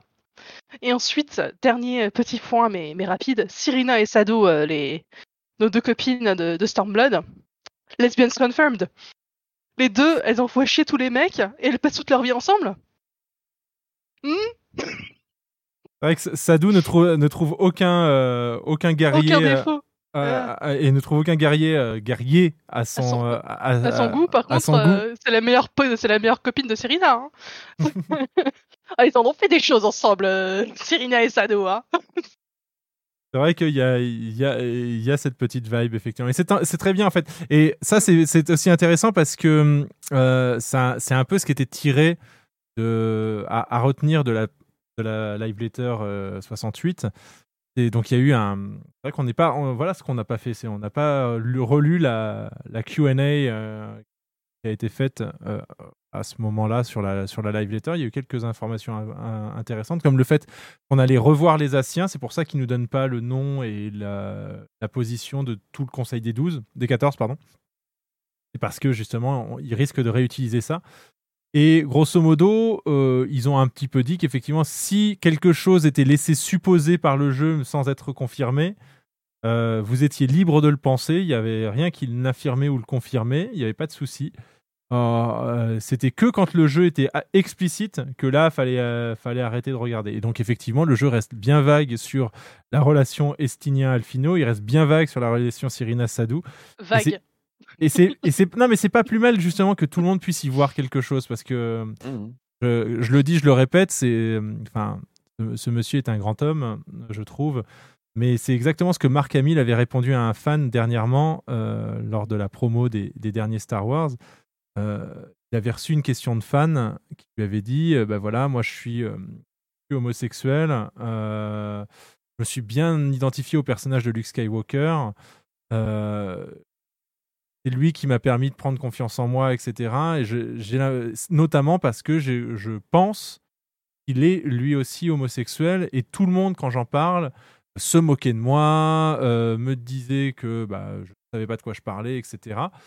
Euh, Qu'est-ce que vous en pensez, vous, monsieur Hamill Et Marc Hamill lui avait répondu Non, mais attends, mec, euh, si tu penses que Luke Skywalker est gay, il est gay. Et si c'est comme ça que tu apprécies le personnage, si c'est comme ça que il, il résonne en toi, alors c'est ta vision de la chose et personne va te l'enlever et tu as raison. Ça, ça te permet d'apprécier l'œuvre en tant que telle, euh, faites-le. Et, euh, et Osef, les autres qui te disent qu'il faut pas penser comme ça. Et ben là, c'est exactement pareil. C'est si le doute est permis, ben, et si ça vous permet effectivement d'apprécier le jeu. Enfin, moi, j'ai passé. euh, Enfin, ça m'a. Effectivement, j'avais le smile quand euh, j'ai regardé le, le dialogue destinien euh, post euh, rendez-vous avec Améliance. Et les, effectivement, les, les relations entre Cyrina et, Sa- et Sadou, c'était super de les voir. Enfin, c'était c'est des moments mémorables. Super de- cute en fait, leur, leur, leur, Ouais. euh, façon d'être est super cute en fait. C'est des moments é- mémorables de N. Walker. Et donc, voilà, ils m'appartiennent, ils appartiennent à ceux qui les voient en tant que tels. Et, euh, et euh, voilà, c'est à personne de venir, de, de venir dire non, bah, c'est pas comme ça que c'est fait, en fait, il n'y a rien qui le prouve. Non, Les, appréciez le jeu comme vous le souhaitez l'apprécier. Oui, c'est ça. Bah, effectivement, voilà, c'est pour ça aussi que je dis euh, que j'avais suggéré à NK l'introduction euh, euh, elle ship plus vite que son nombre. Enfin, ça c'est moi quoi. Enfin, je, dans n'importe quel média, moi c'est la façon dont j'apprécie en fait un, un média de façon générale.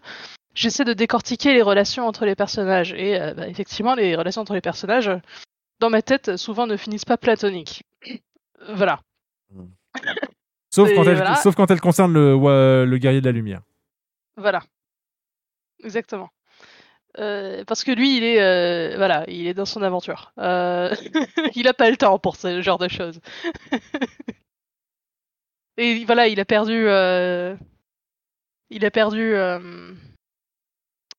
son orchefan. euh, Qu'est-ce que tu veux que, qu'est-ce que tu veux qu'il fasse, tu vois? Voilà.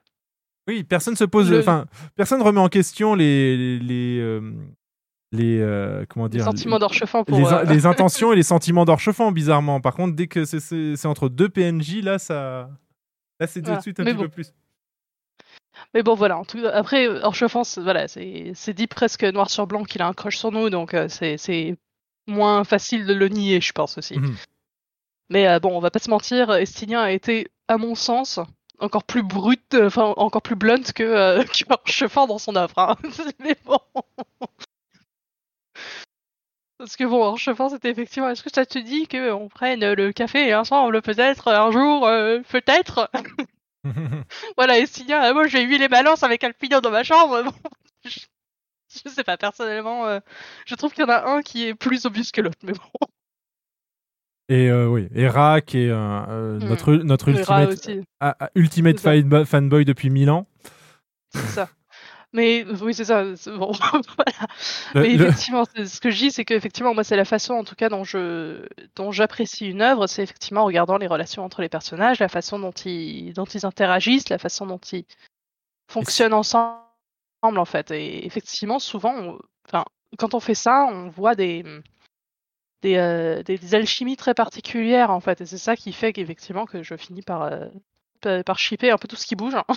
Mais les, les relations entre personnages qui ont, qui ont eu un step-up d'ailleurs sur les deux dernières extensions. euh, et, euh, et bon, Castel, toi, t'es pas trop trop d'accord avec ça? Enfin, euh, Oh bah, faut pas me demander, moi, la relation des les personnages. euh, Aïe, aïe, aïe. Dans les JRPG, j'ai du mal, pardon, à m'attacher. J'ai j'ai remarqué ça l'année dernière, tout simplement. C'est des personnages de fonction dans les RPG. Pour moi, ils sont asexuels. Enfin, je les vois comme ça. C'est, il faut que ce soit suffisamment explicite pour moi pour me dire, ok, il y a quelque chose. Faut, faut que ce soit des personnages de Mass Effect, quoi. Parce que pour moi, il y a rien. Je suis désolé, il y a rien. Ouais. Enfin bon, voilà. Ouais, mais ça, et ça se comprend tout à fait Non, aussi. mais- hein. Comme j'ai, enfin effectivement, comme l'a bien dit NK, c'est que euh, chaque euh, chaque personne va apprécier une œuvre différemment. Mhm. Euh, voilà, personnellement, effectivement, c'est exactement l'inverse, la façon dont je. Ouais, ouais, je sais, dont il y en a qui aiment bien je- faire leurs petites je théories, leurs analyses et tout ça. Pour moi, tant que, enfin, voilà, il y a. Ouais, C'est, je- je- je- je- voilà, enfin, pour moi, il y a, il y a, il y a pas grand chose, quoi. C'est, c'est quand même très, très, ouais, encore une fois, asexué. Il y a, il y a pas, il y a de l'admiration, mais il y a pas vraiment de, de, sentiments exposés euh, en ce qui concerne les personnages de Final Fantasy XIV. Tant qu'ils disent pas c'est mon amoureuse, c'est ma promise ou c'est ma femme, et inversement, euh, ou euh, si c'est un, couple gay, c'est un couple lesbien ou quoi, j'y vois rien. hein.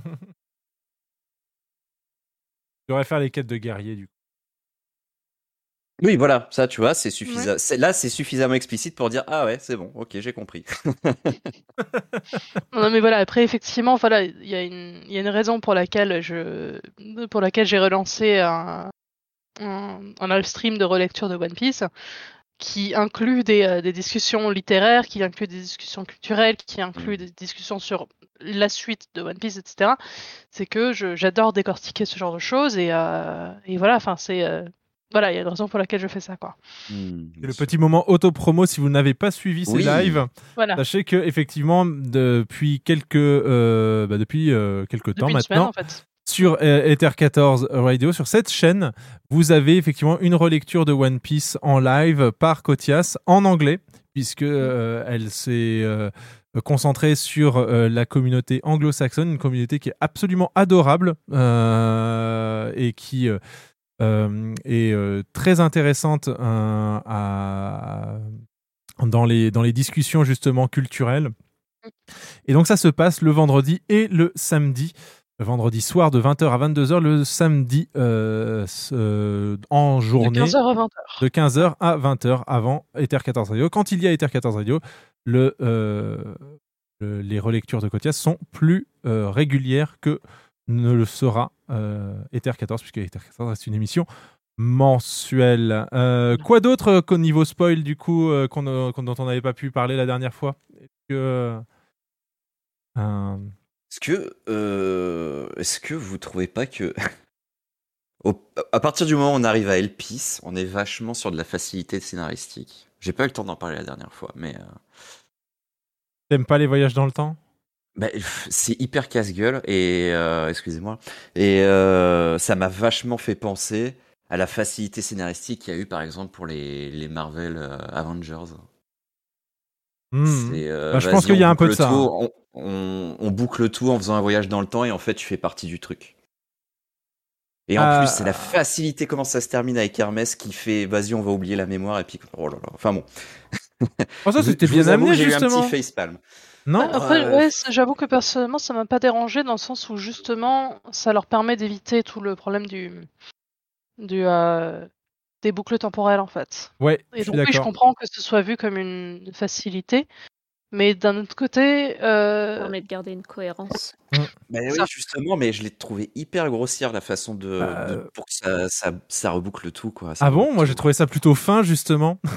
Parce ouais? que ouais, Bon. bah, bah, en fait il y a deux, enfin bon, euh, il y a deux, il y a deux façons, enfin en tout cas il y a deux façons dans la fiction de très, euh, très célèbre de représenter la le voyage dans le temps. La- celle à la façon Retour vers le futur où effectivement tu revis, enfin tu, tu modifies le passé et du coup ça modifie ton présent et ton, ton futur. Et t'as celle qui est proposée par Marvel euh, Avengers qui est de dire non mais en fait à chaque fois que tu modifies quelque chose tu crées une réalité parallèle et Mm. euh, du coup euh, et, et ou Dragon Ball et donc du coup tu euh, oui c'est vrai que Dragon Ball aussi.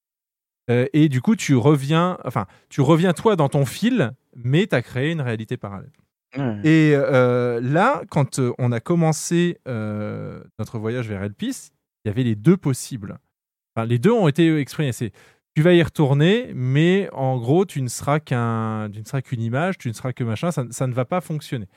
Euh, on- tu ne pourras pas changer ce qui, est, ce qui a eu lieu. Donc ça, on nous le dit déjà. Donc on dit tiens, bah tiens, on n'est plus sur un mode Marvel, Avengers ou Dragon Ball. Et on arrive là-bas, et juste avant même de partir, euh, notre ami Elidibus euh, a, un, a un bug, il comprend pas, il se dit mais si en fait il était, mais en fait je comprends pas comment, enfin tu vas y aller sans y être et tout. Et on se retrouve plus dans, et ça c'est c'est une autre, d'ailleurs ça n'avait pas été cité, mais euh, on va pouvoir en parler. C'est un autre élément euh, de référence à un autre jeu qui m'est cher, euh, qui est euh, Chrono Trigger. Ouais. Chrono Trigger dispose dans son gameplay et à un moment du jeu, de la narration, d'un point de convergence de toutes les temporalités. Ça s'appelle la fin des temps et qui est là où on aura le grand grand méchant. Et ben là, c'est un peu, c'est un peu la même logique, c'est qu'en fait, Elpis est une convergence des, des temporalités, c'est-à-dire que c'est, l'élément qui permet et de se dire, bah, en fait, c'est, c'est l'élément commun à toutes les streamlines et c'est aussi l'élément qui permet donc de jouer le coup de ouais, mais tu peux peut-être changer le passé, mais en fait, tu peux pas. Et la façon dont ils ont eu de dire oui, bah en fait, ça va être les deux, c'est, euh, j'ai trouvé ça très fin parce que Hermès est un zoologiste. Euh, il crée des, euh, est là pour tenter des créations animales. Des fois, ça rate et des fois, bah, quand ça rate, il a besoin d'un mécanisme qui permet de, plutôt que de retenter toute l'expérience parce que ça coûte en, en éther, bah, tu wipes juste la, le- la mémoire euh, de l'animal et tu recommences et tu refais un autre, euh, Ouais, ouais. un autre élevage. Donc moi j'ai fait ah bah tiens c'est cool et après il dit bah tiens je vais l'utiliser sur nous. Ah bah c'est assez fin. Tu nous as donné une justification dans ton travail, dans ton, euh, dans toute les, la, la zone que tu nous as, que tu viens de nous montrer, enfin que tu viens de nous présenter. Ça s'inscrivait bien ce, ce mécanisme-là et tu l'utilises comme ressort scénaristique pour rendre cohérent euh, tout ce qui va suivre. Moi, justement, j'ai pas trouvé ça euh, pato, j'ai trouvé ça bien, enfin, bien pensé.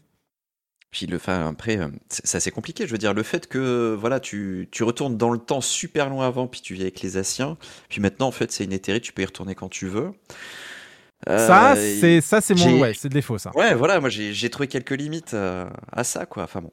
Mais il y a eu, il y a eu- Je- L'éthérite, effectivement, elle m'avait vachement étonné. Je m'attendais pas à ce qu'il y en ait une en fait. Ouais, celle-là, je vais dans ma liste de euh, téléportation, et puis je vais à Elpis, quoi. Ouais, mais ça, ça- c'est déjà le cas pour plein d'autres choses. On- Pourquoi est-ce qu'on est, pourquoi, pourquoi est-ce qu'on est là où on est? Donc euh, il y, a- il y a ça aussi. C'est euh, et dans les précédentes extensions, il y a, il y a un petit peu de ça aussi. Euh, je j'essaye de retrouver, mais il y a- il y, a quand même. Enfin, pourquoi si, Tout simplement, Evansward. Pourquoi est-ce qu'il y a encore des dragons qui nous tapent dessus dans les zones où il y a des dragons? Que la guerre des dragons est terminée. Pourquoi est-ce que les aléas sont là? C'est ça, c'est les, les mécanismes de microbules temporelles. On, on l'avait à Bosja, c'était très bien expliqué dans Bosja d'ailleurs, euh, quand j'avais soulevé le point, ce point d'incohérence. Parlons de Bosja. Donc, on a une zone 1, une zone 2, une zone 3. Dans la Ouais. zone 2, le... on a un, un aléa avec euh, Monsieur Phoenix, là, j'ai oublié comment il s'appelle. Euh, Sartovoir. ouais, Sartovoir, ouais. Et euh, dans la zone 3, il y a un duel avec Sartovoir et il y a aussi un aléa avec Sartovoir euh, qui permet de débloquer le duel. Et les aléas peuvent popper au même moment. Alors, je m'étais posé la question, je sais, bah, attendez, euh, Sartovoir, il est là, euh, il a le don du- d'ubiquité, comment ça marche? Et on m'avait répondu, mais non. Chaque zone a sa propre bulle temporelle et sa propre narration, et donc c'est normal que quand tu te trouves en zone 2, tu puisses voir Sartovoir parce que le Sartovoir que tu vois sur ta map en zone 3, il n'est pas dans la même zone temporelle que toi tu es. Et Ça demande quand même un sacré, euh, élastique mental pour la suspension d'incrédulité. Mais voilà, ça c'est une zone pour préparer des trucs comme, euh, comme Météon ou Dynamis qui n'ont pas été expliqués dans, dans les extensions d'avant et c'est ça que je reproche surtout à, à Final Fantasy XIV. C'est qu'ils ont, ils ont eu l'habitude de nous préparer ça bien en avance pour dire non mais si c'était prévu depuis le début.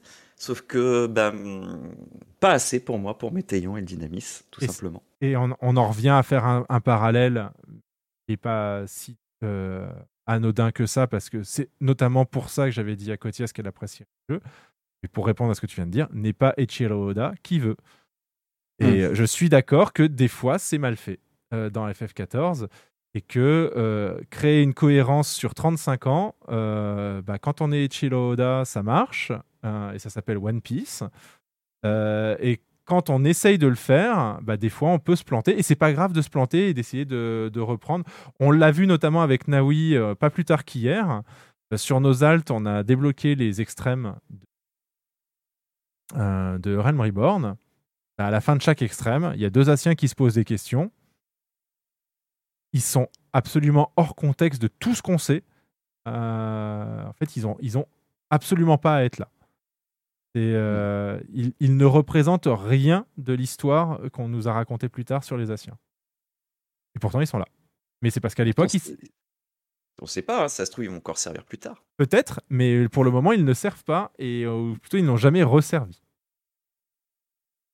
Donc, euh, donc à, à voir. euh. Ben, ouais, enfin voilà, après, il y en a qui diront que le dynamisme avec la LB, mais c'est pas suffisant, quoi. C'est pas suffisant. Ah bah, elle le dit, elle le dit clairement.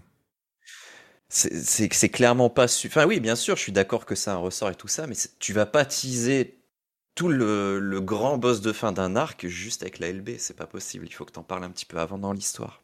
Pas juste avec une barre que t'as en, en interface. Je suis Oui, assez d'accord que ça paraissait un peu comme, être, comme étant arrivé euh, comme un cheveu sur la soupe. Euh, C'était une, bo- personnellement, c'était une bonne justification. C'est un bon Oui, anachronisme. un- Une fois que tu es devant, que tu le vois, qu'elle en parle, tu dis oui, effectivement, ça paraît évident, mais tu prends juste le- la transcendance toute seule telle qu'elle. euh, Ah, voilà, il n'y avait rien qui te permettait de faire le, le rapprochement jusqu'à ce qu'on te commence à te parler de la notion de, Ouais. euh, d'Akasha euh, quand tu arrives à Tavenir, tu vois. Ouais, c'est ça. ouais. Donc le, le lien se fait tardivement.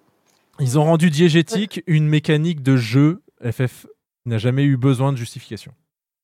Ouais, c'est Oui. ça un peu le problème en fait. Je pensais que effectivement, je, je suis assez d'accord là-dessus, c'est que euh, ça donne vachement l'impression que c'était euh, ah oups, on sait pas comment résoudre ça. Euh, euh, euh, euh, ah bah la- l'ALB. Alors là-dessus, et c'est là-dessus. C'est euh, hein, je trouve. euh, la limite break, c'est un truc que tu trouves dans les autres Final Fantasy. Et donc tu te dis, bah c'est c'est logique qu'ils le mettent là. En fait, c'est là une petite feature qui te font penser aux autres FF. Et c'est une technique de groupe. Et voilà, tu balances ça en donjon, ça peut faire la différence. Et en fait, tu dis non, mais en fait, euh, c'est carrément raccroché à, euh, à l'histoire principale. Et au final, euh, c'est un petit peu le, le twist. Mm. C'est bien trouvé, mais ils auraient dû en parler un peu plus en détail avant. C'est ça. Moi en fait, c'est ça le reproche que j'ai à faire en fait, c'est que Ah. ça donne vachement l'impression qu'ils ont eu l'idée au dernier moment. Alors je suis pas d'accord avec ça. Euh, euh, justement, parce que pour moi, on n'est pas au dernier moment. Pour moi, le dynamisme, on n'a pas fini d'en entendre parler, et c'est plutôt même un point d'introduction qu'un point de conclusion. Ouais, Bon. mais tu vois, enfin, c'est c'est quand même la conclusion de tout l'arc d'avant et je sais pas. Me- Pour moi, c'est un lien, c'est c'est un lien, c'est un lien de chaîne parce que Mm. pour, pour moi, le dynamisme, ça va être l'arc, enfin, ça va être plutôt le l'élément à creuser si on veut créer une nouvelle histoire, un nouvel arc. Mm. Parce que euh, on en a fini avec euh, les rois de l'éther, qui étaient les Asiens, qui ne connaissaient que ça. D'ailleurs, ça a été dit à la Q&A. Tu m'arrêtes, Naoui, si je me trompe, mais euh, pourquoi les Asiens, dans leur grande puissance, omniprésence, n'ont jamais compris le dynamisme et tenté d'en tirer profit comme le fait Météion? La réponse, ça a été parce que ce sont des êtres d'éther et des maîtres en éther, et que plus tu as d'éther, moins tu as de dynamisme. Et, Ça, de toute façon, ça a aussi été abordé au sein de la MSQ, ce point-là. Ouais. C'est Mm. aussi une justification que te donne Vena, euh, Mm. enfin Aideline, sur euh, le euh, pourquoi elle a scindé le monde en 14. C'était parce Mm. que justement, bon bah voilà, tout puissant des terres qui étaient les anciens, bah, ils ne pouvaient juste pas contrôler le dynamisme et donc pas arrêter Météion, Mm. et que c'était en fractionnant les anciens pour faire les humains que nous sommes maintenant que nous pourrions bah, réaliser son plan. ouais. maîtriser le, le dynamisme et faire ce que eux étaient incapables de faire. Ouais. Ça, ça, ça a été dit aussi à la, à la, à la Q&A. Je dis pas que je- j'aime pas la direction que ça prend, au contraire, c'est hyper intéressant. C'est encore une fois, c'est ça, Oui, mais- j'aurais bien aimé qu'ils en parlent Stormlord euh, Shadowbringer. Bah oui, mais non, faut pas- pour moi, justement, c'est Bah, c'est là où je dis, c'est faut, faut pas le voir comme. ça aurait été compliqué de l'aborder avant parce qu'il n'y avait aucune Ah, dans- dans- raison de le, teaser ou même des- Météon. avant. Mm. Non, c'est pas. Trop tard. Alors, euh, je, je disais juste que effectivement, non, c'est pas. Enfin, c'est pour moi, c'est pas trop tard parce que on n'a pas. Pour moi, on n'a pas fini d'en entendre parler. Donc on va avoir, et je pense, enfin en tout cas, ce Et serait. c'est- là-dessus qu'on va se baser pour. euh, mais- Et puis ça se justifie aussi en termes de mécanique. C'est-à-dire que comment est-ce qu'on va faire pour avoir des ennemis plus forts qui vont nous résister au level 100 ou au level 110 ou au level 120 Et il, va falloir autre chose que euh, la justification de l'éther euh, ou de notre absence d'éther pour ça. Et on va avoir, à mon avis, des liens avec le dynamisme. Alors par contre, ça va peut-être pas créer de nouvelles euh, techniques de jeu, mais peut-être que ça peut aussi justifier peut-être des nouveaux, des nouveaux skills. Oui, bien il, va, sûr. il va falloir nous en trouver et tout. Et donc, pour moi, ce n'est qu'un début. Là-dedans, hein, Ce n'est qu'un début. Et ce serait donc comme juger un livre sur sa quatrième de couve. Dire, ah bah non, mais le résumé me plaît pas. euh, Finalement, c'est ça en Je fait. parle simplement en termes de fin d'arc. Par rapport à tout ce qu'on a eu, si tu regardes l'arc d'Aidelin Zordiark, tout a été bien imbriqué. C'est ce que tu disais justement, tu faisais parallèle avec l'auteur de One Piece. Mm. C'est que euh, des choses qu'on te dit au dernier moment en disant mais non, mais en fait c'est comme ça, c'est beaucoup moins intéressant que des trucs que tu aurais pu voir venir. Comme on a eu tout simplement avec les Asiens sur Shadowbringer. Avec justement euh, qui était Aidelin, qui, sont- qui était Zordiark. Ça, c'est bien amené parce que c'est des trucs qu'on a, des éléments qu'on a depuis le début du jeu. Des trucs que si vraiment t'étais. Pff, C'est difficile à dire, mais enfin vraiment, si t'étais euh, vraiment très très très très très malin et tout ça, t'aurais pu le deviner. Ouais, bah, Mais- Typiquement, même dès le- la première cinématique avec Kifrit, en fait, tu vois. Exactement. Genre, il essaye de, il essaie de nous avoir et il dit, mais t'es déjà euh, sous la protection d'un autre dieu? Et c'est en fait, Oui, attends, qu'est- qu'est-ce que ça, qu'est-ce que ça implique. S'ils avaient changé la phrase par t'es déjà subjugué, t'aurais déjà eu la réponse, quoi. C'est ça. Sauf que non, parce que Vena ne subjugue pas. C'est, on va dire que c'est un autre mot, mais c'est à peu près le même principe. Et euh, pour répondre à ta question. sous la protection Non, d'un après, autre moi, c'est et vraiment considérant. c'est Météon. Il aurait vraiment fallu qu'ils en parlent un petit peu avant. Et C'est, euh, Je suis complètement d'accord. et Je suis complètement d'accord. Et euh, pour répondre à Namassé, non, c'est pas parce que euh, les Asiens n'ont pas, c'est pas que les Asiens n'ont pas de sentiments. Ils sont, sont des humains classiques, mais c'est juste qu'ils sont euh, balèzes en éther. Euh, c'est ce que, bah, c'est, c'est l'intro d'Elpis qui nous le fait comprendre. Euh, c'est juste que, en fait, euh, comme tu es en train de te répondre effectivement, Naouiel, il y a aussi le, voilà. En fait, ils sont moins sujets à la, au désespoir. euh, qui, en fait, désespoir qui booste bien le dynamisme, en fait. Et, euh, mais qui n'est pas la seule façon de booster le dynamisme, c'est ce que nous apprend la fin du jeu.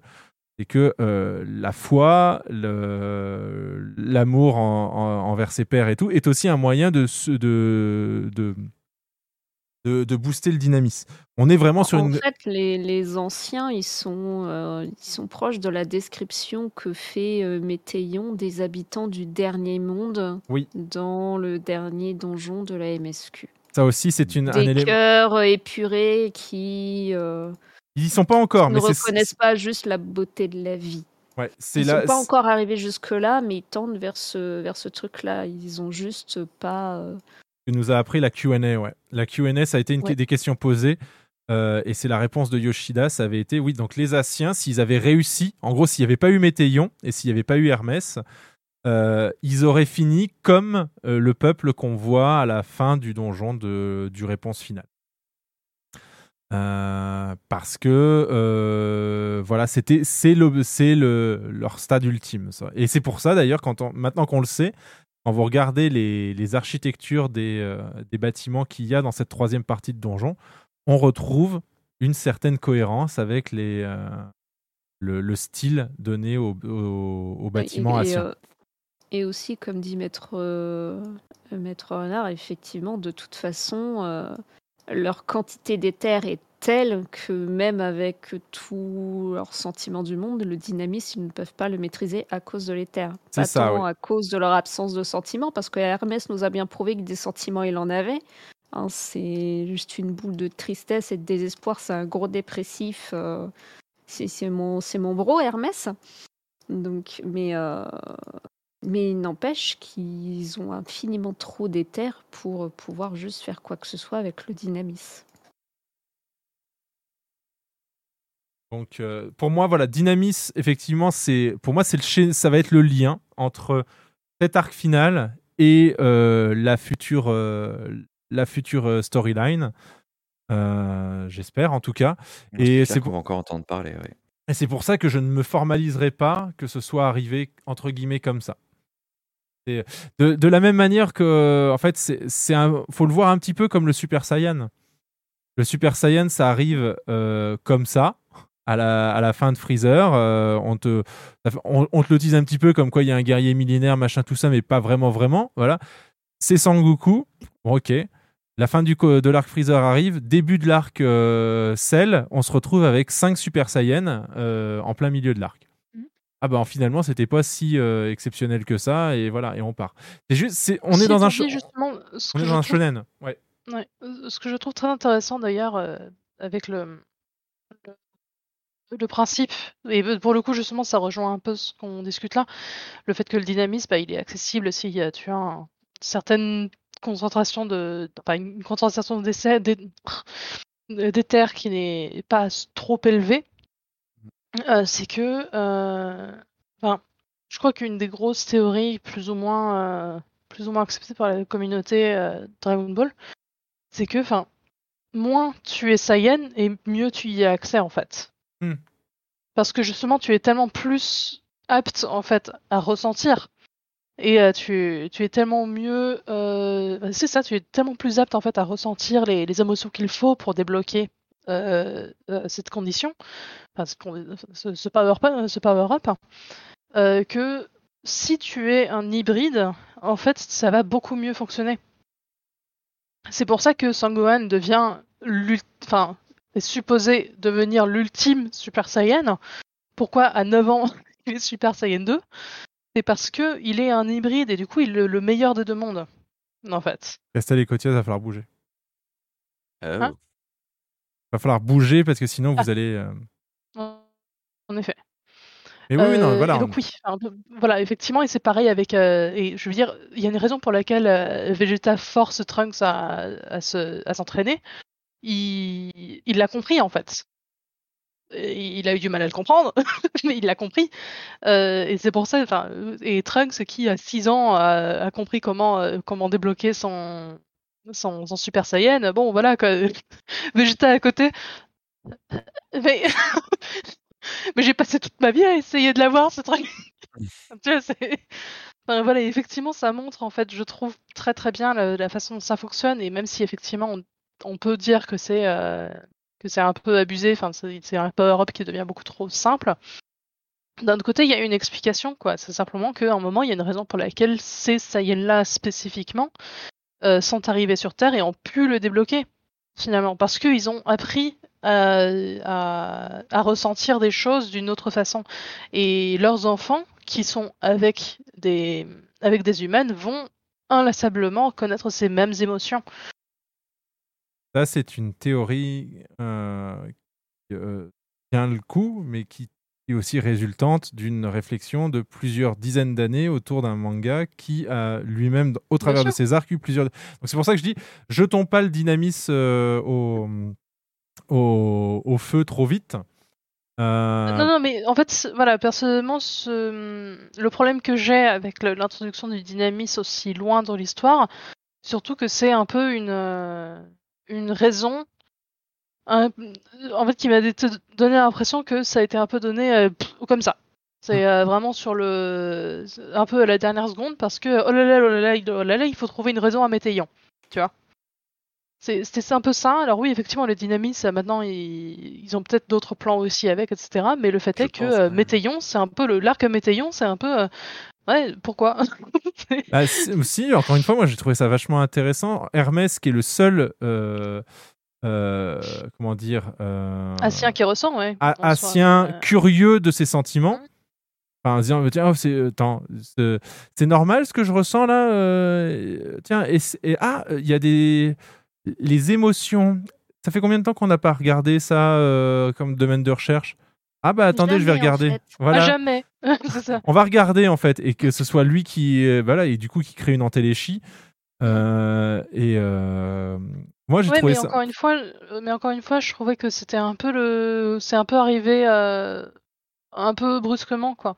Je, Je trouve que ça aurait été intéressant d'avoir euh, de- d'avoir un peu plus d'éléments en fait pour réussir à mettre les, les, les choses ensemble. T'arrives à Elpis, tu remontes le temps, tu... donc c'est déjà assez grossier, tu rencontres Météion en fait, et puis t'as le dynamisme et tout ça. Enfin voilà, soit t'acceptes tout et tu trouves ça génial, soit tu dis, ah, quand même là c'est grossier et t'apprécies pas autant l'extension et ça te fait sortir un peu. Je pense que vraiment c'est là où ça a commencé. C'est ce, passage-là qui a commencé à, diviser un petit peu les joueurs, je pense. Ouais. Mm.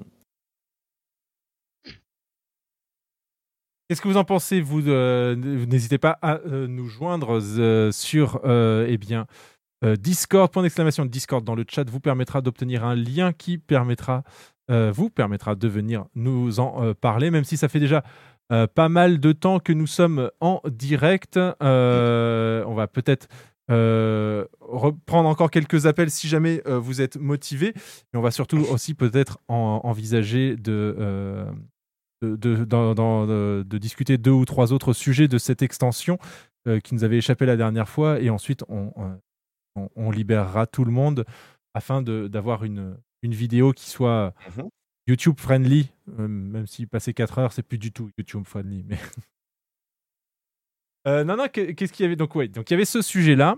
Et que, euh, un sujet qu'on n'avait pas osé aborder la dernière fois et qu'on peut peut-être euh, maintenant le faire vu que un petit peu, enfin, on a eu un petit temps de digestion. C'est l'histoire fournie par le, le Red 8. Donc l'histoire du fils de la Abrea. Euh, donc qu'est-ce que Moi, je comprends tout à fait qu'il peut pas piffrer son pater. Hein. C'est clair. hein. Je pense que c'est la... c'est le plus méchant qu'on qu'on ait rencontré. Techniquement, la Bréa. non? Le plus dégénéré Oui. Donc oui, on va dire que c'est le l'ennemi puis- commun de tout le monde. Et puis pour l'instant, du peu d'infos qu'on a de lui, même euh, bah, du passé, vu que bah, là, le réduit, c'est euh, justement euh, Road to euh, rencontrer le Labréa du passé. Bon, bah, j'ai pas l'impression qu'entre ce Labréa-là et celui qui vient nous faire chier dans le présent, il y ait une différence fondamentale, en fait. Mhm. Parce que bon, quand tu vois euh, ce qui se passe dans, dans, Dans son, son dans institut, son ouais. institut, dans son truc, tu te dis merde, mais euh, ils, sont, ils sont un petit peu, ils sont un petit peu fêlés là-dedans. C'est un savant fou en fait. Euh, Déjà à l'époque, c'était un savant fou quoi. Ah bah, fallait bien que ce soit que ça vienne de quelque part. Hein. C'est un Oui, génie. oui, oui, oui, bien sûr. C'est un génie. il est- Mais euh, c'est avant ça, on aurait pu se dire bon, bah, il est devenu complètement taré à force de, à force de sauter d'un corps à un autre pour faire ses trucs daciens depuis, euh, depuis la fracture du monde. Mais en fait, là, tu commences à te dire non, au fait, le, le mec, il était frappandingue déjà au départ. C'est un Il peu un Destinova. précis, hein. Un peu un Destinova, Après, oui, ouais, faut- je l'avais vu comme Après, oui, effectivement, de toute façon, euh, c'est clair que les Asiens qui ont survécu au, au- à la séparation des mondes, euh, enfin, ils ont clairement euh, tous, en fait, eu des conséquences sur leur santé mentale hein, sur les dix dernières années. Et, ça, c'est et ils évident. sont pas nombreux en fait. En fait, ils sont que Ils sont trois. pas nombreux. C'est en- ça. les seuls qui ont survécu, enfin les seuls qui sont restés Ouais. entiers, c'est La Brea, Emmet Selk et, euh, et Lidibus. Ouais, c'est ça. Et effectivement, on voit la façon dont chacun euh, a géré ça. Et l'Idibus, de ce que j'ai compris, hein, du, du, du deep lore un peu qu'il y a euh, sur le domaine, euh, c'est que l'Idibus, il voyait en fait les, les 14, c'est ça? C'était Oui, oui, 14 oui. au conseil, Oui, au concile? Ouais. 14. Ah ouais. Enfin, les 14 en fait comme, mais que- pratiquement comme des dieux.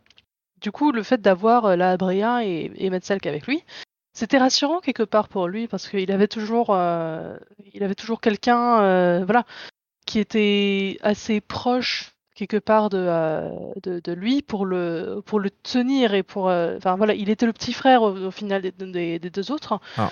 ce qui lui permettait de garder plus ou moins sa, sa santé mentale. Mais à partir du moment où les deux sont morts, c'était fini hein, pour lui. Il, il est il est devenu complètement erratique. hein. Alors c'est, il est euh, santé mentale. Déjà avec la Abrea, il était pas bien. En fait, le, ce qu'il faut voir aussi, c'est que le Elidibus que l'on connaît n'est pas le Elidibus qu'on pourrait rencontrer à Elpis jamais un jour on le rencontre. Oui, oui, mais, Euh, non, mais ce que je veux, non, mais c'est- je a faisais juste un point à ce sujet en fait, c'est que effectivement euh, sur les, voilà, sur toutes les années qui sont passées euh, tous les trois, c'est le seul qui ait gardé sa santé mentale à peu près intacte à Et, cause de ça. Mais il- tout s'est détruit à partir du moment où, où la Abrea est tombée, puis Emetzelk. Alors que la Abrea, lui, il s'est juste enfoncé, enfoncé, enfoncé dans la folie qui, qui était ça, déjà présente visiblement. C'est- c'est Et norm- Metzelk s'est enfoncé dans sa dépression en fait. C'est normal puisqu'en fait, le Elidibus que l'on connaît, c'est le Elidibus post-invocation de Zodiac, puisque Elidibus Hmm. est le cœur de Zodiac. Et c'est donc, on se rappelle qu'il a fallu euh, sacrifier la moitié de l'humanité euh, pour. euh, et donc, ça, c'est- c'est ce que Elidibus porte. Ce sacrifice, il en, il en est conscient et c'est pour ça qu'il s'en est écarté en fait et qu'il a fait non mais en fait je veux plus être le cœur enfin j'ai été le cœur mais maintenant je, je reprends mon euh, et c'est ce, voilà c'est ce Elidibus là que l'on a face à nous euh, à ce moment-là. Et c'est pour ça qu'ils voient les, les autres Asiens comme des, comme des mentors, comme des supérieurs, parce qu'il a été euh, l'instrument de leur euh, convocation. Euh, voilà. Oui, oui, mais, bien sûr. Mais sinon, il est, Oui, oui, c'est ça- l'équivalent. Mais il est juste jeune. On le sait, on le sait ça. Oui, oui, non, mais voilà, après, c'était c'était surtout pour. Juste pour faire un point rapide en fait sur les états mentaux de chacun après les après les 10 000 ans qu'ils ont passé en fait. Mhm. Et clairement il a il a deux piliers en fait, ce qui l'aide à, à, à garder sa, sa santé mentale pratiquement jusqu'au bout parce que quand les deux piliers tombent bah, c'est fini. Euh, là Abrea lui à partir du moment où effectivement comme on le voit là dans Elpis il est il a déjà une case en moins. Euh, forcément, euh, la case en moins, elle va pas s'arranger avec euh, les 10 000 ans de euh, de- de- d'expérience et de et de changement de corps, etc. Donc effectivement, on comprend pourquoi il est Je sais pas s'il a une case en complètement. moins. euh, Là, je, là, depuis tout à l'heure, vous dites ça, mais en fait, je. Enfin, c'est bon, pas parce qu'il- une case fêlée. Non, non, mais même, pas. C'est pas parce qu'il a des créatures. euh, Enfin, pour moi, je le vois un petit peu comme un Oppenheimer. C'est-à-dire que, enfin, les gens qui ont travaillé sur la bombe euh, sont pas fêlés. C'est des génies. euh, et c'est juste qu'ils mesuraient peut-être pas le degré de l'horreur que leur création allait, allait pouvoir euh, générer. Et je pense que la Abrea.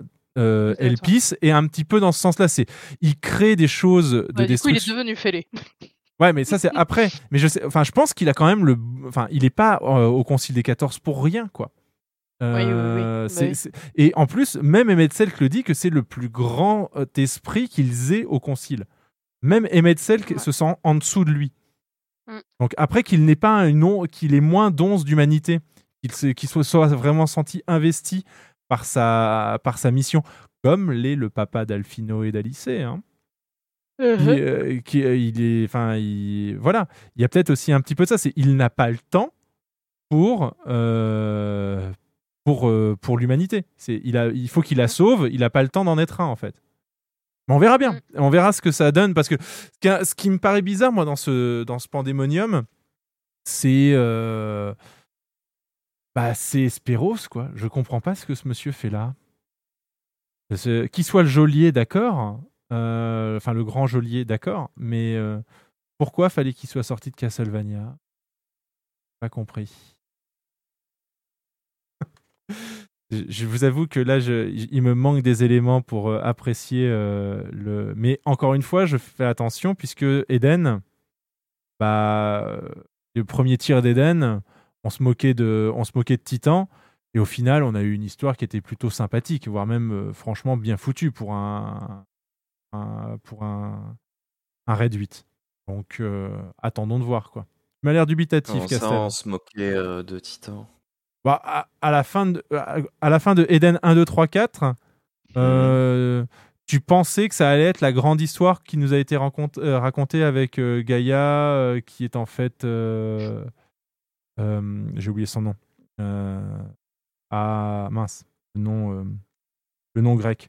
J'ai oublié. Mais bon, bref. euh, ça- ça- Enfin, on n'avait pas la mesure de ça. On n'avait pas une, une histoire, une, un amour perdu, un amour impossible, etc. Il n'y avait pas tout ça de- d'envisager à la fin du. De, Oui, E- d'accord, de ouais. E4.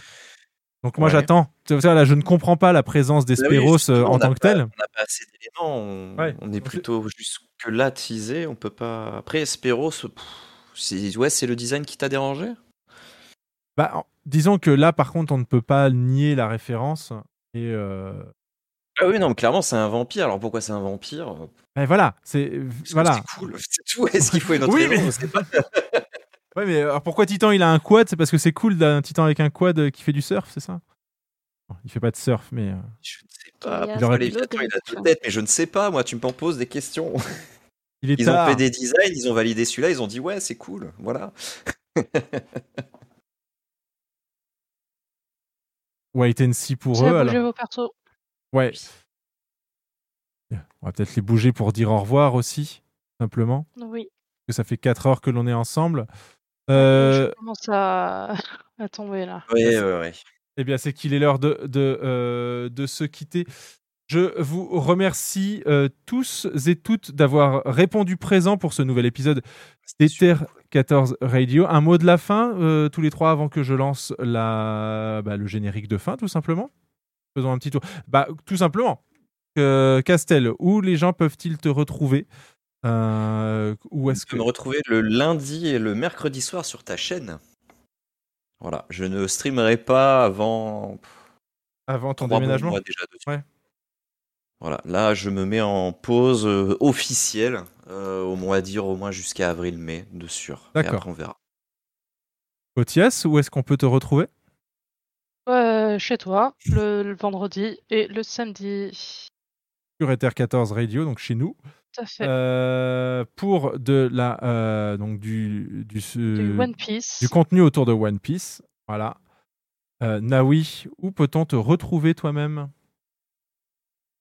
Ah ben, on peut me retrouver chez moi euh, dès demain midi pour les courses de Chocobo. c'est vrai Venez vous inscrire pour faire des courses de Chocobo. On a encore des slots d'ouverts.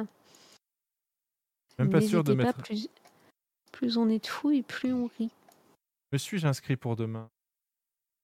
Et sinon, si vous n'aimez pas les chocobos ou que vous êtes allergique aux chocobos, euh, je serai aussi là le soir pour du P4S, P1 de P4S.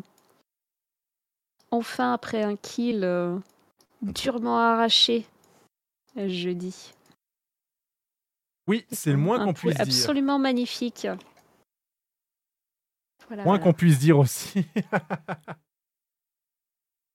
donc euh, et euh, bah, en tout cas merci et puis on peut te retrouver aussi sur les réseaux sociaux Tout à fait. On peut me retrouver euh, sur Twitter, où je partage, entre autres, de mes actus, quelques bêtises par moment,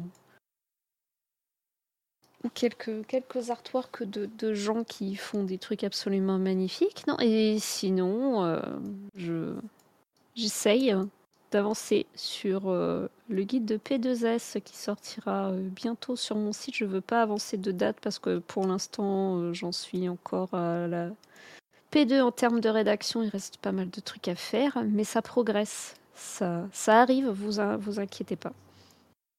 alors travaille.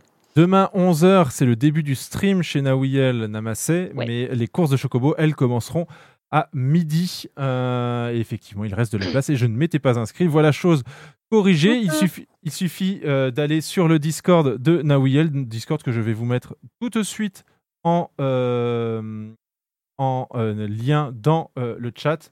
Comme ça, vous aurez toutes les informations nécessaires si cela vous intéresse, ce n'est pas le Discord d'Ether 14 Radio, c'est le Discord de Nawiel, de sa chaîne Course Chocobo, et euh, vous suivez le guide.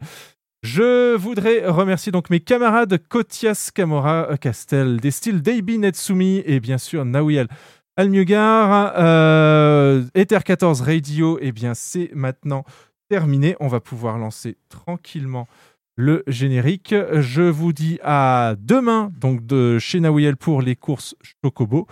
Euh, et demain soir sur euh, cette même chaîne et en multi-Twitch avec Nawiel, avec le point d'exclamation demi-cell qui fonctionne même pendant Ether 14 Radio, euh, pour un multi-vue sur notre progression P4S qui commence demain.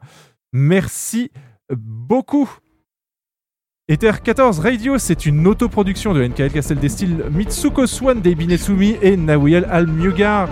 Retrouvez toutes les infos, leurs liens, leurs réseaux sur le Discord d'Ether 14 Radio. Le générique d'intro est réalisé à partir d'un morceau de Sons of Hades. Ce générique de fin est réalisé par Farmant X. Retrouvez leur composition libre de droit sur epidemicsound.com. Ether 14, ses animateurs et ses animatrices sont seuls responsables des propos tenus sur ce podcast. Square Enix ne peut être tenu responsable des propos tenus ici.